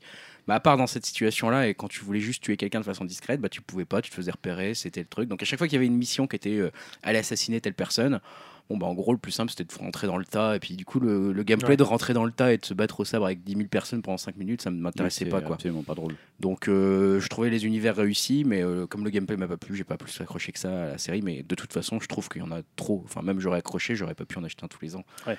Donc euh, j'ai Mm. même pas suffisamment d'heures de jeu disponibles devant moi pour pouvoir en faire un tous les ans. Mais comme euh, tu dis, Assassin's Creed, une des limites, c'est peut-être que certaines personnes apprécient, c'est que c'est un parti pris de jouabilité. L'infiltration, c'est avec beaucoup de guillemets qu'il faut le dire. Ah oui, c'est pas de Et comme l'infiltration. tu dis, c'est en fait, c'est juste, il faut comprendre ce que le jeu attend de toi. Oui, c'est ça. C'est-à-dire que C'est sur des rails. en moi, je sais qu'il y, a des- il y a des parties que je voulais absolument faire en infiltration et je les ai recommencées dix fois tant que je comprenais pas à quel moment il fallait que je sois à tel endroit pour que tel garde me voit pas, etc. Ouais. Voilà, mais c'est juste parce que tu comprends ce que euh, le jeu veut de toi. C'est tu, tu peux tuer une personne euh, avec un mec à 2 mètres de toi. euh, tu tues quelqu'un, le mec à 2 mètres de toi ne réagit pas. Mais parce que tu as compris que dans cette situation-là, le jeu euh, réagissait comme ça. Ouais. Et là, tu pouvais tout faire en Il infiltration. faut connaître les bugs en fait. Il faut connaître les, Bah, ou les, les limites, ouais. ou les parties pris, plus Ouais. de parties pris que limites, je dirais. Mais ça, c'est euh, comme, tout jeu, j'ai envie de dire. Oui, après, de l'infiltration, si c'était de l'infiltration ultra réaliste, euh, tu pourrais pas à la. Metal Gear, je connais pas bien Metal Ouais, Gear. mais Metal Gear aussi, il y a des, des fois, tu peux être euh, pas très loin d'un garde et il va pas t'entendre. Souvent, en fait, ce qui se passe, c'est qu'il s'aperçoit pas que le mec avec qui il discutait deux secondes avant, il a disparu. Voilà. tu vois, C'est ça les limites de la chose en fait. Là, tu vois, t'attires un garde d'un côté, tu l'élimines. Et puis l'autre, tu peux attendre 10 minutes, il, se dira pas, mais tiens, tout à l'heure je discutais avec Steven, euh, mais Steven il est plus là. Mais euh, voilà, ça, ça me rappelle un- une interview que j'avais entendue très intéressante sur l'intelligence artificielle. Ouais. Il- les- le, le programmeur qui parlait, il disait mais on est obligé de limiter l'intelligence artificielle sinon ce serait injouable. Bah voilà, ouais, c'est ça. C'est- ouais. voilà, c'est-à-dire qu'il faut accepter à un moment que si tu tues un gars, le mec à côté ne s'en aperçoit Voilà. pas, sinon tu peux jamais jouer. Après, c'est plutôt les outils qu'on te donne pour pouvoir t'infiltrer. Les... Exactement, voilà. c'est, euh, il faut que ça soit subtil, mais ça, Assassin's Creed ne cherche pas forcément la subtilité. Ouais, après, ça n'a jamais été proprement parlé un jeu d'infiltration. Non. Même si c'est sur des assassinats, il y avait autre chose. euh, Non, et là où c'est pas mal, c'est qu'ils ont réussi finalement à créer un peu leur propre style de jeu. Quoi. Ça, ça devient un Assassin's Creed-like en fait. Il n'y a, pas d'autre jeu où tu peux vraiment comparer à ça. C'est un monde ouvert, mais c'est un monde ouvert dans lequel tu peux, entre guillemets, faire de la grimpette. Ou voilà, enfin, il y a ah, ce côté. euh, parcours. hein. voilà, il y a le côté parcours qui est inhérent, j'ai l'impression, au style Assassin's C'est de Creed. l'infiltration très light. C'est, un côté des, un peu petits- infiltration parties rapides, oui. ouais. C'est un style en soi en fait. Hitman, tu, parlais d'Hitman, pour réussir une partie parfaite, il faut vraiment que tu passes des heures et des heures. Mhm. Euh, Assassin's Creed, tu peux faire un petit bout de l'histoire en une demi-heure et tu y arrives. Voilà. Oui. C'est Ouais. ça qu'il faut se dire, c'est que Ouais. c'est un certain public aussi. hein. Euh, juste une question pour toi, Julien. Toi, tu as beaucoup joué à The Witcher 3. Qu'est-ce qui te plaisait dans The Witcher 3 Euh, Witcher 3, c'est surtout bah, à la fois la cohérence de l'univers. C'est un univers qui, euh, au niveau de la, de la politique, de la géographie, est vraiment très très abouti. Après, c'est un jeu qui est très très bien écrit. Euh, tu prends n'importe quelle quête, euh, les quêtes sont toutes très bien écrites, que ce soit le pauvre type que tu vas rencontrer, bah, tu vas tout de suite t'en rappeler. Ensuite, dans les mécaniques, c'est dans les mécaniques, ils ont un peu euh, simplifié le truc. Ça reste efficace. Maintenant, c'est pas le point fort du jeu. Les combats, ça peut être un peu brouillon. La partie RPG est assez réussie, mais c'est pas non plus un vrai RPG. Maintenant, avec le 3, c'est un peu devenu un une espèce de produit un peu rockstar. Tu vois, c'est-à-dire c'est à la fois euh, c'est un jeu où tu vas incarner un personnage, euh, où tu vas avoir quand même des éléments de gameplay un peu pris, euh, pris dans d'autres styles de jeu. Mais voilà, c'est surtout sur la cohérence de l'univers et l'écriture que ça fonctionne. Donc, Finalement, c'est ça que tu attends, c'est d'un open world en fait, c'est de te plonger dans un autre univers presque. Ouais, ouais, mais après, voilà, moi j'étais. un- enfin, je sais pas, Witcher 3, c'est vrai que beaucoup le critiquent sur le côté un peu gameplay. Euh, maintenant, ça fonctionne quand même bien. hein. C'est-à-dire que tu peux, sur les combats, t'as- on reste quand même dans du RPG. Maintenant, c'est devenu un peu plus light que, que ce S'il qu'ils sortait avaient. un Witcher par an, qu'est-ce que tu penserais? Je pense que ça serait pas possible déjà. Euh, par rapport à c'est les projets et je pense que ça serait une erreur parce que tu peux pas c'est des jeux moi tu vois j'ai passé 250 Même heures, avec des pas. spin-offs, même avec des trucs non non je C'est pense qu'à un moment T'aurais bah, pas envie. non, parce que en plus, déjà, moi j'ai joué deux- plus de 200 heures et il y a vraiment des routines des fois. C'est-à-dire que je- ce que j'expliquais à l'époque, c'est quand tu. Ça doit être un peu comme dans Assassin's Creed, mais quand tu euh, dois euh, faire une des, des quêtes où tu dois retrouver par exemple un ennemi, tu as un espèce de truc où tu peux sentir soit par le parfum, soit par les, les traces avec le sens de Witcher. Mm. Et ça, tu l'utilises tout le temps. Donc après, au début, tu te dirais, c'est vraiment excellent. Il y a un côté un peu Sherlock Holmes tu vas enquêter pour savoir pour le, mec où il a laissé des détails. Mais au bout de la 15e quête de cette façon, bah, tu t'en as marre de juste euh, cliquer sur ton bouton pour voir et suivre juste la trace. Ça devient une routine qui fonctionne pas. Donc je je me dis, un tous les ans, euh, ça serait juste euh, pas possible. Quoi. D'accord. De toute façon, peu- c'est pas ce qu'ils vont faire. hein. Non, non, non, Voilà, il y a les extensions qui c'est sortent. pour mais- faire un parallèle avec Assassin's Creed, Ouais. voilà, c'est un peu les mêmes problématiques en fait. Mais en, même temps, Witcher, ils ont toujours euh, redistribué les cartes à chaque épisode. C'est-à-dire que le 1 est très différent du 2, qui lui est très, di- très différent du 3. Moi, j'ai pas fait le 1, mais le 2, c'est vraiment des zones beaucoup plus restreintes. C'était pas du tout un monde ouvert. Tu avais beaucoup moins de quêtes comme ça. C'était vraiment axé, c'était très centré sur l'histoire. Et le 3, c'est le côté où ils ont vraiment tout ouvert. Donc, je sais pas ce qu'ils feront s'ils font un 4, mais est-ce qu'ils peuvent encore redistribuer les cartes? Voilà, C'était pas du tout. Le 3, il est très différent du 2. Espérons qu'ils vont pas faire euh, un Witcher euh, skinné avec euh, leur prochaine série. Avec là, ça- Cyberpunk. Cyberpunk. Non, après, ils vont garder leur force, je pense. C'est-à-dire l'écriture, le côté choix. Ça aussi qui est fort dans Witcher, c'est-à-dire que les choix ont vraiment des conséquences sur l'univers et la façon dont l'univers se développe. Après, ça reste le 3, il reste quand même un des plus accessibles des, des trois épisodes. hein. Euh, En tout cas, pour Assassin's Creed, euh, c'est aussi agréable de pas savoir vers où ça va pour le moment. Bah, on verra Moi, a- j'apprécie, hein, on verra a en 2016. Surtout que moi j'ai vu que EA voulait aussi lancer un Assassin's Creed-like. euh, Ouais, ils ont vu qu'il a rapporté de l'argent, ils vont pas Voilà. s'en tuer. Donc, euh, qu'est-ce qu'ils vont faire? Il y a aussi le jeu de Patrick Desilets, qui, euh, qui est le créateur original de, Mhm. de la saga, et qui va lancer un nouveau jeu aussi sur cette idée en épisode euh, d'aller dans de plusieurs périodes euh, Voilà. dans, dans le temps. Euh, bon, en même temps, c'est lui qui avait créé Oui. Assassin's Creed, hein, donc euh, bon. Donc à voir. Bon, merci pour cette analyse, euh, Julien. hein. Oh, c'est surtout toi, hein, moi je Oh, je distribuer les plats, moi. Fais le service. Bah, Julien, tu nous as, t'as, t'as retenu quelques news qui t'ont intéressé cette semaine euh, Ouais, déjà, je vais ces derniers je mois plutôt. Ouais, Pourtant, je il se passe pas grand chose. Non, là c'est Voilà. un peu calme, hein, c'est pour ça qu'on n'aura pas tellement de news. Euh, bah, on a un, petit point sur les sorties et les, euh, les reports, puisque finalement, le début de l'année, euh, les, les devs, euh, les développeurs et les éditeurs n'ont pas pris forcément des bonnes résolutions, puisqu'on a eu pas mal de, pas mal de jeux, qu'on, parmi non- notamment les plus attendus de 2016, qui ont vu leur sortie euh, légèrement décalée, voire carrément repoussée. Donc, le premier, moi je l'avais cité dans mes jeux les plus attendus de 2016, c'est Scalebound. Donc Scalebound, c'est une exclusivité Microsoft qui est développée par Platinum Games et par Hideki Kamiya, le créateur de Bayonetta, de Devil May Cry. Et pour le coup, il devait sortir en 2016 et donc euh, Platinum Games a annoncé qu'il devrait sortir finalement en 2017 sans précision. Donc on ne sait pas si c'est tout début de 2017, auquel cas ça serait juste de 3 mois, ou vraiment euh, mi-2017 ou fin 2017. Donc la raison, c'est l'excuse un peu euh, habituelle et un peu euh, genre un peu banale de- dans le cas d'un report. On veut peaufiner le jeu pour qu'il corresponde à la vision ambitieuse qu'on a de ce gros projet, donc qui est très important pour notre studio. Voilà, c'est le truc classique Ouais. quand on dit bah, on manque de temps, ou alors ils se sont dit peut-être qu'en fin d'année c'est pas une bonne idée de le sortir, Mm. vu que Platinum Games ils se sont habitués au bid hein, au niveau des ventes. Donc là c'est quand même un gros jeu qu'ils vont faire pour Microsoft. hein. Pour info, c'est une sorte de mélange entre Devil May Cry avec des dragons et, euh, et un monde un peu plus ouvert, un action RPG. Et euh, voilà, donc c'est sûr que si tu le mets à Noël, euh, il va passer complètement inaperçu. et puis voilà, Au donc c'est peut-être mieux ouais. de le mettre à une période peut-être février-mars, comme on a vu pour des jeux comme par exemple Bloodborne, qui a bien marché euh, à cette époque-là. C'est peut-être une période un peu plus euh, propice. Donc ça, c'est le premier report. Euh, Record aussi, qui est un autre jeu Microsoft euh, dont on n'a pas vu grand-chose, si ce n'est une jolie cinématique à l'E3 2015. Donc Record, c'est le jeu de Kenji Inafune, qui est, j'allais dire, le créateur de Megaman, mais un des créateurs, Attention, de, attention. un des créateurs de Megaman. Bon voilà, il y a tout un débat là-dessus. Certains pensent que c'est un escroc. Voilà, il y a tout. Voilà, bon, Beaucoup pensent que c'est un escroc. Beaucoup pensent que c'est un escroc, c'en est peut-être un. Voilà, j'ai pas non plus de billes, je le connais pas personnellement, il est peut-être très sympa. Il a notamment un autre projet euh, qui est pas Megaman, mais qui était Mighty Number 9, dont Que on tu avait as essayé, non Ouais, qu'on avait euh, essayé. Je sais pas si tu l'avais essayé. Non, je euh, t'avais regardé essayer et vu que ça t'avait vraiment. bah, moi, j'ai pas du tout accroché. voilà, hein, donc j'ai pas essayé en fait. Voilà, donc c'était moi ça m'a pas du tout plu. Et il y a d'anciens membres de Retro Studio, donc ceux qui ont fait Metroid Prime et Donkey Kong. Donc c'est ça devait sortir au printemps 2016 et ça a été repoussé au second semestre 2016. Alors ça reste sur l'année, mais c'est vrai qu'on en avait rien vu, donc on sait même pas à quoi ressemble le jeu. Enfin. On a vu une cinématique, mais on connaît pas du tout les mécaniques de gameplay. Donc c'était bizarre de le sortir déjà au printemps. Peut-être que ce serait pas mal qu'il ait un nouvel 3. Alors, une autre, un autre report qui date de l'an dernier, mais c'est Uncharted 4.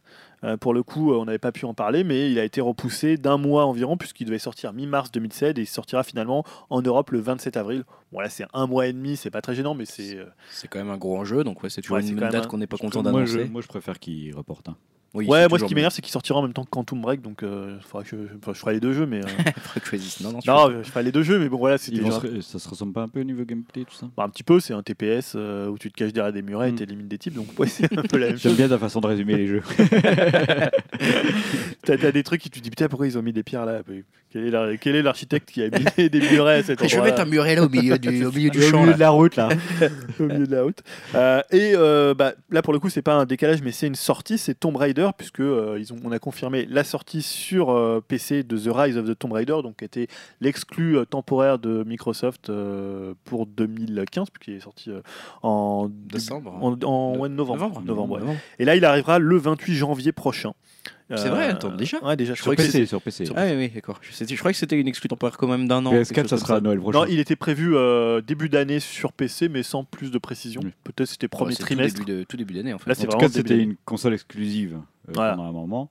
Donc, il ça reste PC. une console exclusive. Non, on ça reste, dire. ouais, mais il sort sur PS4 en fin d'année. mais euh, voilà. PS4 Jusqu'en fin d'année. Il n'y a pas une date d'annoncer, mais on sait que c'est à la fin de l'année. oui. Ouais, là sur PC, on sait juste qu'on pourra afficher le jeu en 4K hein, pour ceux les plus fortunés Ouh. qui pourront à la fois avoir ça en 4K et un Oculus Rift aussi.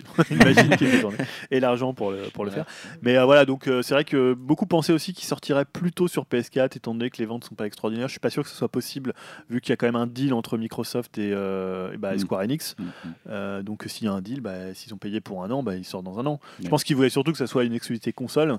Euh, je pense que le PC, ça les dérange moins que ça sorte sur PC et que de toute façon, même leurs jeux, tous leurs jeux sortent sur PC aussi euh, chez Microsoft. Oui, ça ne veut plus rien dire aujourd'hui. Tout sort sur PC.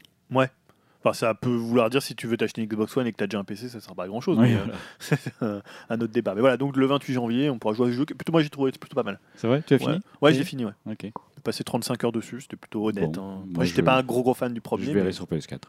Bah ouais.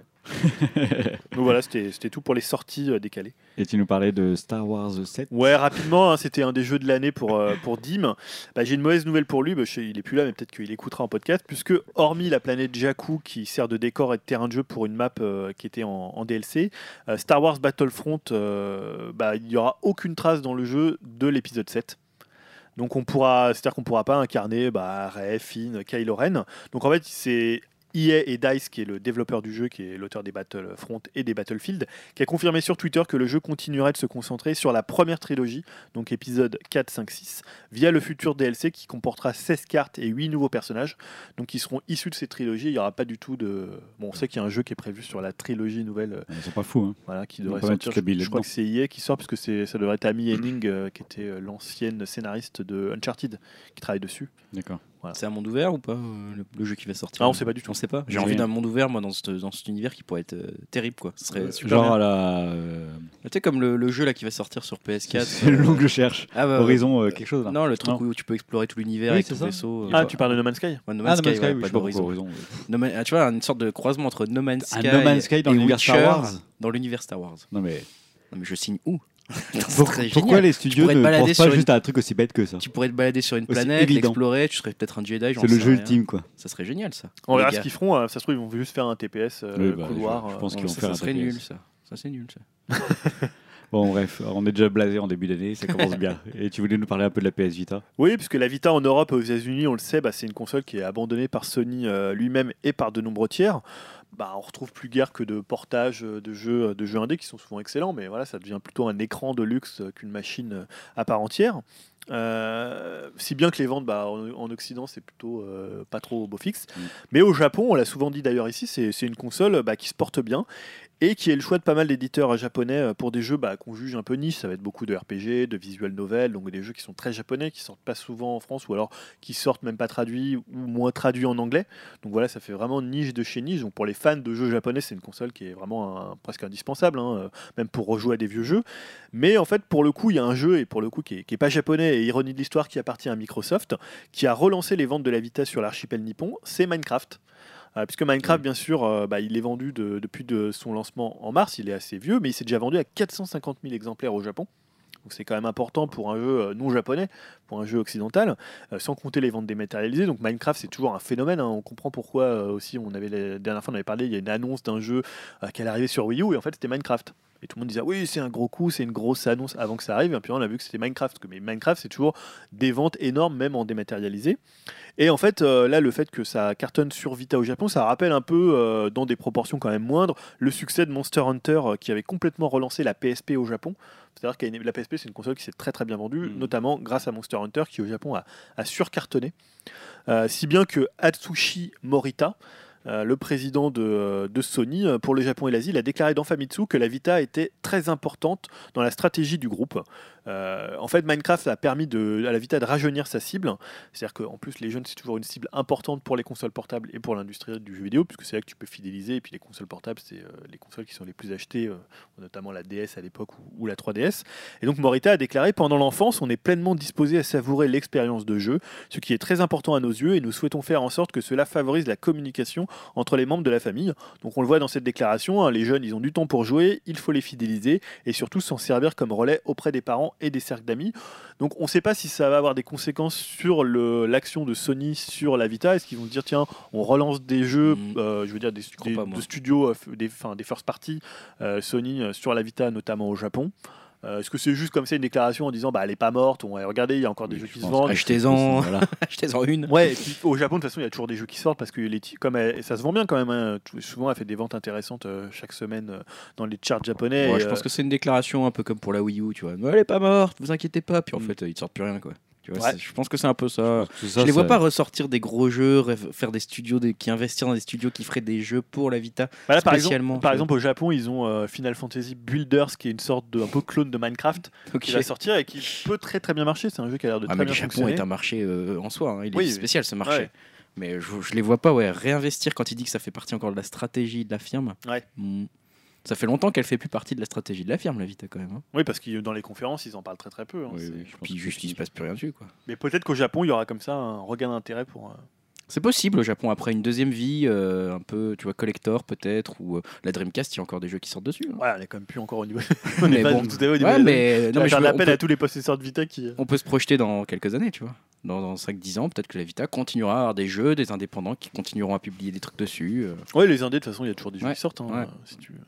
Bon, en ce, en ce début d'année, en tout cas, il y a peu de news jeux vidéo vraiment. Non, c'est pas, la- pas la folie. C'est la reprise, les gens digèrent du réveillon. Quelques rumeurs sur la NX encore qui sont parues, mais bon. Oui, oui, j'ai Comme lu quoi qu'on que va, sortirait cette année. on va pas spécialement relayer. on Ouais, que ça serait produit en. Ça serait annoncé en mai-juin, que ça sortirait en octobre-décembre. Voilà, bon, Ouais, on verra à ce moment-là. ce qui semblait cohérent. Mais on, pas ce que hein. On vous en reparlera euh, Oh oui. dès qu'on aura des news exclusives, hein, Ouais. évidemment. Et s'il y avait une rumeur comme quoi ils présenteraient bientôt euh, le Zelda, en fait, euh, Ah ouais, le Zelda Wii U.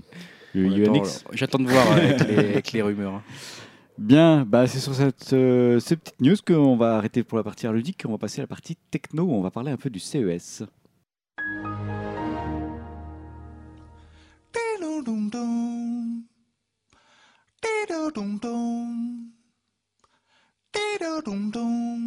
La partie techno dans laquelle nous allons parler donc du CES euh, de cette année. Le CES, pour ceux qui ne connaîtraient pas, je ne sais pas s'il y en a beaucoup, mais bon, c'est le Consumer Electronic Show qui a eu lieu cette année du 6 au 9 janvier, donc en fait qui s'est terminé hier, hein, on enregistre le 10. Euh, c'est un salon donc on présente tout ce qui est avancée technologie, on va dire. Euh, c'est presque des petits clins d'œil des constructeurs parfois qui nous font, euh, Ouais, un qui peu font un peu des broufs aussi. le grand bazar de la techno. Un peu, Ouais, mais en fait, c'est un salon intéressant dans le sens où il nous montre les grandes tendances vers quoi se ouais. dirige la technologie. Euh, cette année, il faut noter quand même qu'il y avait 20 000 produits présentés, 20 000 nouveaux produits présentés, ce qui est Et énorme. on va tous vous les présenter un par un. Un par un. donc, Alors, Installez-vous bien. A. Commence par les A. Donc voilà. Et parmi euh, les entreprises qui étaient présentes, il y avait des Français, Julien? Ouais, parce que c'était un- une des grosses tendances, euh, même depuis au moins 2-3 ans. euh, Tu en as depuis- beaucoup parlé l'année dernière, en fait. Ouais, on en a beaucoup parlé avait- parce ouais. que c'est vrai qu'au début, euh, quand la French Tech a été annoncée par le gouvernement, tout le monde a un peu rigolé. C'est ce fameux Et- label. Et maintenant, c'est vraiment un label qui est reconnu à l'étranger et surtout, c'est pas que quelque chose de franco-français. C'est-à-dire que euh, à Las Vegas, euh, Emmanuel Macron, qui avait fait le déplacement encore une fois, a été euh, accueilli en grande pompe par l'organisateur du salon. Euh, même tous les, euh, bah, les économistes, les gens qui sont spécialisés dans la techno, euh, enfin dans la technologie euh, aux États-Unis euh, ou enfin hors France, bah, reconnaissent que la Mm. France c'est un des gros acteurs de la technologie, notamment sur les objets connectés, qui était aussi une des tendances qui persiste depuis quelques années. Et bah, on est très présent. je sais plus, tu avais les chiffres, je crois que c'est 190. Presque 130 entreprises françaises. Alors il y avait 130 startups et Ah oui. 190 entreprises euh, en tout de, de ce que j'ai lu moi. D'accord. Euh, voilà, mais ça veut dire qu'il y a une grosse grosse présence. L'année dernière, euh, je rappelais qu'on était troisième l'année alors, dernière le troisième derrière les États-Unis et la Chine, je crois. Ouais. Et on était le premier pays européen. Ouais. Et cette année, on n'est pas deuxième. Mais Bah, il me semblait qu'on était deuxième, mais j'ai l'impression qu'ils n'ont pas parlé de la Chine. Je crois qu'on est passé devant la Chine. Les Chinois sont pas venus. Ah, parce que là, Si on est- pas la Chine et les États-Unis, on est les premiers. Quoi. voilà, c'est-à-dire que si, euh, seul, on est premiers. Ouais. Non, mais voilà, c'est vraiment euh, quelque chose qui, euh, voilà, on est dans un pays où ce qu'on dit un peu moribond euh, économiquement, donc c'est vraiment euh, quelque chose, euh, bah, la French Tech qui, qui cartonne et qui marche. qui permet de nous rappeler qu'en fait, euh, voilà, malgré les conditions de travail qui sont beaucoup critiquées selon certains, hein, Ouais. un peu compliquées, il y a beaucoup de bonnes petites idées d'entreprises qui s'en sortent Et-. Et, surtout quand on parle de ça, c'est des, euh, entreprises qui euh, sont qui enfin qui sont toujours localisées en France. Exactement. Et ils ont des bureaux aux États-Unis. Ils ouvrent souvent une petite antenne aux États-Unis, mais ça reste des, euh, ça reste du, du produit euh, français. Donc c'est ça aussi qui fait la force, parce que si c'est simplement des entreprises qui vont s'installer à l'étranger, bon, c'est un peu moins. un Pourquoi tu rigoles Je sais pas. tu m'as fait marrer avec tes petites idées. on n'a on a, on a pas de pétrole, mais on a des idées. J'y ai pensé en le disant, mais bon. Puis des petites idées, c'est Ouais, des trucs non, quand mais- même, 10 ans de recherche. Ah, ça va. Oui, ça fait un peu. Non, mais c'est vrai que ça fait, positif. ça fait plaisir à voir quand même. C'est vrai que ça fait plaisir Mais à voir. oui, et- parce que finalement, dans tous- beaucoup de choses qu'on va dire, il y a beaucoup de trucs qui beaucoup sont, de trucs qui sont. French Tech en Oh fait. ouais, c'est ça qui est drôle. Juste pour parler rapidement, on va essayer de catégoriser un peu les choses, les grandes tendances de cette année. Tu avais fini, Julien, pardon Euh, oui, j'avais juste un petit chiffre. à Excuse-moi, bah, vas-y. Non, mais ce qui était intéressant, c'est que je voyais qu'il y avait que 40, 38% seulement des entreprises françaises qui étaient originaires d'Île-de-France. Donc ça veut dire que c'est pas Mm. localisé uniquement. Euh, on n'a pas une, euh, une comment. euh, Ouais, Il n'y a pas une Silicon. Valley. Ouais. voilà. À Paris. C'est-à-dire que c'est vraiment national.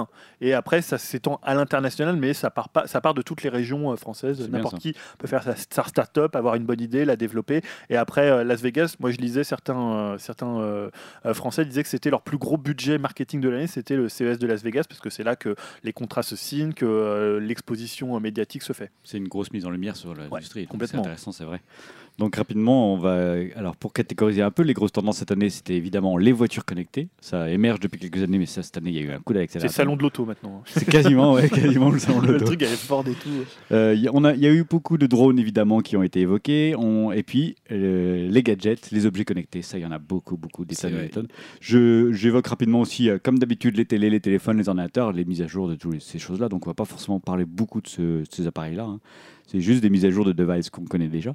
Euh, si je viens par exemple, euh, bah, drone, est-ce que vous avez retenu quelque chose? Moi, j'ai vu le, le drone habité, un peu, Voilà, euh, c'est ce que j'avais retenu aussi. qui était assez marrant, qui est passé au-dessus du CES, qui, était, qui, qui a, qui a pas mal marqué les esprits. Je crois que c'est la première fois qu'il y a un vol d'un drone habité. hein, donc, euh, Donc un on pilote, évoque quoi, même que ça sera les futurs euh, taxis quoi. hmm, on verra. on verra. retour, retour vers le futur n'est plus très loin. Faites-nous d'abord un overboard. Arrêtez avec vos drones habités, les gars. hein, parce que, bon, Et c'est il drôle, un mais truc sur l'overboard, non Il n'y a pas Ouais, il y a une la, copie, euh, il la copie chinoise a, qui a, ouais. Qui a été euh, ouais. saisie en plein milieu du CES. Si, si, il y a carrément eu des, des inspecteurs qui sont débarqués dans le CES pour dire euh, on saisit tout là, c'est pas très légal, tout ça. Je ne sais pas ce qui s'est passé exactement. J'avoue que j'ai pas suivi plus que ça, mais ce drone habité, ouais, ça a pas mal fait parler de marrant. C'est marrant. C'est ce- le seul truc que j'ai retenu, moi. Des Oui, moi drones. aussi, c'est vrai.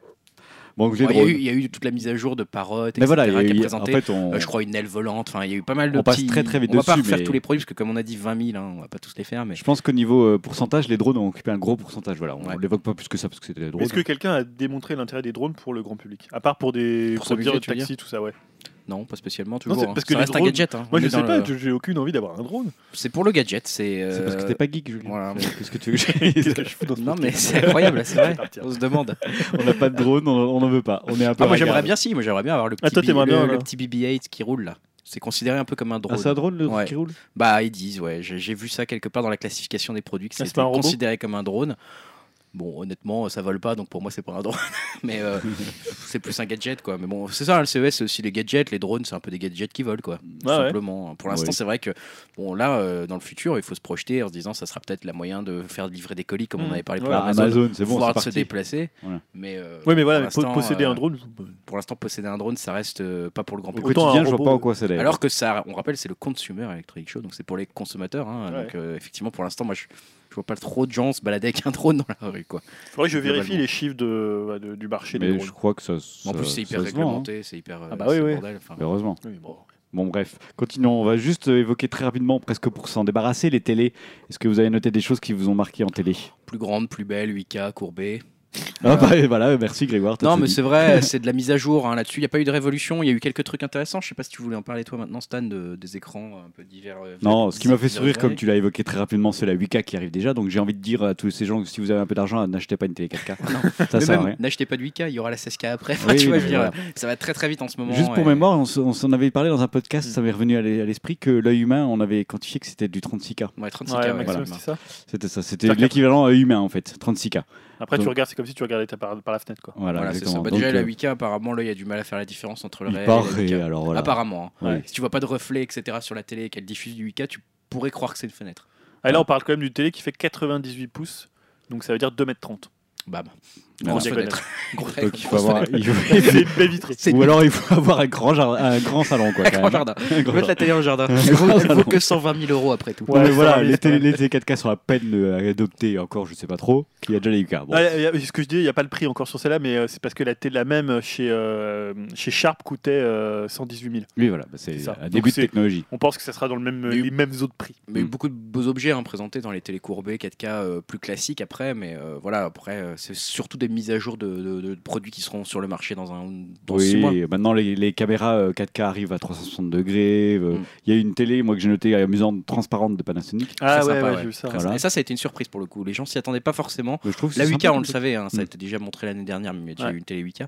Mais euh, la L'écran télé transparent, transparente, les gens s'y attendaient pas spécialement. Ça a été un peu une surprise, un peu comme l'écran enroulable euh, dont on avait C'était mentionné. euh, le- LG. LG qui a, qui a sorti un écran enroulable effectivement, donc pas, enfin on va dire pliable et enroulable, hein, donc ça laisse présager aussi d'écrans qu'on pourrait porter autour du Mais moi, poignet je par suis exemple. pressé d'avoir des smartphones qui se plient dans la poche et on s'en fout. Quoi. Voilà, on peut Grâce le rouler écrans. comme une carte, on peut aussi le, le dérouler sur un mur, pourquoi Mm. pas, puis l'enrouler et se balader avec si on en a besoin. C'est une sorte de tablette euh, peut-être plus légère. Mais on avait parlé de ça pour, les, pour Nintendo. Oui, on avait parlé de ça pour Nintendo euh, parce que c'est Sharp qui est très Ouais. habitué à faire Alors, des. c'est pas des écrans pliables, c'est des écrans qui peuvent avoir la forme. Voilà, la forme, Sharp fait Ah, des c'est un peu différent. Ils peuvent faire Voilà. des écrans ronds en Voilà, forme de donuts, etc. Ils sont pas figés. Ils sont pas mous. Ah. Alors là, d'accord. on parle d'écrans qui sont pliables, dépliables. Ah oui, d'accord. Comme, une feuille de papier. Ouais, pas mal ça. C'est intéressant. hein. Ça- Ouais. ça- ça- ça- pour le coup, ça fait un peu rêver. C'est les bons côtés du CES, Voilà. c'est qu'on se dit, ah, on peut se projeter et voir Ouais. dans le futur ce qui va arriver. Donc ça, c'est c'est l'avantage. Et là, sur, sur la, il y a une télé Samsung aussi qui, qui, qui- qui va incorporer le système Tizen et qui permet en fait de commander euh, tous les objets connectés qui sont sous euh, SmartSync. C'est ça. Donc ça veut dire que ta télé, home. elle devient un peu te- le, centre, euh, le centre Le névralgique ouais. de, te- Comme dans les de films, tous quoi. tes objets. Quoi. Tu parles à ta télé, tu dis Ouais. fais tel truc. euh, Ouais, c'est pas mal. Pas mal ça.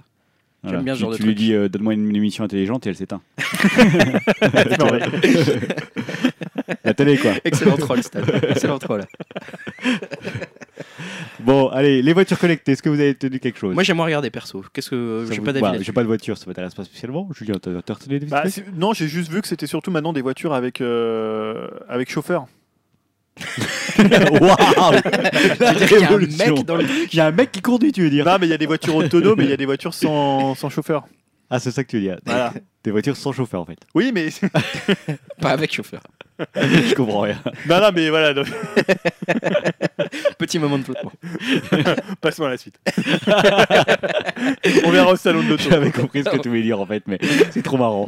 Non, mais moi, ce que je te juste surtout, c'est que les grands constructeurs sont à plein pied dedans, quoi. C'est-à-dire qu'on a eu euh, Hyundai, Ouais, Ford. Mercedes, Ford, Am- euh, Ford, j'allais dire Amazon, euh, Audi. Non, Ouais. mais parce que Ford et Amazon ont, euh, ont un projet commun. Je, je sais pas si vous vous souvenez, il y a un assistant personnel qui s'appelle Echo chez Amazon, qui est pas vendu en France. On parle Voilà. justement. qui est un petit sorte de petit hub, euh, comme une enceinte ronde qu'on se met debout, un cylindre. Et ce cylindre, en fait, maintenant est compatible avec certaines voitures Ford, qui fait que dans ta voiture, tu peux commander ton Echo, euh, etc. Et tu- Sympa. voilà. Et puis ça localise ta voiture, tu arrives à la maison, le chauffage, les lumières s'allument, euh, voilà. D'accord. Ah oui, donc la voiture commence à faire un peu comme la télé de Julien dont il parlait, faire un relais de, de ta maison connectée, quoi. Voilà, exactement. Sympa. Ça peut être sympa, en effet. Puis Audi a montré une voiture avec un tableau de bord entièrement tactile. Waouh. Pas mal, hein. Bon. Pas mal. ouais. Après, euh, s'il y a un problème de électronique, t'as l'air un peu con, quoi. Il y a toujours de l'électronique dans les voitures en même temps. Oui, il y en a oui, de plus bah, en plus, ouais, de toute façon, c'est inévitable. Et juste euh, Nvidia, bah, qui du coup crée un microprocesseur exprès pour les voitures autonomes, en fait. Mm. Ils appellent ça le cerveau. J'étais étonné pour info que, enfin pour euh, moi perso, ça m'étonnait que ça n'existe pas déjà en fait perso. Donc euh, Bah, je pense que jusque-là, on utilisait un- une carte graphique, euh, enfin une carte graphique, non, Une mais carte, une carte mère, mère, un processeur normal, mais là, je Mm. pense qu'il y a un processeur adapté euh, aux conditions de la voiture autonome. Euh, voilà, et après, on va arriver à une plus grosse partie, presque plus intéressante, j'ai envie de dire, sur tous les petits objets annexes, en Ouais, fait, les bonnes petites sourire, idées. celle qu'on aime bien. Voilà. Les petites idées Ah, tu- mets françaises. pas les ordinateurs? Ah, pardon, non, je- parce que j'ai rien noté, excuse-moi, Julien. Ah, parce que moi j'avais vu le, le- le mini PC euh, gamer de MSI, MSI Vortex. Ah oui, ça. En fait, c'est un petit cylindre. Ouais. Euh, alors, ils, beaucoup disent oui, mais finalement, Apple l'avait fait il y a deux ans. euh, La poubelle de table, comme on l'appelle. La, la poubelle de table. Sauf que là, apparemment, l'air, au lieu d'être expulsé vers le haut, il est expulsé vers le bas. C'est tout un truc, un système à l'intérieur. Et donc, euh, il ça permet d'avoir un, un PC ultra puissant. Parce que je suis pas sûr que le- la petite tour euh, Max était très puissant. Là, En fait, c'est vraiment elle, un, un elle peut PC. être très puissante, mais elle a des problèmes d'aération, justement. Ouais, c'est ça. Mais là, ils ont un autre. Là, c'est apparemment c'est une euh, c'est une GeForce GTX 980 Boum. dedans. Mm. Et euh, voilà, c'est un truc quand même. euh, Donc qui ça fait tourner l'Oculus. ça fait tourner l'Oculus et c'est tout petit quoi. C'est un cylindre. euh, voilà, donc je trouvais que c'était. Non, euh, C'est pas mal ça. moi qui me dis un jour, j'investis- si je veux Oculus, j'investirais bien dans un PC. C'est des solutions qui peuvent m'intéresser au- T'as- ils en avaient termes un- en termes de gain de place quoi. ils avaient un prix de vente ou un truc ou- Non, il n'y a pas encore de Ah, pas c'est- encore C'est présent. 2D, ce genre de petit objet. Mais je crois que ça doit être dans les 2400 ou des trucs comme ça. hein, je En vous remerciant. Et il y avait aussi, je crois que c'est euh, le HP EliteBook Folio qui est plus fin qu'une euh, pile AA. Ça, c'était quand même une performance. euh, Tu vois Oh le truc, quand tu le vois de, de Ah ouais, profil, t'as l'impression qu'il y a rien. Quoi. Mais du coup, il se plie dans, sa- dans ta poche, quoi. Ouais, non, il se casse dans ta poche.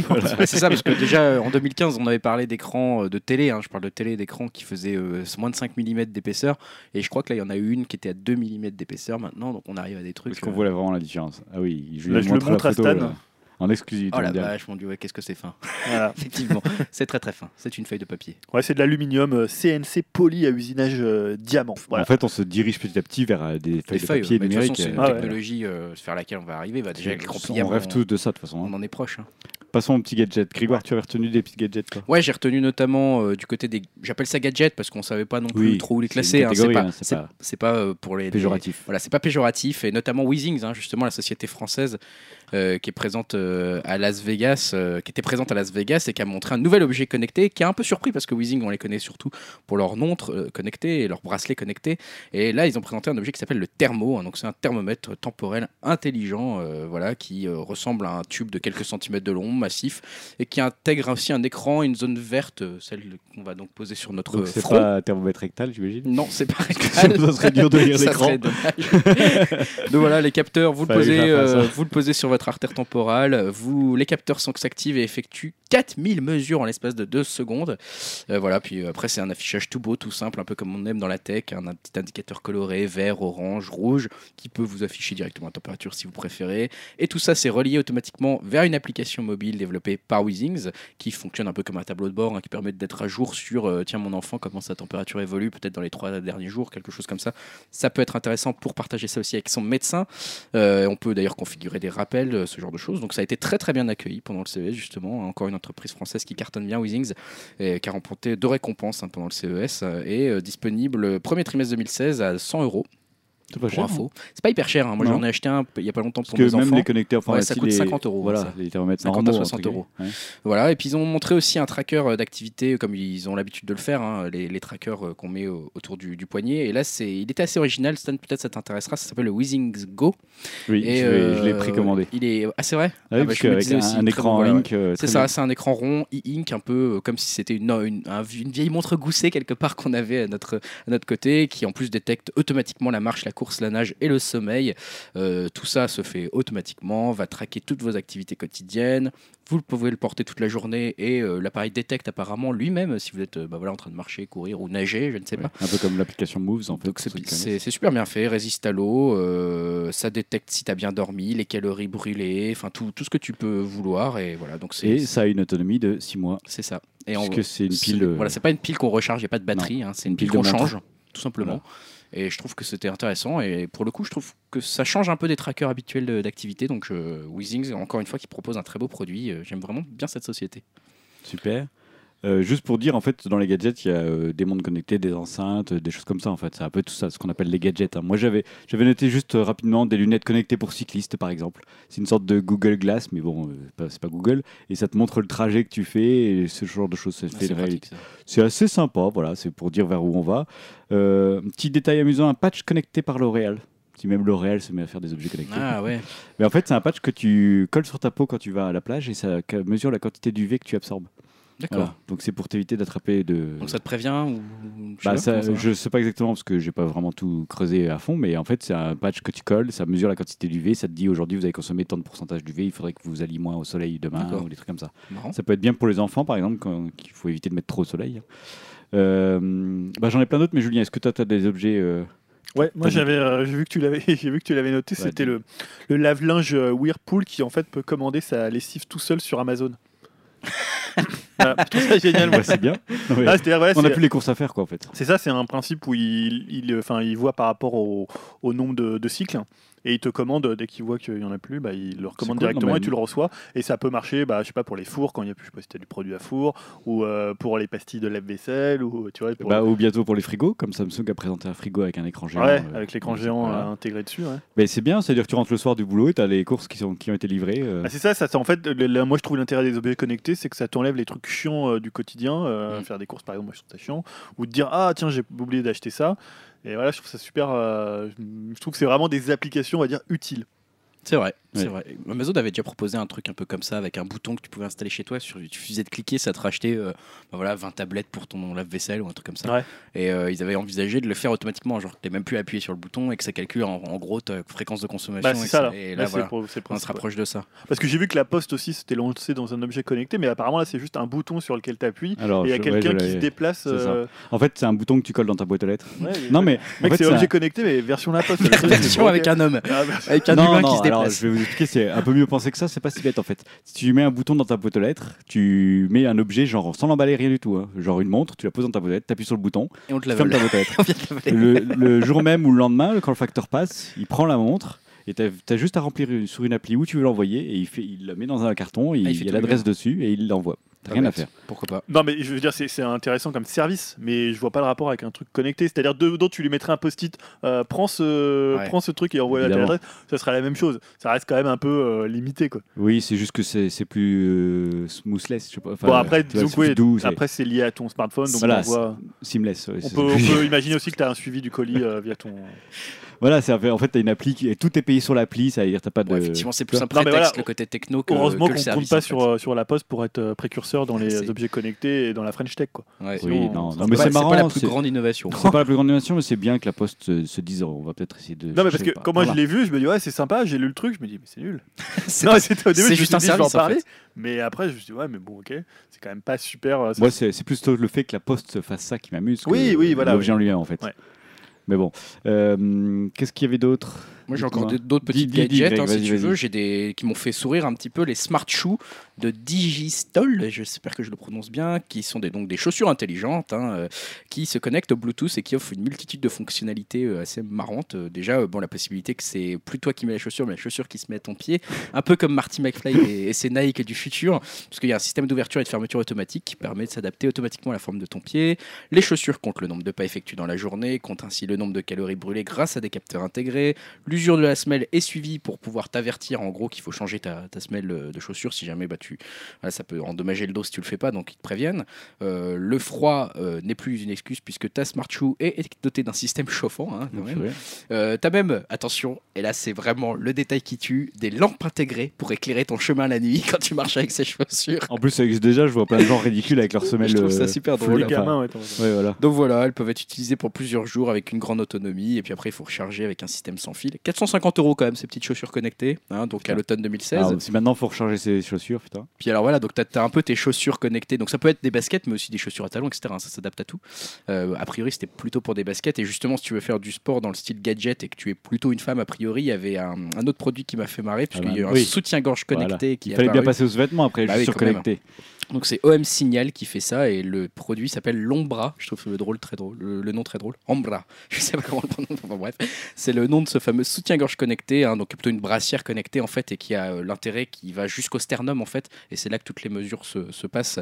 Donc euh, bah voilà, hein, ça va calculer euh, les, les pulsations cardiaques, tout ce qui est respiration, ça va compiler les données pour évaluer l'énergie dépensée, le nombre de calories brûlées encore une fois. Donc on peut comparer avec ses chaussures pour voir si on a bien dépensé le même nombre de calories. Tout ça est synchronisé avec une application mobile qui fait tableau de bord. Donc, si tu un grand sportif, enfin plutôt une grande sportive, ça vaut le coup pour pouvoir voir bah, si ton sport, je sais pas, se passe de mieux en mieux, si tes performances s'améliorent, je ne sais pas, ce genre de choses. Ça peut se connecter à plusieurs euh, plateformes tierces, hein, donc euh, Apple Health, Nike Plus, Runastic, euh, tout ce qui est ce genre de choses quand on, quand on court qui est bien pratique.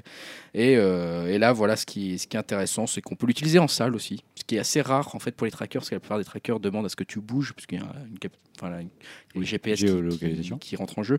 Là, c'est pas le cas, donc ce qui est intéressant. 149 euros pour mettre la main dessus. Voilà pour les, les gadgets. Euh, Je On a tous si- envie de mettre la main dessus.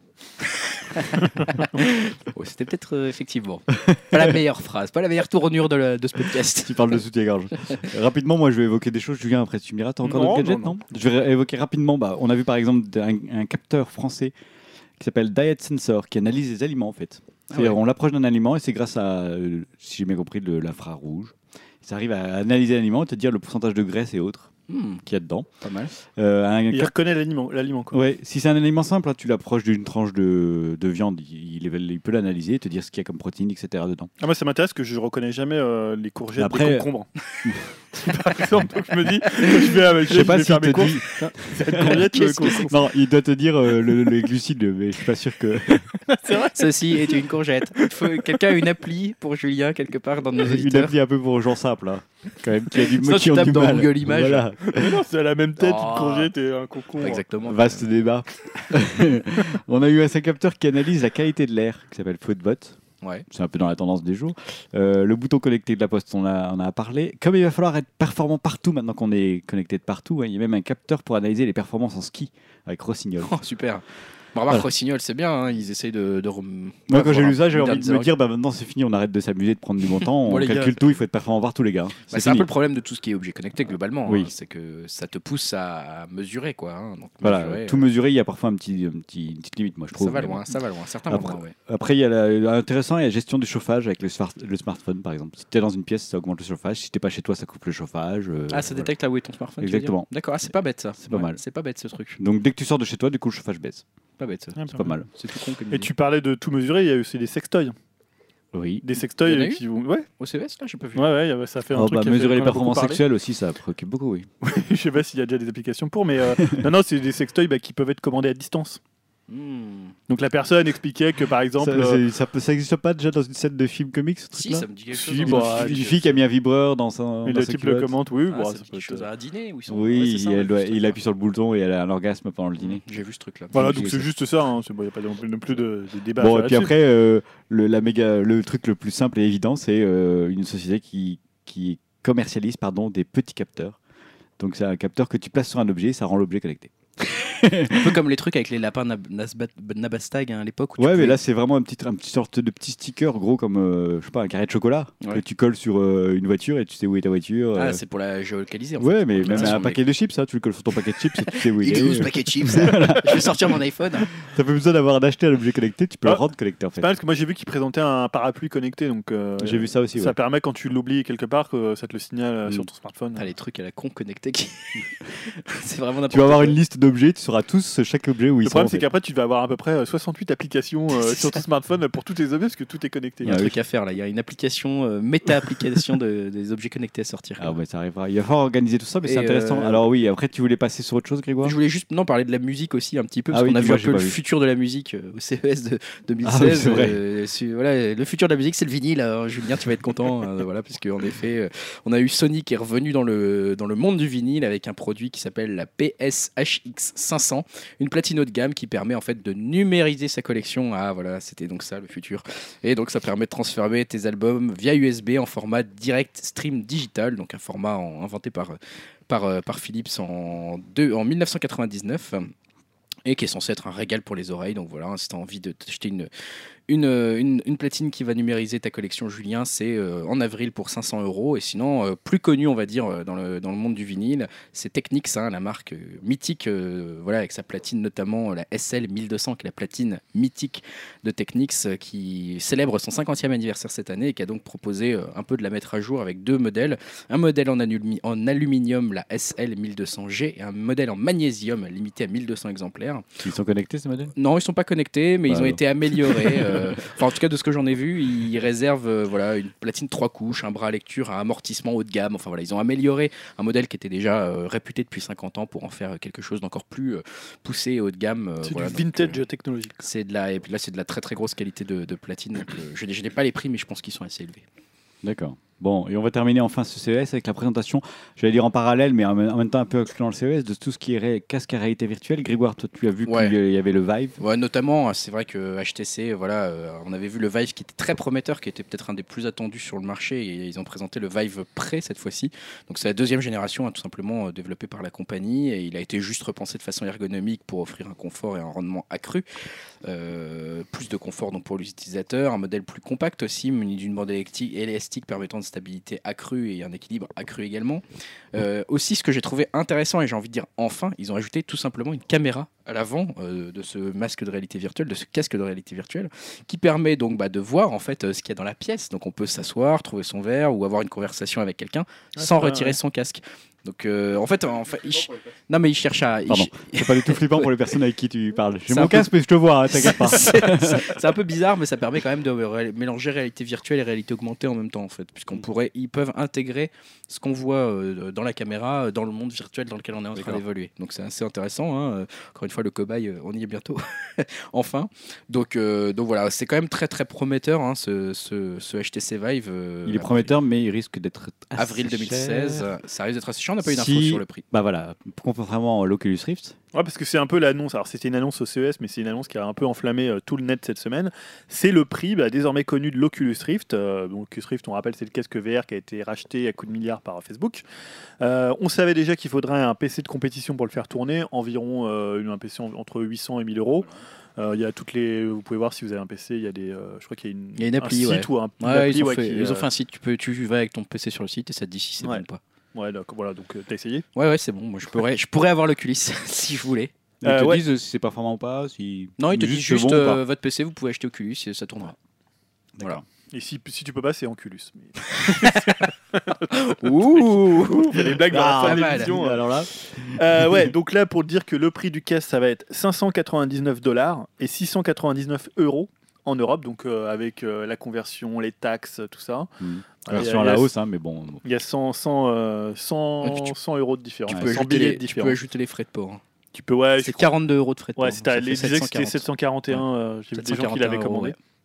Euh, donc pour ce prix-là, c'est livraison en mars. Bon, maintenant, c'est plus la peine puisque tout est, euh, tout est déjà parti. Vous aurez donc le casque, forcément, une manette Xbox One, puisque les contrôleurs touch euh, ont été repoussés à plus tard en 2016. Il y aura l'adaptateur sans fil de la manette, une petite télécommande qui permettra de naviguer sur la, bou- la boutique Oculus, et enfin deux jeux Lucky Stealth, qui est, je crois, un jeu de, de plateforme, et F Valkyrie, euh, qui est un shooter spatial. Ouais, qui est la vitrine technologique, Ouais. on va dire. Que moi j'avais pu essayer, qui était vraiment sympa à l'époque du. Je crois que c'était la, la première version du, du casque. Euh, voilà, donc ce qui a enflammé, bah, finalement, c'est le prix parce que on s'attendait pas vraiment à ce prix-là.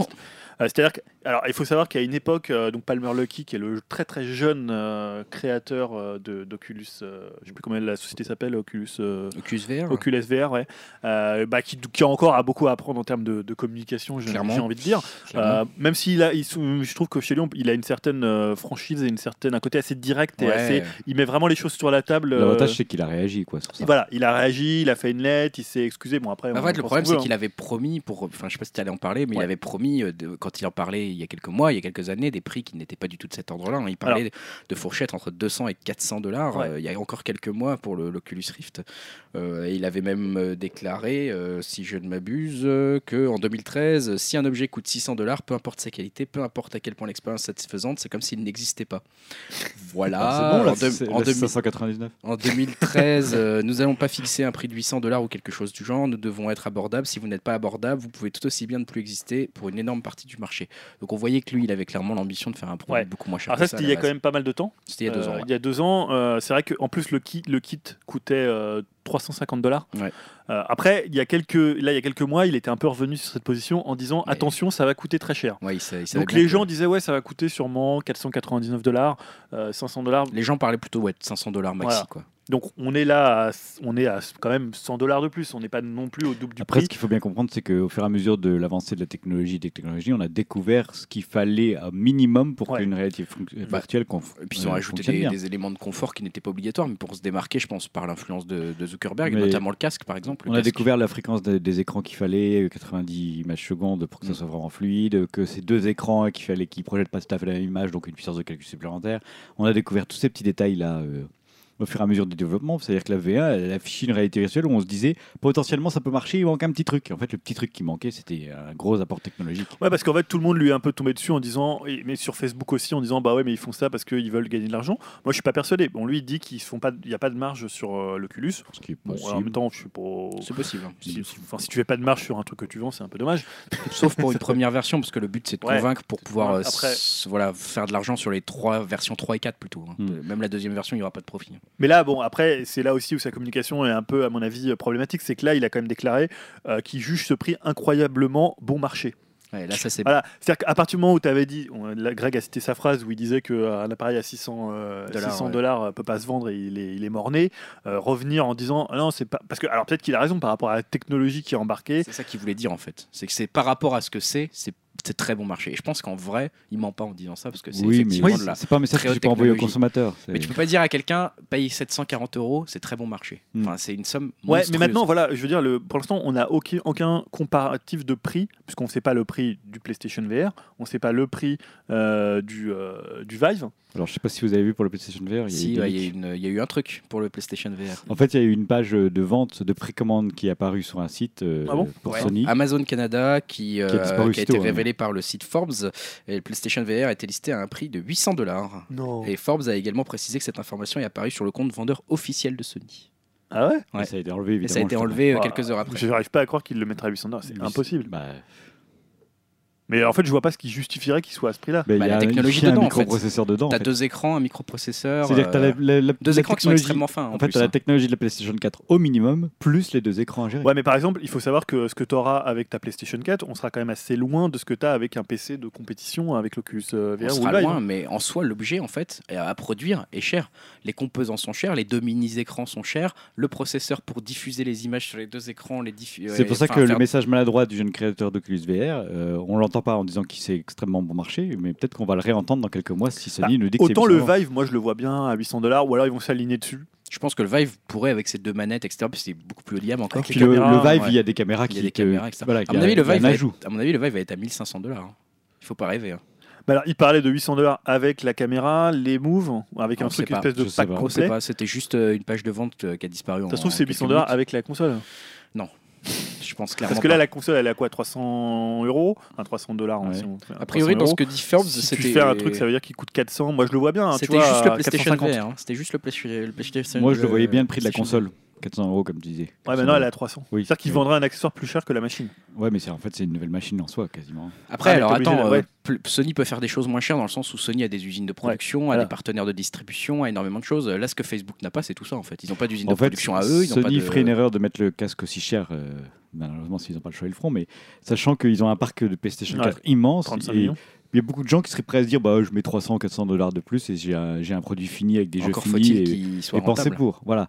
Alors que l'Oculus, euh, si tu te dis pour le même prix que le PlayStation VR, alors qu'il me faut une PlayStation 4, PlayStation 4, que le rendu est moins bon, j'ai un Oculus, alors que j'ai déjà un PC assez puissant. Ah, il faut l'Oculus. oui, parce que là encore, on a, on a parlé des Il prix. va y avoir une 700 sacrée bataille de comment 740 euros, on a parlé de ça, mais on n'a pas parlé du fait qu'il fallait aussi un PC à côté. Ouais, en plus, ça, oui, ce oui. n'est qu'un accessoire.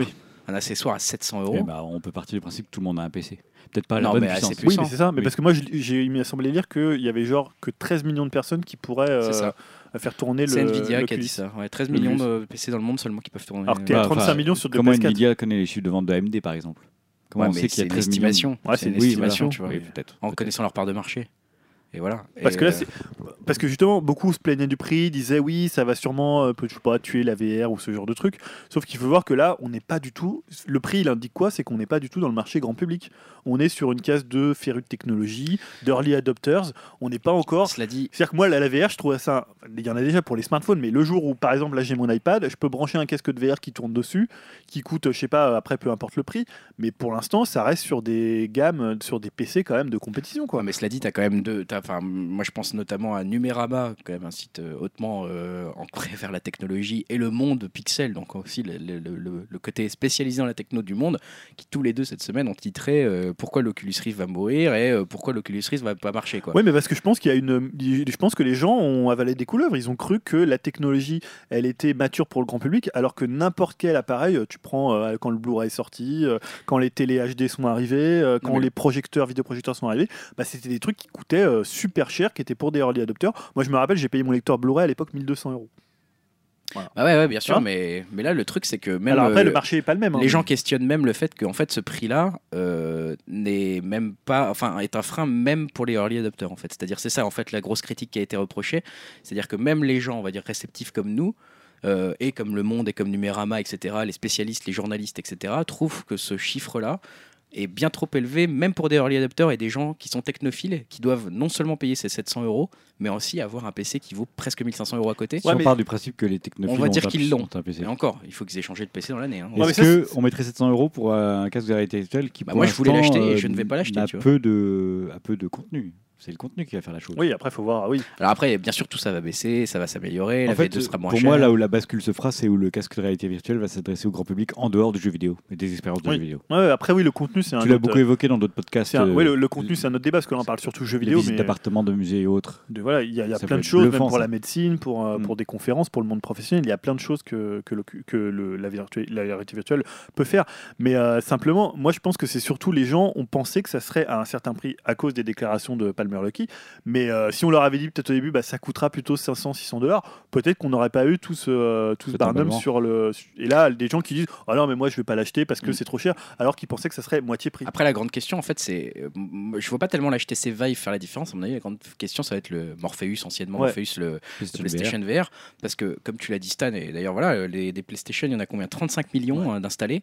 Donc, beaucoup plus que des PC déjà qui peuvent faire tourner euh, l'Oculus Rift. Si. euh, PlayStation arrive, si Sony arrive à sortir un PlayStation VR qui n'est pas à 800 euros, mais qui est moins, qui est à peut-être 500 euros maximum, 499 dollars, euh, ils auront beaucoup plus de chances pour le coup de populariser la technologie et surtout cher, hein. mais surtout, Ouais. mais déjà ça semble cher, mais surtout en fait ils vont, ils vont tuer Oculus. C'est- Moi c'est pas tellement pour la réalité virtuelle que je m'inquiète, c'est plus pour Oculus, la société en elle-même, où je me dis bon ils ont des gros appuis, ils ont le, ils ont le temps pour le faire, il y a Facebook Ils sont derrière, pas mais sur là le même marché, ils, ils sont quand même sur le, le ils sont PC. sur le marché de la réalité virtuelle aussi. hein. Et dans les contenus, on peut penser qu'il y, a beaucoup- enfin, il y a beaucoup plus de développeurs qui sont sur PC, qui vont leur donner des, des, des titres, des À expériences, mon des avis, jeux. les gens ils vont pas. Tu dis que c'est pas le même marché, mais personne va acheter à la fois un Oculus VR et à la fois un Oculus Rift. Pour eux, pour les gens c'est la même chose. un Oculus Rift un et un, ah un PlayStation VR. VR. Pour les gens, c'est la même chose, c'est un casque de réalité virtuelle. C'est- Ils sont sur ce même marché quelque part. Ouais, mais ça voudrait dire que ce marché, il se, on va dire, il se télescope si tu as une PS4 et un PC capable de faire tourner l'Oculus Rift. C'est justement ce que je dis, les gens, en fait, le grand public, ou voilà, si Sony arrive à sortir un produit pas trop cher, ils iront plutôt vers le PlayStation VR que vers le truc, parce qu'ils auront déjà la PlayStation, ils auront peut-être plus Ouais, à mais payer que- 400 alors, euros. Parce qu'aujourd'hui, la VR est associée aux jeux vidéo. hein, pour Bah,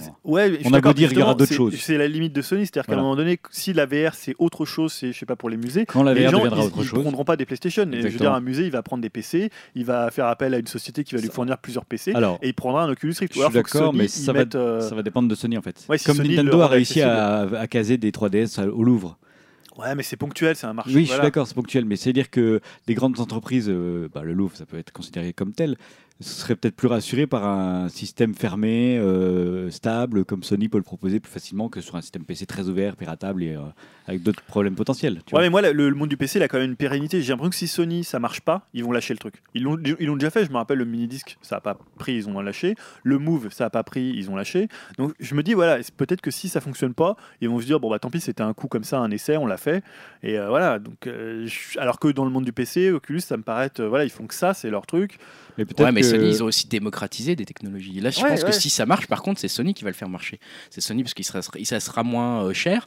le ça Walkman, euh, Voilà, non mais, mais c'est vrai. Non, mais et, des, et des trucs, euh, déjà, ça sera moins cher. Ils ont la base installée. T'as pas besoin de remettre 1500 euros pour t'équiper si justement t'appartiens au grand public. Parce qu'on parle de ça, on parle de le, rendre grand public cette technologie-là. Et là, ils sont très très mal partis pour le faire, Oculus, là, actuellement. Ouais, mais tu peux penser que dans quelques années, le- les PC seront plus puissants, donc ils auront moins besoin, euh, ils coûteront moins cher pour avoir un Oculus, le casque aura baissé. Donc peut-être qu'à un moment donné, ou quand le grand public voudra s'équiper, ou quand, je sais pas, des musées, des, des sociétés professionnelles vont s'équiper, le, le ticket d'entrée sera bien moins important qu'aujourd'hui, Ouais. où il est vraiment réservé. En fait- euh, alors que Sony ils sont toujours limités en disant, je suis une PlayStation, je suis une- un truc de jeu. En fait, ce qu'il faut se dire, c'est qu'on entre dans la phrase la plus délicate de Ouais. ce genre de technologie, c'est l'adoption de la Et technologie. c'est là les gens en veulent en fait. C'est pour ça que les l'Oculus est repoussé de- d'année en année là, depuis quelques temps. On a l'impression que ça fait que d'arriver et ça n'arrive pas. Ouais. C'est parce que tout le monde sent bien que sorti trop tôt et Bah trop cher, ça va tout faire Et planter. puis le premier qui annonce le prix, si c'est trop cher, ça peut. Voilà. Donc euh, on est dans une phase critique presque pour la réalité virtuelle. Mais les- Si c'est pas là, ça, ça repousse à 5 ans. Quoi. Je pense que la déception était de là, c'est-à-dire qu'il y a plein de gens qui pensaient, et j'en faisais peut-être un peu partie, et c'est pour ça que je suis aussi peut-être un peu déçu, euh, plein de gens euh, voilà, qui pensaient que 2016 était l'année de la euh, de l'ouverture au grand public de la réalité virtuelle. On en a même parlé dans notre bilan de 2015, on s'est dit à 2016, ah, les gens vont tous essayer un Oculus Ils Rift. vont l'essayer. Ils vont essayer un truc, ils vont, ils vont ils y avoir accès, mais- il y aura toujours un pote qui en aura un, etc. En Ouais, fait, non, cette année, même tu n'auras encore pas de Ouais, en auront. Toi, t'es pas dans le grand public. Non, mais déjà, déjà, un PC moi, qui peut faire tourner Ouais, l'Oculus. mais déjà, c'est une somme Ça veut dire que déjà cette année, Mais euh, laisse tomber, tu connaîtras personne qui aura un Oculus Rift, ça va être hyper rare. Il faut qu'on se fasse des nouveaux amis. Donc ça veut être. Non, mais je veux dire, parce que, ce que Il je veux faut dire, surtout convaincre Greg d'en acheter un. les, les gens. Greg, euh, t'as un PC Non, qui mais les gens pensaient que ça allait être cette année pour le grand public, mais non, en fait, ça sera en 2020 pour le grand public. On pourrait lancer un. Patreon pour nous aider à acheter un. mais non, mais après on fera un review, toi, c'est sérieux. Ouais, c'est vrai, il y a une idée à faire. Pour fournir euh, 200 dollars pour que tu puisses Bah, compenser la déception. Si on arrive à 740 euros, euh, on achète un Oculus Rift et on vous fait un review. Enfin, on peut plus, hein, parce que tout est parti. Waouh, les promesses. Waouh, super parce qu'il faut dire que tout a été vendu. Alors, on sait pas le stock. On sait pas la capacité de production 200 de Oculus Rift. C'est aussi, c'est aussi une vraie inquiétude euh, de la part des analystes pour Facebook, c'est-à-dire qu'au-delà du prix, etc., voilà, ils sont clairement dans une cible où en fait ils vont le faire payer à des journalistes hein, concrètement ce truc.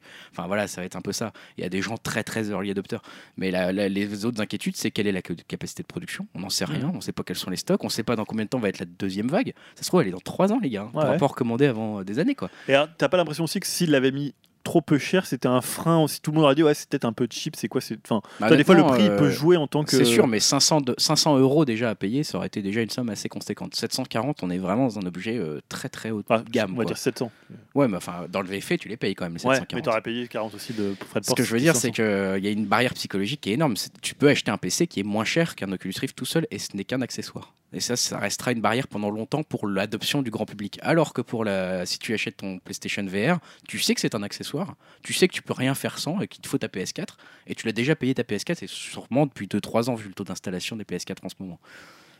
J'ai j'ai l'impression Il que la faut PS4 que- va peut-être bien s'en sortir par Il faut rapport à que l'Oculus l'effort à consentir pour rajouter un petit périphérique tel que le PlayStation VR soit senti comme euh, un petit truc en plus que ma PS4. Bah, c'est ça, si c'est vraiment S'ils 800 arrivent à faire ça, dollars, euh, Si c'est 800 dollars, non, c'est le double Ouais, J'y crois pas une euh, seconde, moi à non 800 plus. dollars. Bah, moi, J'aimerais bien ça, c'est un hein. four. c'est- ah bah, c'est ça, ça va pas marcher. Voilà, c'est 800 un dollars. Et surtout, là, avec ce qui s'est passé là, ils peuvent pas l'annoncer à 800 dollars. Ah, il va être obligé d'attendre, ils vont nous dire Ah, on le repousse. Ah, Peut-être qu'ils vont repousser. hein. bah, ça sent ça. hein. Attendre Si- que les composants baissent. Si c'est euh, vraiment 800 dollars et qu'ils viennent de voir euh, l'accueil qui a été fait à l'Oculus Rift, ils vont, ils vont le repousser. hein, c'est Mhm. obligé parce qu'ils peuvent pas le sortir à ce prix-là. Personne l'achètera. Moi, je pense qu'il va être à 449 euros. Ça, ça, ça C'est serait mon estimation de prix. 449 euros, ça serait une. Je pense que ça serait un bon prix. Ce qui, Il moi, me paraît cher. cher, mais ça vaut. Mais à mon avis, ça vaudrait ça. Et le meilleur prix, c'est psychologiquement, c'est 399. Ouais, mais ça, c'est pas assez cher. Ça- ça- la technologie est trop chère. pour Pas assez cher, mon fils. Ah ouais. Enfin voilà. Bon, on va pas continuer ce débat éternellement. Ouais. C'est intéressant. On... Vivement. euh, Cette année, en fait, il y a plein de choses. hein. Vivement que quelqu'un nous donne 740 Mais non, mais entre euros. la réalité virtuelle et la nouvelle NX, là, dont on ne sait rien. Ouais. Ouais. Moi, j'ai il y a plein de petits trucs je suis découvert, Ouais. pressé de Qui découvrir. sera un casque de réalité virtuelle à 1000, euh, 1000 euros. Comme 15 ça, 000 tu peux euros. l'utiliser dans, ta- dans la rue et chez toi. C'est la console portable et de maison. C'est bien. Voilà. Bon, on va poursuivre. Bah, pour le parti techno, c'est fini. On a quand Ouais. même fait un bon Ouais, point ouais. sur le CES. Intéressant, encore, encore une fois. C'est marrant le CES. C'est marrant le CES. Mm. c'est le C'est slogan de notre podcast. Euh, on va basculer sur la partie. Ben, ah, on va faire la partie promotion canapé, c'est ça? Ouh, j'avais oublié. Ah oui, Ah oui, oui, bah oui, moi bah, aussi. Ah non, Avec qui est prêt un, conseil par personne. Un Quoi? conseil par personne. Non, avec 3. Je prends le conseil. Dim m'a envoyé son conseil. Non. Allez, on va faire une promotion Ah, J'en canapé. fais donc. un et demi. Allez. On va vous parler de ce qui nous préoccupe, ce qui nous occupe en ce moment plutôt, pas ce qui préoccupe, qui nous occupe en ce moment, euh, en faisant un petit tour de promotion canapé.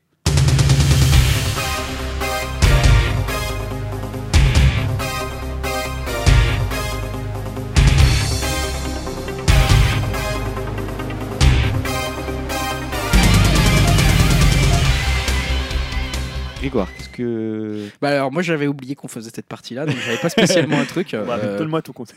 alors mon. pas Non, obligé je de te- donner un conseil Non, mais je vais parler d'un truc justement qui, qui vaut le coup d'après moi. euh, en tout cas, c'est une première impression. Voilà, c'est vraiment de canapé regarder que j'ai commencé hier soir pour, Ouh là là, pour être tout à fait franc. chaud. C'est donc euh, un. C'est compliqué à expliquer. Ça s'appelle Making a Murderer. C'est sur Netflix. C'est une série documentaire. Voilà comment je vais dire ça. Donc euh, c'est ça c'est disponible depuis décembre 2015 sur Netflix et ça raconte l'histoire vraie. hein. donc euh, c'est à la base documentaire mais série euh, de Stephen Avery, donc un homme qui a été emprisonné. Faussement emprisonné, on va dire, pour euh, voilà un, viol sur, euh, sur une, euh, une certaine Penny Bernstein, Bernstein, et sur lequel voilà, on a reconnu plus tard, 18 ans plus tard, grâce à des preuves ADN, en fait, qu'il n'était pas coupable. Et en fait, c'est un documentaire en série qui est hallucinant parce qu'il a été filmé sur 10 ans. Donc 10 ans de tournage hein, pour ce documentaire qui a été donc coupé en 10 épisodes. Et on a donc regardé hier soir avec ma femme le premier épisode. Et en fait, c'est captivant, c'est absolument hallucinant. Alors, on a, on a, on a, on a commencé en sachant que c'était captivant. hein. Les revues sont excellentes. euh, voilà, les reviews, les critiques. Euh, il a 9,5 sur IMDb. Il a 5 étoiles partout. Et c'est absolument hallucinant. Et on a regardé donc dans ce premier épisode euh, la première histoire, on va dire. Donc, comment Stephen Avery a passé 18 ans de sa vie en prison pour un viol qu'il n'a pas commis. Et comment ça s'est passé avec les manipulations derrière politique et l'implication potentielle des shérifs locaux du procureur local, etc. Des personnages un peu troubles sur lesquels on sait. Pendant qu'on regardait ce premier épisode avec ma femme, on s'est dit bah c'est bien, mais euh, est-ce que le deuxième épisode est toujours sur ce cas-là? Parce que euh, on sentait que ça arrivait à son terme, le mec était libéré, ils te le disent dès le début, qu'il éprouvait son innocence, etc. Tu te dis bon bah ok ça, ça suffit en soi et en fait tu comprends à la fin que euh, ils l'ont euh, une fois qu'il est sorti ils l'ont réaccusé pour un autre truc, encore un autre Ouais. meurtre et qu'en fait cette série va se suivre sur des 10 épisodes et que tu vas comprendre lentement comment tout ça s'est fait, qui est impliqué dans quoi, quand, de quel shérif, quels sont les profils de chaque personnage, etc. sacré caravane de merde. hein. Ouais, et justement tout ça c'est expliqué. Pourquoi lui? Pourquoi ça a été pris? Quelle est, quelle est la culture sociale de sa famille? Comment, d'où ça vient? Quelles sont les relations avec son village, sa ville, etc. Et donc ça, pour l'instant, premier épisode m'a vraiment donné une impression hallucinante. C'est un magnifique portrait de l'Amérique déjà, euh, de certains personnages un peu redneck. hein. C'est vraiment un redneck le mec en question. Et euh, en même temps du système judiciaire et des différences de classe, puisque la personne qu'il est censé avoir violée euh, n'est pas du tout de la même classe sociale que lui. Elle a un rôle important dans sa ville, etc. Et tout ça est dépeint déjà dans, une, dans un premier épisode avec énormément de brio. C'est un rythme qui est hyper haletant. une mise en scène un peu qui m'a fait penser un peu à la série True Detective aussi, un peu un générique mystérieux comme ça.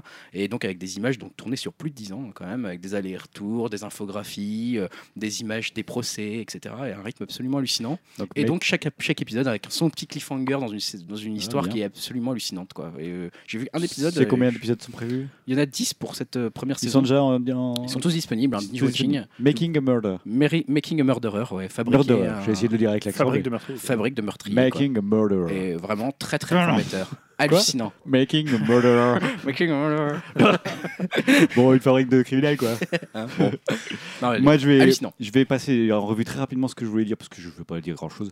Moi, je suis juste très occupé en ce moment par Far Cry 4. Ah. Qui occupe toutes mes journées. Euh, en parallèle, je regarde Lost, donc je ne veux pas parler de Lost, tout le monde connaît Lost. Ah si, moi ça m'intéresse que tu m'en reparles. De- non mais non, mais je veux dire, qu'est-ce que tu- c'est juste ma question de savoir si euh, tu as, déjà vu la série complète? Complète. Qu'est-ce que de la revoir parce que j'en ai déjà discuté avec Greg. Moi, j'ai jamais revu la série. Toi, je sais que tu l'as revu, Greg. Mais est-ce que ça se tient? Est-ce que dans la première saison, il y a déjà des indices de ce que peut être le dénouement ou ce qui se passera dans la saison pour d'après? info, j'en suis qu'à la saison 2. Ouais, donc avec la trappe. The Hatch, yes, The Hatch. on est dans The Hatch. Euh, ça se tient. euh, alors, Il y a des- euh, les deux la deux premières que- saisons, c'est ça rame, c'est long. La première, c'est agréable de première, retrouver les personnages. La première, ça va. La 2, ça Tu ça retrouves rame, les personnages dans la première, donc il y a, y a l'effet, t'es content. La deuxième, là, je trouve ça long. euh, les flashbacks, etc., sont totalement inutiles, n'apportent rien. Tu vois tous les petits trucs qu'ils ont placés dans les, dans les flashbacks qui sont amusants à voir après coup. Genre, ah, tel personnage, on le verra plus tard, il est déjà dans le flashback, etc. Donc il Ouais. y a ça. Ouais. Euh, après, j'aurai un avis plus tranché là-dessus euh, quand j'aurai regardé les saisons Ouais. d'après 3, 4, 5. Oui, parce que qui- tu- euh, pardon.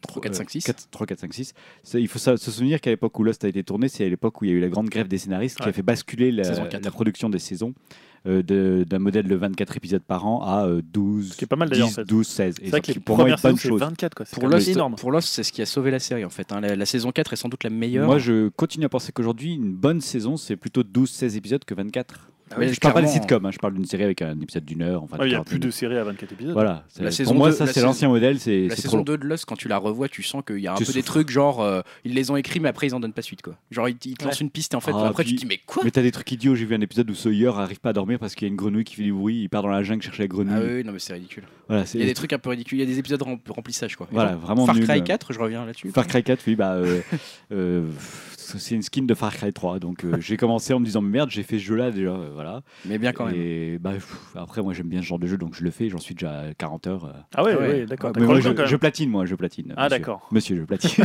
non, j'adore ce genre de petits jeux, voilà. Je... Mais je suis déçu, quand même. Déçu. Moi, j'y avais joué un peu. euh, Il y avait des éléphants quand même. Tu pouvais faire charger des éléphants. Oui, oui, je suis d'accord. Bah, après, la nature, euh, après. En fait, le problème, c'est que comme ça paraît une une skin du 3, j'ai l'impression que c'est exactement les mêmes choses graphiquement que le 3. Alors que sûrement pas, j'imagine, Ouais, mais non, avec le recul, euh, je vois pas que c'est plus beau ou moins Mais beau. t'as en ce fait. côté, on prend un super méchant euh, bien. euh, Oui, oui. Il y avait Vass dans le 3, là ils ont. Je sais plus comment il Là, c'est un dictateur, euh, voilà, et puis tu te bats contre un dictateur. Ouais, looké un peu comme une, une star de la mode. voilà, exactement. Non, mais bon, sympa. Moi, j'aime bien ce genre de jeu, donc sympa, mais après, vraiment, je le recommanderais pas plus que ça. D'accord. Alors, Julien, ton seul et unique conseil, Non, ça serait euh, quoi Moi, j'étais en a rapide, allez. on Il en a fait. Non, mais c'est très rapide parce que moi j'ai regardé la première saison d'une série dont on a déjà parlé ici, qui est The Leftovers. Leftovers. Leftovers, ouais. Pardon, Leftovers. Leftovers. Leftovers. Euh, Leftovers, donc qui est la série de. euh, on parlait de l'autre de Damien euh, Lindelof et de Tom Perrotta. Donc Mm. Tom Perrotta qui a écrit le, le bouquin et qui a aussi adapté la série. Lindelof, c'est lui qui avait fait, Lo- qui avait fait Lost. Ouais. Et en fait, c'est assez marrant parce que on parlait de Lost, c'est un peu finalement euh, si on prenait l'inverse de Lost. C'est l'anti-Lost, ouais. C'est un peu ceux, puisque leftovers, ça veut dire ceux qui restent. Mm. Et c'est un peu comme si on se disait, bah, les, les- la famille de tous les disparus dans Lost, bah, on racontait leur histoire. C'est pas faux. Donc en fait, euh, pour euh, rapidement le, le pitch, c'est qu'il y a 2% de la population qui disparaissent euh, un jour d'octobre, je crois le 13 ou le, ou le 14 octobre. Et euh, ça s'intéresse plus particulièrement à une petite ville qui se situe près de New York. Euh, et qui euh, finalement comment on réagit c'est un- une série qui parle de la mémoire du deuil de l'impossibilité de faire le deuil euh, de la religion aussi c'est une série qui a beaucoup de religiosité c'est une série qui est assez complexe euh, dans le sens où elle pose beaucoup de questions c'est ce que tu disais dans- à l'époque dans ton conseil et qui apporte très très peu de finalement de réponses Ouais. mais qui va vraiment s'intéresser aux personnages. euh, sur la façon dont ils vont euh, accepter ou pas cette idée. Euh, Il y a un côté parfois un peu lynch. Oui, complètement. Euh, ouais. Voilà, parce qu'il y a des événements qui sont pas forcément expliqués. Il y a une espèce comme ça de brutalité, de drôlerie un peu mêlée. Mm. Euh, voilà, moi je trouve que c'est une série vraiment euh, marquante. Il faut vraiment voir les 10 épisodes. C'est 10 épisodes. Ah, c'est- ça fonctionne très bien. cette série. Je sais que la série divise un peu. Il y a des gens qui trouvent ouais, que ça va nulle part. Ça va, mais c'est pas le but de la série d'aller quelque part en fait. Enfin, c'est ce que je leur réponds, c'est que c'est pas une série qui a un message, c'est pas une série qui va vous dire comme dans Lost quelque chose. Il n'y a pas une Ouais. progression, etc.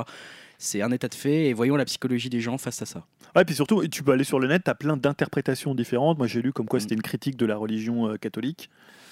On peut tout interpréter avec cette série. c'est ça qui est libre, mais c'est aussi quelque part la, la force d'une œuvre en fait, c'est que chacun Ouais. peut se l'approprier et je trouve que pour le coup, elle est vraiment réussie dans ce sens-là parce qu'effectivement, on peut le voir comme une critique de la religion, on peut le voir comme on veut, comme une, comment les gens acceptent le deuil, comment voilà, enfin. C'est, elle est magique cette série. Elle a une ambiance très Elle a particulière. une ambiance, ouais, et apparemment la saison 2 est encore meilleure. Ouais, il faut qu'on la regarde là. Ce que, ce que j'ai lu aussi dessus. Et euh, moi, je voulais vraiment souligner Justin Theroux, donc, qui Oh est là vraiment là. génial dedans, qui joue un flic, euh, euh, voilà, qui, mais qui est un personnage à la fois hyper complexe, vraiment touchant dans les derniers épisodes, il est vraiment bouleversant. Et puis, il y a moi, il y a Carrie Coon. hein, voilà, Celle qui joue la nana qui perdu sa Nora, famille là. ouais. Moi, je la trouve est géniale, j'adore. Puis, je la trouve magnifique en plus. Je trouve Elle est super. puis elle, ouais, elle joue vraiment Voilà, très juste. elle est vraiment, vraiment excellente. On l'avait vu d'ailleurs dans le, dans, le dernier, dans le dernier film de Fincher. Ah oui, d'accord. Dans Gone Girl, elle joue la sœur de. Ah oui, euh, d'accord. voilà, Ouais, donc super série, je vous conseille. En plus, elle est, pas- elle est diffusée par Canal, donc on peut la voir sur Canal à. Ah, voilà d'où ça vient. Ok, donc là, euh, c'est The Leftovers. Voilà. Et euh, bah non, en ce moment, je suis en train de jouer, je suis en train de jouer à Metal Gear Solid 5, mais pas Phantom Pen. J'ai refait en fait pour préparer et jouer à Phantom Pen, euh, dont je vous parlerai pendant à peu près 6 mois. c'est Grand Zeroes, donc euh, qui était à l'époque, il y a- c'est sorti, je crois, en début 2014, euh, qui était le prologue slash démo, on sait pas trop, qu'ils avaient coupé du, du jeu, du jeu, qui se passe en fait entre Peace Walker et Phantom Pen, donc en 1975. Phantom Pen se passant en 84 et un peu avant pour pour Peace Walker. Donc en fait, c'est euh, c'est-à-dire que moi à l'époque je l'avais fait sur PS3, là je l'ai refait sur euh, sur PS4, mais à l'époque j'avais juste fait les, les- missions rapidement. Il y a une mission principale qui s'appelle Grand Zeroes qui dure entre guillemets une heure et demie, deux heures, et après il y a plusieurs petites missions. Mais en fait, quand tu le fais vraiment et que tu sors de cette polémique, est-ce qu'il fallait le sortir, le couper du truc, quand tu es un peu déconnecté de ça, tu t'aperçois que c'est un jeu qui est, où il y a énormément de choses à faire. Moi, j'ai passé déjà euh, 17 heures dessus et je suis à euh, 40% de complétion. Donc, euh, quand tu, si tu veux le faire à 100%, alors après, ça veut dire que tu refais les mêmes missions. Euh, C'est-à-dire que tu as une mission principale et les quatre autres missions, deux missions euh, cachées à, débloquer, mais tu as tellement d'approches différentes dans les missions. On parlait tout à l'heure de Assassin's Creed, de l'infiltration dans, ce genre de jeu. Là, tu as tellement, le level design est tellement travaillé, ça se passe sur euh, une petite île large de Cuba. Tu dois aller récupérer deux prisonniers qui étaient des personnages de, de Peace Walker qui sont Paz et Chico. Et voilà, tu as tellement d'approches différentes, il se passe tellement de trucs. Enfin, il y a tellement de situations à la fois par le gameplay, par la réaction des gardes, par ce que tu dois faire, euh, que c'est voilà. Moi, j'attends vraiment de jouer à Phantom Pen parce que, mais je me dis, je vais jamais pouvoir le finir parce que là, je vois sur 5 pauvres missions, je passe déjà 16 heures. Je me dis sur et en même temps, et ce que j'ai, ce que je trouve intéressant, ce qui a été beaucoup critique sur Phantom Pen, c'est la narration, parce que là, ça passe beaucoup par les cassettes. C'est-à-dire que tu n'as pas tellement de cinématiques comme il y avait à l'époque dans les dans les Metal Gear. Tu vas trouver des cassettes qui vont des journaux. Donc il y en a un qui est, c'est en fait, il y a un Walkman. On parlait du Walkman tout à l'heure de, de Sony. Donc là, il a réinstitué, le, enfin remis au goût du jour le Walkman. Et en fait, la narration elle progresse comme ça. Tu apprends des choses en trouvant des cassettes qui durent entre 3 et 10 minutes où euh, tu entends des enregistrements. Donc ça peut être soit des tortures, ça peut être le journal Ouais. de Paz. Il faut avoir la patience d'écouter. Voilà. C'est-à-dire que moi au début, j'ai écouté toutes les journaux de, Pa- de tout le journal de Paz qui résume ce qui s'est passé plus ou moins dans Peace Walker, mais avec un angle différent. Ça m'a pris une heure. Mais genre, t'es devant ton écran et il se passe rien. Enfin, y a Bah rien non, non, tu étais assis, puis t'écoutes. euh, et en plus, c'est juste, t'as le sous-titre, et puis t'as as un truc audio. Après, tu peux les écouter pendant que tu joues. Mais Donc en fait, tu- c'est tu es vraiment en train de dire que c'est un jeu qui s'apprécie si tu apprécies l'histoire dans un jeu vidéo. Ouais, parce que moi j'ai moi j'ai bien aimé Peace Walker. Donc là, en fait, Paz raconte quand elle est dans la Mother Base euh, à l'époque de Peace Walker, parce que c'est un double agent, mais ça tu le sais assez vite. Hein. C'est pas c'est pas un spoil. Et en fait, elle raconte plein de trucs. Ça peut être euh, à un moment, elle, joue une chanson avec quelqu'un. C'est des trucs vraiment très très Kojima. Elle est en train de préparer un plat euh, un plat de, du Nicaragua pour la Mother Base. À un moment, elle a des espèces d'émois érotiques avec Doctor Strangelove qui est un personnage. Voilà, il y a plein de trucs comme ça qui paraissent pas importants, mais comme quand t'aimes la mythologie Metal Gear, quand t'aimes la façon dont c'est écrit, ça fonctionne hyper bien. Et après, le cœur du jeu, il est pas du tout entravé par les cinématiques. T'as juste une, un, premier, un premier plan, enfin 6 minutes de plan séquence euh, hallucinante avec le Years to You là, de John Baez euh, euh, qui, est, qui est juste génial. Et après, il n'y a pas de cinématique dans le jeu pratiquement. Toi, tu as juste 30 secondes et tout le jeu, il se déroule comme ça juste par le gameplay et par les cassettes que tu trouves. Donc après, on verra ce que ça donne sur euh, les 150 heures de, ou 100 heures de, de- ou 40 heures, je sais pas combien de temps dure euh, le scénario principal. Est-ce que ça fonctionne sur la durée? Mais là, moi, je trouve que ça fonctionne vraiment si tu es fan de Metal Gear et ça entrave pas si ce que tu aimes dans Metal Gear, c'est le gameplay qui, pour le coup, est vachement modernisé, qui est beaucoup, beaucoup moins rigide qu'à l'époque euh, du quatrième. Donc en gros, si tu te lances dans Phantom Pain, on en a là pour 6 mois, comme tu le disais. Bah ouais, je vais commencer là euh, cette semaine parce que là, j'en ai un bon, peu est-ce fini, qu'il y a hein. des jeux aussi prenants qui sont vont sortir dans les 6 prochains mois? Bah non, mais moi, j'ai aussi Bloodborne à faire donc. Ah oui. et euh, Xenoblade. Ah oui, d'accord. Voilà, Xenoblade, là, c'est encore 6 mois. hein. Ouais, t'es pas rangé là. Donc je jouerai pas à de- des nouveautés. Bah, il n'y a pas tellement de nouveautés là en janvier-février, c'est assez calme. Ah, dépêche-toi alors. hein. Ouais, il y a Witness, Witness, hein, on va peut-être en parler. Je sais pas si tu l'as mis dans les jeux à sortir en janvier, mais Euh, non. Non, je te le dirai. Oui, alors, je vais me dire. Bon, Bah, c'était tout, c'était rapide, tu vois. je- Oui, bah alors parlons des jeux qui vont sortir en janvier, ça sera fait. Qu'est-ce que vous avez? Moi, je- j'en ai remis que 3. c'est vraiment. J'ai rien noté là. Ah, tu veux qu'on fasse les jeux tout de suite avant les films? Ok. Oui, c'est parce que comme on est dans les jeux vidéo, je voulais juste qu'on parle des J'ai jeux. pas vu la liste, moi j'ai même pas regardé ce qui sortait, euh, je t'avoue. Je que sais pas pourquoi j'en J'ai mis. trop de temps sur Hearthstone. En fait, j'en ai mis. Encore? Ah bah écoute, euh, merde. J'en ai mis que 3. J'ai j'ai juste Julien, vas-y, mets-toi Hearthstone là. Bah, maintenant, je peux le faire tourner sur un. Mets-toi Sur sur ton tablette, iPad sur ton là. iPad. voilà, allez, hop. Alors en janvier, j'ai juste retenu Assassin's Creed Chronicle India qui sortait, comme je vous ai parlé du China euh, la dernière fois. Donc, tu vas le faire? Je vais le faire. Euh, The Banner Saga qui arrive sur euh, console. Ouais. Qui avait l'air d'être un jeu Ouais, ouais, c'était un jeu de stratégie. euh, tu dirais une tribu, c'est ça? Oui, puis il y a un rendu euh, dessin animé qui est vraiment Ouais, assez beau. ouais, tout le monde en disait beaucoup de bien. Et Voilà. il y, a- il y a un 2 qui est annoncé alors, pour cette année, je crois. Mais... Bon, en tout cas, le 1 arrive sur PS4 et Xbox One. Il y a Rise of the Tomb Raider, comme tu l'as évoqué tout à l'heure. Ouais, sur PC. Et tu parlais de. De The Witness, donc The Witness, c'est le nouveau jeu de Jonathan Blow qui sort, euh, je crois, à la fin du mois de janvier. euh, pour l'instant, en exclusivité sur PS4 et après, il arrivera sur PC, je crois. Euh, bah, Jonathan Blow, c'est celui qui avait fait Bread. Donc Bread, c'est un jeu indé marquant euh, Oui. pour ceux qui l'ont fait. Alors moi, j'adore Jonathan Blow, mais euh, j'ai pas du tout de logique, donc souvent, je suis un peu perdu dans ces jeux. Là, c'est un puzzle game avec ambiance un peu à la Myst, où tu es sur une grande île et tu dois résoudre des puzzles. Donc voilà, il y a une espèce de truc un peu mystérieux comme ça, euh, sûrement avec un sous-texte un peu comme il y avait déjà dans, dans Bread pour ceux qui l'ont fait. Donc j'espère que ça va pas être trop logique dans le sens où voilà moi Bread j'étais obligé de me servir de YouTube pour trouver des, des passages que je comprenais pas. Et après je disais ah c'est génial. Ah, je trouvais pas le truc mais je me disais ouais la mécanique elle était juste hallucinante. Et donc ça sort je crois fin du mois si c'est pas repoussé parce que ça fait à peu Ah, près c'est 7 peut-être ans pour ça que... que je l'ai pas vu dans les sorties. Non non normalement il est prévu là il n'y a pas eu de report mais ça fait 7 ans qu'il bosse dessus. Bah, Wow. depuis Bread en fait. Quand même. Ouais. Ok, bon. C'est des petites sorties en janvier, c'est encore Oui, pétard. bah hein. oui. Normal. En parlant des sorties ciné des deux prochaines semaines, donc on commence par le 13. Qu'est-ce que vous avez retenu, Grégoire? Alors moi j'ai retenu trois films. Euh, Creed, euh, voilà, hein, donc euh, Qu'on a évoqué Bah, tout à l'heure tout ça exactement. On va encore voir Rocky Balboa et la boxe. J'avais envie de voir un peu ce que ça donnait. Bon, Michael B. Jordan, voilà ce que ça donnait. Pitch, rapide. Ah, le rapide. pitch, alors bah, je te lis, notre partenaire Allociné, toujours. Adonis Johnson n'a jamais connu son père, le célèbre champion du monde poids lourd. Apollo Creed, décédé avant sa naissance, pourtant il a la boxe dans le sang et décide d'être entraîné par le meilleur de sa catégorie. À Philadelphie, il retrouve la trace de Rocky Balboa que son père avait affronté autrefois et lui demande de devenir son entraîneur. D'abord réticent, l'ancien champion décèle une force inébranlable chez Adonis et finit par accepter. Bon, voilà, écoute, euh, c'est un reboot un peu quelque part. Hein. C'est entre la suite et le reboot de, la, franchise. Euh, pourquoi pas Pourquoi pas J'avais envie de voir ce que ça donnait. Ouais, vraiment, j'avais envie de voir ce que ça donnait. La bande-annonce m'a suffi, personnellement. J'ai vu Carole aussi, que j'ai retenu. Ah voilà, la bande-annonce m'a suffi aussi. Ouais, moi, ah c'est Sean Nemara et Attends, il va falloir que tu nous expliques tes choix de films. Ah oui, euh, moi, à ce moment, je hein veux pas. Ça, a l'air pas mal quand même. Carrément, ça Une histoire d'amour entre Kate Blanchett et Rooney Mara. Mais j'ai trouvé, en fait, c'est la bande-annonce qui est plombante. Ça a l'air un peu chiant. Bah, c'est du mélo, c'est Todd hein, il avait fait Loin du Paradis. J'adore Todd Haynes en plus. sur Bob Dylan, là, c'était bien ça aussi. Voilà, donc ça, j'ai envie de voir. Et ta sœur, pourquoi pas Je me suis dit, allez, on slash dans les films. Ah, je l'ai mis ça aussi, tu vois. Ça, c'est parce qu'il y a Virginie Fira, non? Oui, c'est exactement ça. Et ta sœur, alors, moi j'ai noté, c'est Marion Vernou, c'est ça qui est bien, c'est que c'est ah présenté comme une grosse comédie, mais Marion Vernou. Qu'est-ce qu'elle a fait? Euh, elle a fait Reine d'un jour. Je ne sais pas si vous connaissez, qui était très connu à l'époque dans ah, ça me dit en 2001 chose, ça avec euh, chose. voilà. Et il y a eu Les Beaux Jours récemment avec euh, Fanny Ardant et Laurent Lafitte, qui mm. était un assez beau film en fait. Voilà, donc euh, moi, non, mais ça a l'air plutôt, ça m'a intrigué. Comédie. Euh, c'est pas une comédie. présenté hein. comme une comédie, mais après, il y a des petits moments de flottement. Tu sens dans la bande-annonce que c'est pas qu'une comédie. Et... C'est pas qu'une comédie. Moi, j'étais intrigué par le, le, mec qui joue dedans, la Grégoire. Lui, ah oui, j'ai regardé justement. Palmacho, non C'est pas le mec du... C'est le mec du Palmacho. Et en fait, j'ai de la sympathie pour ce gars parce qu'il me fait beaucoup rire dans le Ah, c'est ça où j'ai vu. Et en fait, il a l'air de très bien jouer. Et en fait, il a joué dans Babysitting, j'avais même pas vu. Ah, d'accord. J'ai cherché un film dans lequel j'aurais pu le voir, mais bon. Il y a d'autres choses peut-être le. Oui, alors.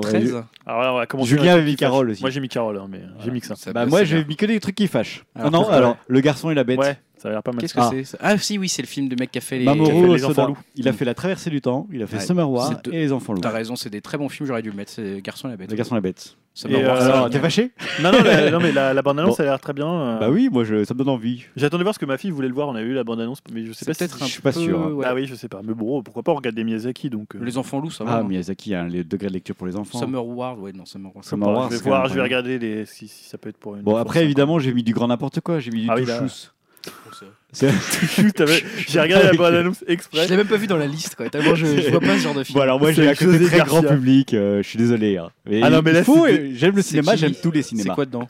Alors, Touchou, c'est une grosse comédie avec José ah, Garcia qui part au ski avec sa fille de 13 ans. Voilà, et qui doit gérer toute une, colonie de filles de 13 ans, en gros, d'enfants de 13 ans. Et t'as pas trouvé qu'il le sur, surjouait mais le mec si, mais alors, euh, moi, j'ai un très bon souvenir d'un film que j'avais été voir par erreur. Par erreur, enfin, comme ça semble. De... oui. Je suis rentré quelque part, c'était ça. J'avais vu euh, Le Mac avec José Garcia et j'avais rigolé comme pas possible. Mais c'était un des bons publics. Hein. Et je me suis dit, bah, Touchou, ça va être pareil. J'ai envie de donner sa chance à ce film. Ouais, tu trouves pas qu'il en fait des tonnes mais sur le personnage et que c'est pas crédible Tu sais, les acteurs français sont pas crédibles globalement. Non, mais tu sais, José Garcia, quand il faisait. Après, il faut aller le voir en se disant que ça va être pas crédible du grand n'importe quoi. Quand il faisait, je sais pas, dans la vérité si je mens, ça passait, tu vois. Oh, C'était déjà quand même un peu du n'importe quoi. Ouais, mais José Garcia, je sais pas, il a non, mais José, José Garcia, pour moi, dans une comédie, il faut qu'il fasse trop. Sinon, c'est pas ouais, José. Mais là, il est totalement en roue libre. Pour moi, c'est ça, son. Comme... C'est comme Lufinette, c'est comme si tu disais Lufinette en fait trop, tu vois. Pour moi, José Garcia, il a ce côté-là. Il faut qu'il en fasse trop, on s'en fout, c'est n'importe quoi, on s'en fout. Ah ouais, pas mauvais argument. Moi, je, voilà, j'ai envie de rigoler. Puis arrête ton cinéma, mais c'est parce que. Alors, la bande-annonce me donne pas spécialement envie. Bah, moi, elle me donne plus envie hein, quand même. C'est Diane Curie, arrête ton cinéma. Dean Curry, Diapolo Mante, La Bolle des Pins, Les Enfants du siècle. Voilà, c'est écrit par, euh, par une actrice C'est écrit par. Euh... Ah, je vais avoir un trou. Sylvie Testu Merci, Sylvie Testu. J'ai vu la bande aussi. Voilà. Et il y a Josiane Balasco qui ressemble à Glenn Close dedans. Non Oui, si on veut, en petite et ronde, oui. en moche en petite. Voilà. c'est sympa ça. bah oui, mais euh, l'escalier. Hein. Bon, voilà, après, voilà, j'ai envie de rigoler en ce moment. Donc, j'ai mis des films qui me ah faisaient. Ah bah, tout ouais, ça, nous, fait rire que tu l'aies mis déjà. Et je suis moins sceptique sur Arrête ton cinéma qui a l'air d'avoir un côté. D'ailleurs, ça m'a fait penser un peu à 10%, c'est le monde des, euh, du cinéma, le monde des acteurs. Bah, il y a euh, peut-être ça. Bah, quand bah, ils, annoncent un peu à ils annoncent Ouais, t'es dans les trois grosses comédiennes, machin. Et mm. puis, euh, ils disent Ah, c'est pas moi la comédienne principale. Enfin, il y a un espèce de truc comme ça de. qui a l'air drôle, oui. Ouais. Bon. après, juste petit clin d'œil, j'ai été voir le nouveau, puisque tu nous ah, l'as conseillé. Et bah, c'est un de mes coups de cœur. Bah, tu vois, ça avait l'air bien, mais j'ai un alors, ami je, qui Non, je voudrais juste en dire deux mots, parce que c'est un film auquel je m'attendais pas du tout, en fait. On suit vraiment le, la vie d'un petit gamin de 13 ans qui commence à. Bon, le nouveau, hein, commence à rentrer à l'école. Et c'est filmé de façon extrêmement subtile. C'est surtout le jeu des acteurs qui est bluffant, mais bluffant de chez bluffant. C'est-à-dire que moi, j'ai été touché, mais vraiment très, très fortement par le jeu des acteurs. Ils jouent tous juste. Alors, ce qui est rare bah, pour des enfants. Ce qui est rare pour des enfants. Je ne sais pas comment ils ont été dirigés. J'ai mis un chapeau bas au, réalisateur. Je mets un chapeau au réalisateur. Ils ont été dirigés d'une main de maître. Hein. C'est-à-dire qu'on voit à peine deux rôles d'adultes au début, la maman qui réveille son gamin, et après on n'est que avec des gamins. C'est des images de, synthèse apparemment. c'est James Cameron. Et à part euh, Max Bluebill là qui joue le rôle d'un ado attardé comme d'habitude. Hein. Ah, euh, ah c'est même pas un prof? Non, non, Non, c'est un- l'oncle du, du gamin Ah, principal. il est drôle d'ailleurs, je. Enfin, les- dans les extraits, Oui, il joue le rôle, mais il est très drôle. Je, voilà, je, je- Ça fait un peu mon oncle pas. Charlie, quoi. Mais euh, oui, il y a un petit côté comme ça. Mais voilà, oncle attardé. Et euh, le film est touchant, mais de bout en bout. Voilà, j'ai. Voilà, je- j'ai eu un vrai coup de cœur pour ce petit film. Je voulais juste le dire parce qu'on n'a pas beaucoup parlé. Euh, le vin, qu'est-ce que vous avez retenu? Euh, légende. moi. Légende aussi. Alors, moi, j'ai rien retenu. Tout avait l'air chiant. Oh, Légende, a c'est quoi pas mal, légende. Londres, les années 60. Voilà, merci, les ça a l'air jumeaux chiant. Et Ronnie Ah non, ça a l'air chiant. célèbres gangsters du Royaume-Uni, règnent en maître sur la capitale anglaise, à la tête d'une mafia impitoyable. Leur influence paraît sans limite. Pourtant, lorsque la femme de Reggie incite son mari à s'éloigner du business, la chute des frères Cray semble inévitable. Et ce qui est intéressant, c'est que les deux jumeaux bah, sont joués par le même acteur, hein, Tom Hardy, Tom Hardy. qui a l'air de vraiment. Mais là, voilà, quand tu euh, le présentes. Et t'as vu la bande-annonce, euh, Stan? Oui, j'ai vu la bande-annonce. Bah, Et la bande-annonce, moi, quand tu, quand tu lis ça, j'ai l'impression que ça va pitch être. est nul. Non, mais j'ai l'impression que ça va être un Ouais. film un peu, tu sais, gangster, un peu jauni, un peu post-Scorsese. Ouais, déjà, j'aime pas Même les un films peu, de tu vois, euh, euh, Most Violent, euh, Most, Most Violent Year, Year, ouais. un truc très noir, enfin très. euh, non, et en fait, alors ça non, plutôt comique, presque. Carrément, on dirait un peu du, un peu comme les premiers Danny Boyle ou du Tarantino. Il y a un côté très enlevé, très. Euh, Puis euh, Tom Hardy est brillant. Enfin, Ouais, ça m'a- euh, la donné envie de le voir, moi. Vraiment une bonne impression, euh, réalisé par Brian Helgeland, scénari- scénariste de Mystic River Ouais. et Green Zone quand même. hein. Et, euh, et la Confidential, Et apparemment. Elle est confidential, c'est vrai, t'as raison. Donc pas mal quand même. Donc euh, ouais, du, du beau nom quoi. Puis Tom Hardy là, je, je suis intrigué. Non, non, mais la ça. bande-annonce m'a fait sourire en fait. Mais après, euh, le milieu de la mafia m'intéresse vraiment tellement peu. Tu iras que- plutôt voir Touchous. quoi. Exactement. C'est incroyable. Il faut une caution de gros film de beauf dans ce podcast. hein. Excuse-moi. C'est vrai. On aime le cinéma, on aime tout le cinéma. Voilà, Est-ce que c'est vraiment du bon bref. J'assume. Euh, voilà, est-ce qu'on a tout dit? On a tout dit. On On a pas tout de film, toi? Non, non, j'ai- tout avait l'air chiant, c'est euh, le vin. T'as- Attends, il va voir Touchou, c'est c'est- il critique. Non, non, mais je j'ai pas vu de film euh, à part euh, Legend, je l'avais noté, j'avais vu la bande-annonce, mais Et Je vais regarder les deux semaines d'après, c'est pas folichon quand même. ouais, c'est les boules. hein. Bon, tant pis, Ouais, ouais, y a- on va aller voir Tarantino. Quoi. c'est déjà fait. Ah Re- revoir le front. Ouais. Peut-être. Bon, ainsi s'achève le euh, Upcast 23. euh, voilà, premier podcast 2016. En fin de musique, en écoute musicale, on a Ah oui, quoi, alors, musicalement, on termine alors. Ouais, parce que tout à l'heure, je, je vais pas mettre PNL.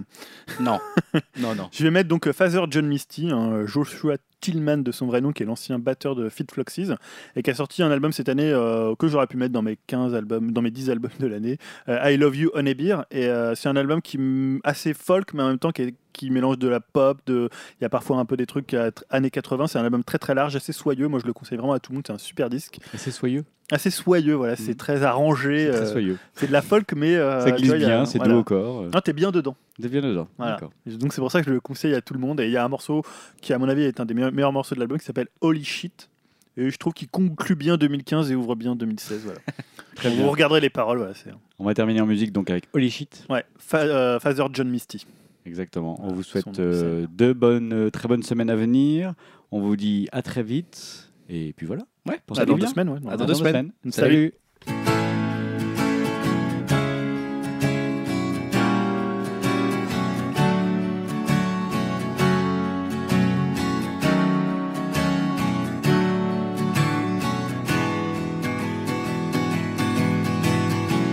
Ancient holy wars, dead religions, holocausts, new regimes, old ideas. That's now myth, that's now real. Original sin, genetic fate, revolution, spinning plates. It's important to stay informed, the commentary to comment on. Oh, and no one ever really knows you, and life is brief. So I've heard, but what's that gotta do with this black hole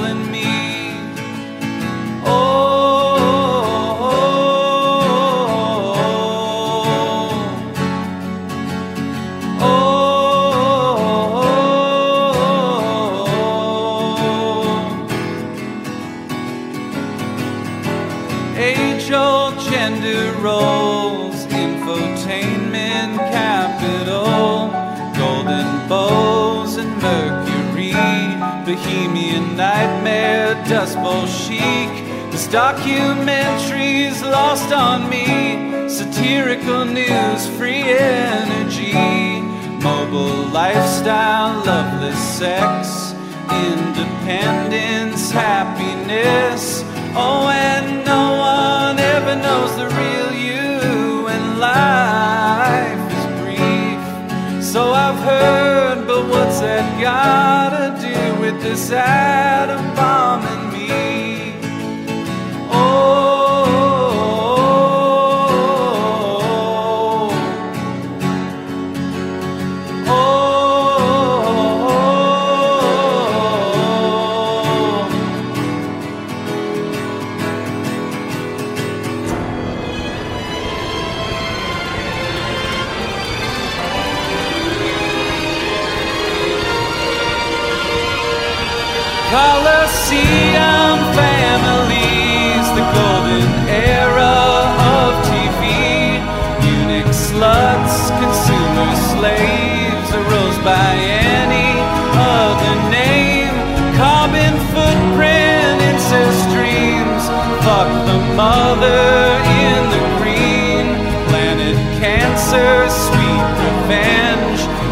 revelation